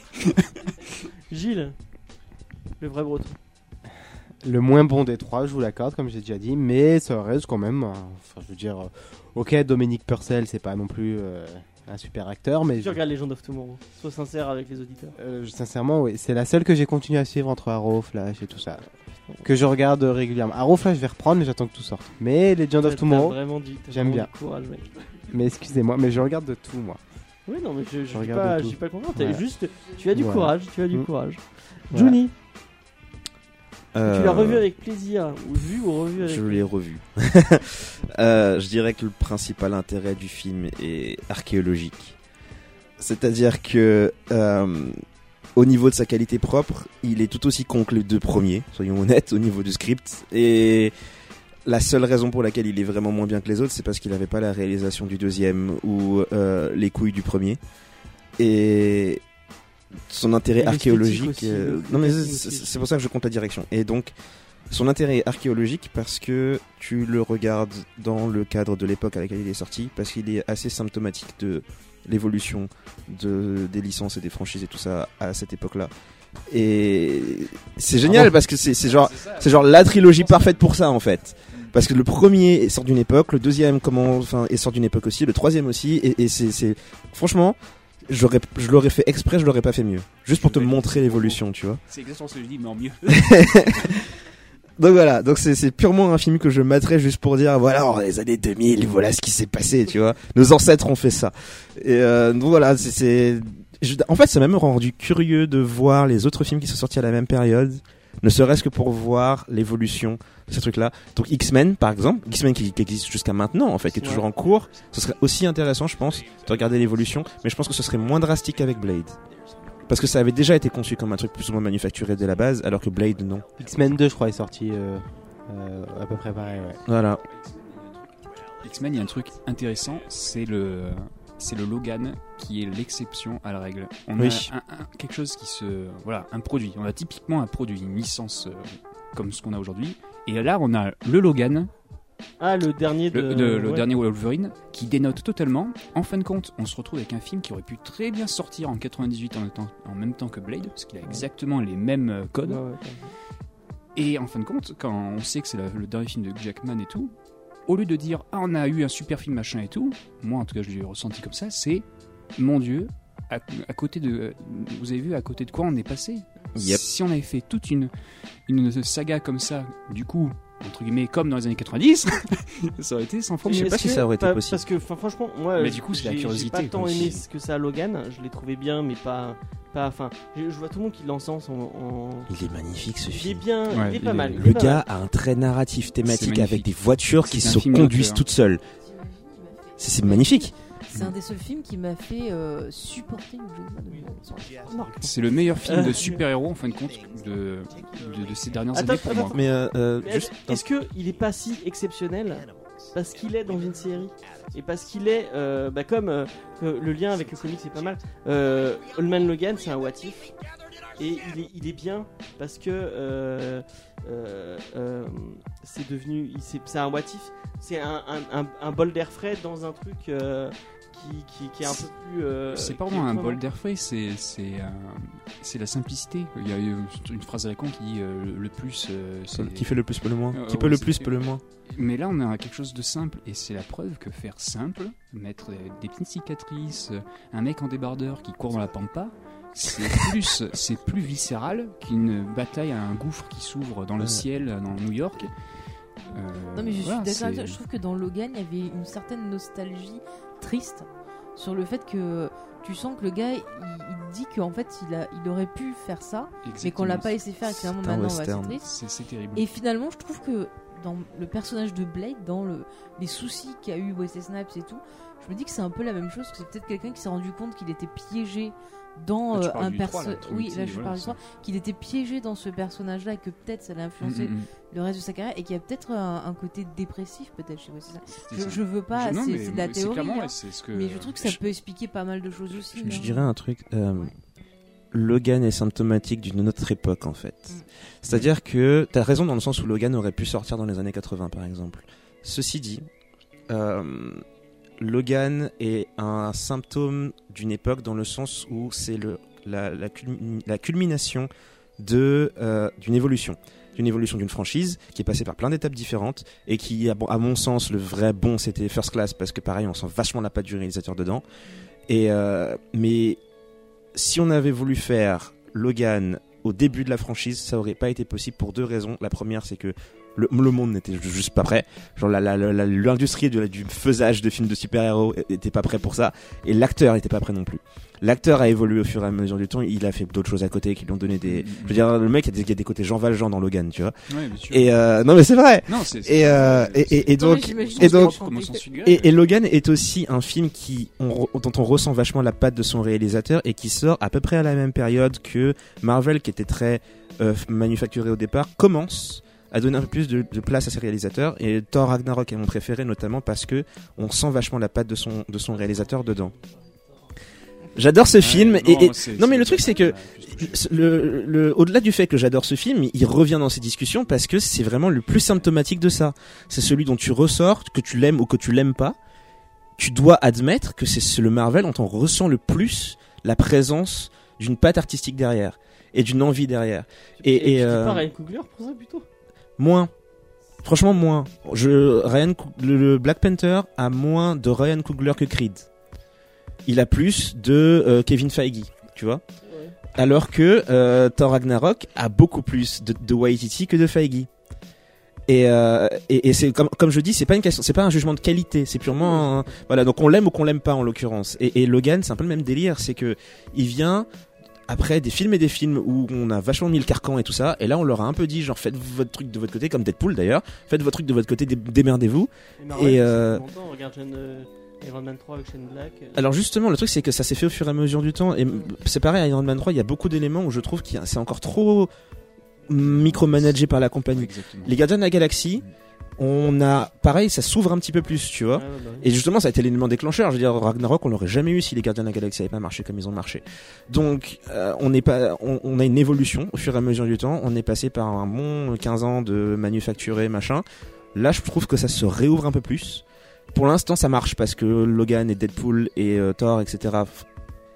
confirment que les gens en veulent et que quand c'est bien fait, ça marche. Et euh, ben, j'espère que ça va continuer comme ça et qu'on n'aura pas un cas euh, débile, genre euh, ben tu laisses la patte un peu trop et euh, ça fout la merde et, et ils se disent ouais faut qu'on remette le carcan quoi. J'ai un peu peur de ça. Hum, Moi, je, je trouve qu'il y a quoi. Dans ce que tu as dit, c'est euh, du moment où tu dis Ah ouais, c'est cool, Thor Ragnarok, c'est comme euh, Gardien de la Galaxie. Mhm. Après, tu vas faire Infinity War, c'est Ah, c'est cool, c'est comme Thor Ragnarok et Gardien de la Galaxie. Et du coup, tu retombes dans le même vice. En Oui. refait pareil. Alors, c'est ça, ouais. Logan, tu sors de Logan, bon, ou, ou Blade, hein, et tu dis ça, ne- ça ressemble à rien, à rien d'autre. C'est Oui. un film à part entière. Et Marvel, ils font tout le temps ça. S'il y a un élément qui marche dans un film, ils vont Oui. le coller sur tous. Ah ouais. Et. Donc même Bah, si c'est l'humour euh, de Gardien de la Galaxie qui, a- qui est maintenant. euh, et oui, comme c'était. Iron Man quand Hulk Ouais, et Iron vrai. Man sont sortis, qu'est-ce qui a marché le mieux entre Hulk et Iron Man? Bah, Iron Man machin, du coup Hulk euh, Du coup, ils ont foutu Tony Stark de partout. voilà machin et tout. Donc euh, si, Ouais, si ouais. tu veux, c'est il y a chaque fois ils ont ces moments de Mais ils font ça, mais regarde, ils ont fait, euh, ils, vont, ils ont fait Spider-Man de John Watts, qui est vraiment. Qui, a, qui a ce carcan un peu humoristique Marvel, mais qui a son, sa patte à lui et son, son ambiance à lui avec, euh, avec un. ouais. Et euh, lui Ouais, il souffre des défauts de Spider-Man 3. Je- Pardon, ils n'ont pas appris de leur euh, Il disait qu'il y avait Sony à côté. et que- ok, tu dis de ça Spider-Man, mais voilà, il y a Sony qui a... Si c'était un film exclusivement Mar- Marvel, on- ça aurait pas du tout été le même film, je pense. Tu crois Ouais, Ouais, je sais moi, pas. Je je serais curieux de voir hein. qui a produit en fait. Ouais. Ils ont pas, à mon avis, ils mettent juste le nom. Ah, tout. moi, moi, je pense que si c'était si Spider-Man appartenait entièrement à Marvel et que c'était leur premier film Spider-Man, ils, ils auraient pas du tout fait ça. Moi, Tu crois? Moi, je, ouais, moi, j'en suis persuadé. Bon, on le, on le saura, on le saura jamais de toute façon, mais Oui, on le saura jamais. Mais, euh, mais ouais, t'as raison sur le, sur le fait qu'effectivement Marvel Oui, a tendance à récupérer. Et pareil, c'est, on en revient au truc de la machine et du manufacturé. Donc euh, en fait, c'est des, c'est des points ponctuels. C'est-à-dire que Ragnarok arrive et entre guillemets, j'aurais presque envie de faire l'avocat du diable et dire que c'est pas la faute de Ragnarok si les autres lui ressemblent. Mais dans un sens, Marvel a produit le film et ils savent que telle formule va peut-être fonctionner ensuite. Donc euh, bon, après le, j'ai arrêté de regarder ces films comme des franchises. Je mate, je les mate solo maintenant. Donc euh, Ant-Man, j'ai pas envie de le voir, j'irai pas parce que rien à foutre. J'ai déjà lu les spoilers qui, qui euh, touchent à la suite d'Infinity War parce que c'est la partie qui m'intéresse. Et Thor, c'est pareil, je l'ai vu en tant que film. Donc je l'ai adoré en tant que film parce que pour ses qualités de réalisation et tout ça. Mais j'ai arrêté de les consommer comme une franchise. Et du coup, en fait, maintenant, la, la partie qui m'intéresse le plus, je pense, c'est euh, observer le comportement des gens. Et je suis devenu le type de personne qui s'intéresse au film, non pas par rapport au film, mais par rapport à, la, à leur impact et sur le comportement des humains autour. Et euh, d'ailleurs, bon, je vais pas rentrer dans le, dans le débat Star Wars parce que je vais m'énerver. Et on va pas lancer un nouveau débat parce que ça. Oui, on, on a, plus, il- il se fait regarde, tard. Il se fait regarde tard. ceci. On a 3 heures de rush. Euh, mais du coup, ouais, donc en fait, pour en revenir à Blade et Logan et tout ça, en fait, je pense que le, le, le vrai intérêt, c'est quand on, quand la, quand ça va s'arrêter, si ça s'arrête un jour. Logan est un western, par exemple. Il récupère pas mal de codes du western et en particulier la phase de déconstruction du western qui, qui prenait tous ces héros parfaits et qui devenaient des espèces de, de, de locks blessés, meurtris et qui avaient une vie de merde et qui, et qui étaient malheureux et Logan finit à peu près comme n'importe quel autre western avec le héros qui meurt à la fin. Ils ont une scène de western dans le film même pour genre te dire à quel point c'est pas subtil leur machin et euh, et euh, avec le recul, on peut voir les westerns et dire tel film a été impactant et les autres on les a oubliés. Et du coup, je serais curieux de voir est-ce que Logan va être gardé en mémoire, est-ce que Blade sera gardé en Logan, mémoire? en fait, euh, c'est à cause de toi encore. euh. Euh, du coup, on va conclure. Bon, on a fait le tour. Euh, Ouais, ouais. Faye, t'as donné ton avis sur Blade Trinity euh, dont Elle a trouvé que c'était pas mal et voilà. elle a adoré. Dominique, Parcel est son acteur préféré. euh. C'est nul, mais très drôle. ouais. Euh, on va, ouais, on, on va finir. Euh, J'aimerais bien quand même euh, que tu donnes le, le- le micro à, Romain, euh, parce que tu es venu, mais t'as pas fait de promo, pas grand chose au final. Ah, Est-ce que tu veux nous parler un peu de ton taf, euh, dire ce que tu fais, euh, les prochains trucs que tu que tu vas mettre en avant sur cette magnifique chaîne YouTube merci beaucoup. et euh, et, euh, et voilà. Et ben euh, oui, bah du coup l'instant promo, ben je suis, comme on dit dans le jargon, youtubeur. Du coup, je tiens une des chroniques sur les effets spéciaux et le cinéma sur sur la plateforme YouTube. Du coup, l'émission s'appelle Derrière le masque. Donc là, je parle d'histoire des effets spéciaux. Donc je vais prendre un film et hop, je vais expliquer comment tel effet a été fait, etc. Euh, donc ça, c'est l'émission principale de la chaîne. Ensuite, vous avez Ciné Make-up, donc c'est un peu ce qu'on fait euh, là, on parle entre copains de, de film. Euh, mais juste à côté, en tout en grand, vous aurez un maquillage en temps réel, euh, fait par mes soins, parce que à côté de, de YouTube, je suis euh, maquilleur en effets spéciaux. Donc du coup, je montre un peu qu'est-ce que qu'est-ce que je fais et qu'est-ce que ça peut rendre une fois à l'écran. Si t'as besoin de personne pour parler de cinéma, sache que on... Ah bah, grand Ouais, plaisir. Et on pourrait carrément faire un ciné make-up tous ensemble. Ouais, parce que c'est avec quasiment le même, le même concept. quoi. Il y a juste à côté le. Donc ouais, ça, ça pourra de. de- Voilà, bon bref. Et, euh, et voilà, donc ça c'est les émissions qu'il y aura. Et la prochaine émission de Derrière le masque, est-ce que je spoil euh, comme tu veux. Ah, bah, je- ça sort cette semaine donc. euh, Ça roule. Ben, moi, je vais commencer à travailler cette semaine, donc ça sortira dans deux semaines, et ce sera sur Star Trek. Ok. Voilà, Attends, quel Star Trek Le dernier. Euh, le, le- le troisième là de, Ouais, de- de-. Et il y a, voilà, j'en dis pas plus, mais il y aura un deuxième film en parallèle. Ok. Voilà, voilà. Eh ben, merci à toi. Euh, plaisir. Vous retrouverez tout, euh, tous les, les liens et tout ce qu'il faut euh, dans la description. Euh, et dans l'ar- dans l'article, je sais pas pourquoi je fais en bas alors qu'on est en, on est en, on est en audio, ça sert à rien. On, si tu as envie de revenir pour Hellboy ou même pour parler d'un un moment de comics, tu es, tu es bienvenu. Euh, C'est quand Hellboy? Hellboy, je sais plus, c'est dans un moment, je crois. On fait. C'est cet été dans tous les cas. mais- Ouais, on fait The Crow si tu as envie de revenir pour The Crow. pour- enfin, tu es le bienvenu. Si tu veux même amener ton équipe euh, qui vienne discuter avec nous, ce sera avec grand plaisir. Et même ta chérie, parce que tu- ta, ta chérie fait du tatouage apparemment. Oui, exactement. Depuis le début de cette émission, j'ai envie d'inviter un tatoueur euh, pour confronter un peu, tu vois, les, les, les arts, euh, le tatouage et le comics. Ah Bah oui, carrément, bah, je lui en parle euh, dès que je rentre à la maison. Ok, bah, Promis, c'est très cool. Euh, merci Gilles d'être passé. De rien, c'est toujours un plaisir d'être là. À la semaine prochaine, est-ce que tu viens la semaine prochaine pour Killing Joke? Killing Joke, ouais, bien sûr. Je sais, je garantis, je l'ai lu il y a pas longtemps, donc je pense pas le relire, mais, mais je serais peut-être la seule personne qui n'aime pas le titre. Mais euh, enfin, je l'aime, mais je, je vais en dire du mal, je pense. Euh, je ne te demanderai pas de regarder le film d'animation qui est très mauvais. Même s'il y a Marc Hamill, mais le film est mauvais, le film est vraiment très mauvais. Euh, Juni, la semaine moi. prochaine, Killing Joke Je l'ai jamais lu et je, je sais même pas si j'aurai le temps, je pense pas. Ok. Bah, peut-être peut-être pour Hellboy, peut-être pour. euh, Pour Hellboy, j'aimerais bien, ouais. Euh, Faye, tu n'es pas invité pour Hellboy car tu as été méchante sur cette émission. Non, c'est pas grave. Non, Ah, mais c'est es- pas encore Hellboy là, on en est. Tu reviendras peut-être si tu es gentil. Et pour The Crow, non?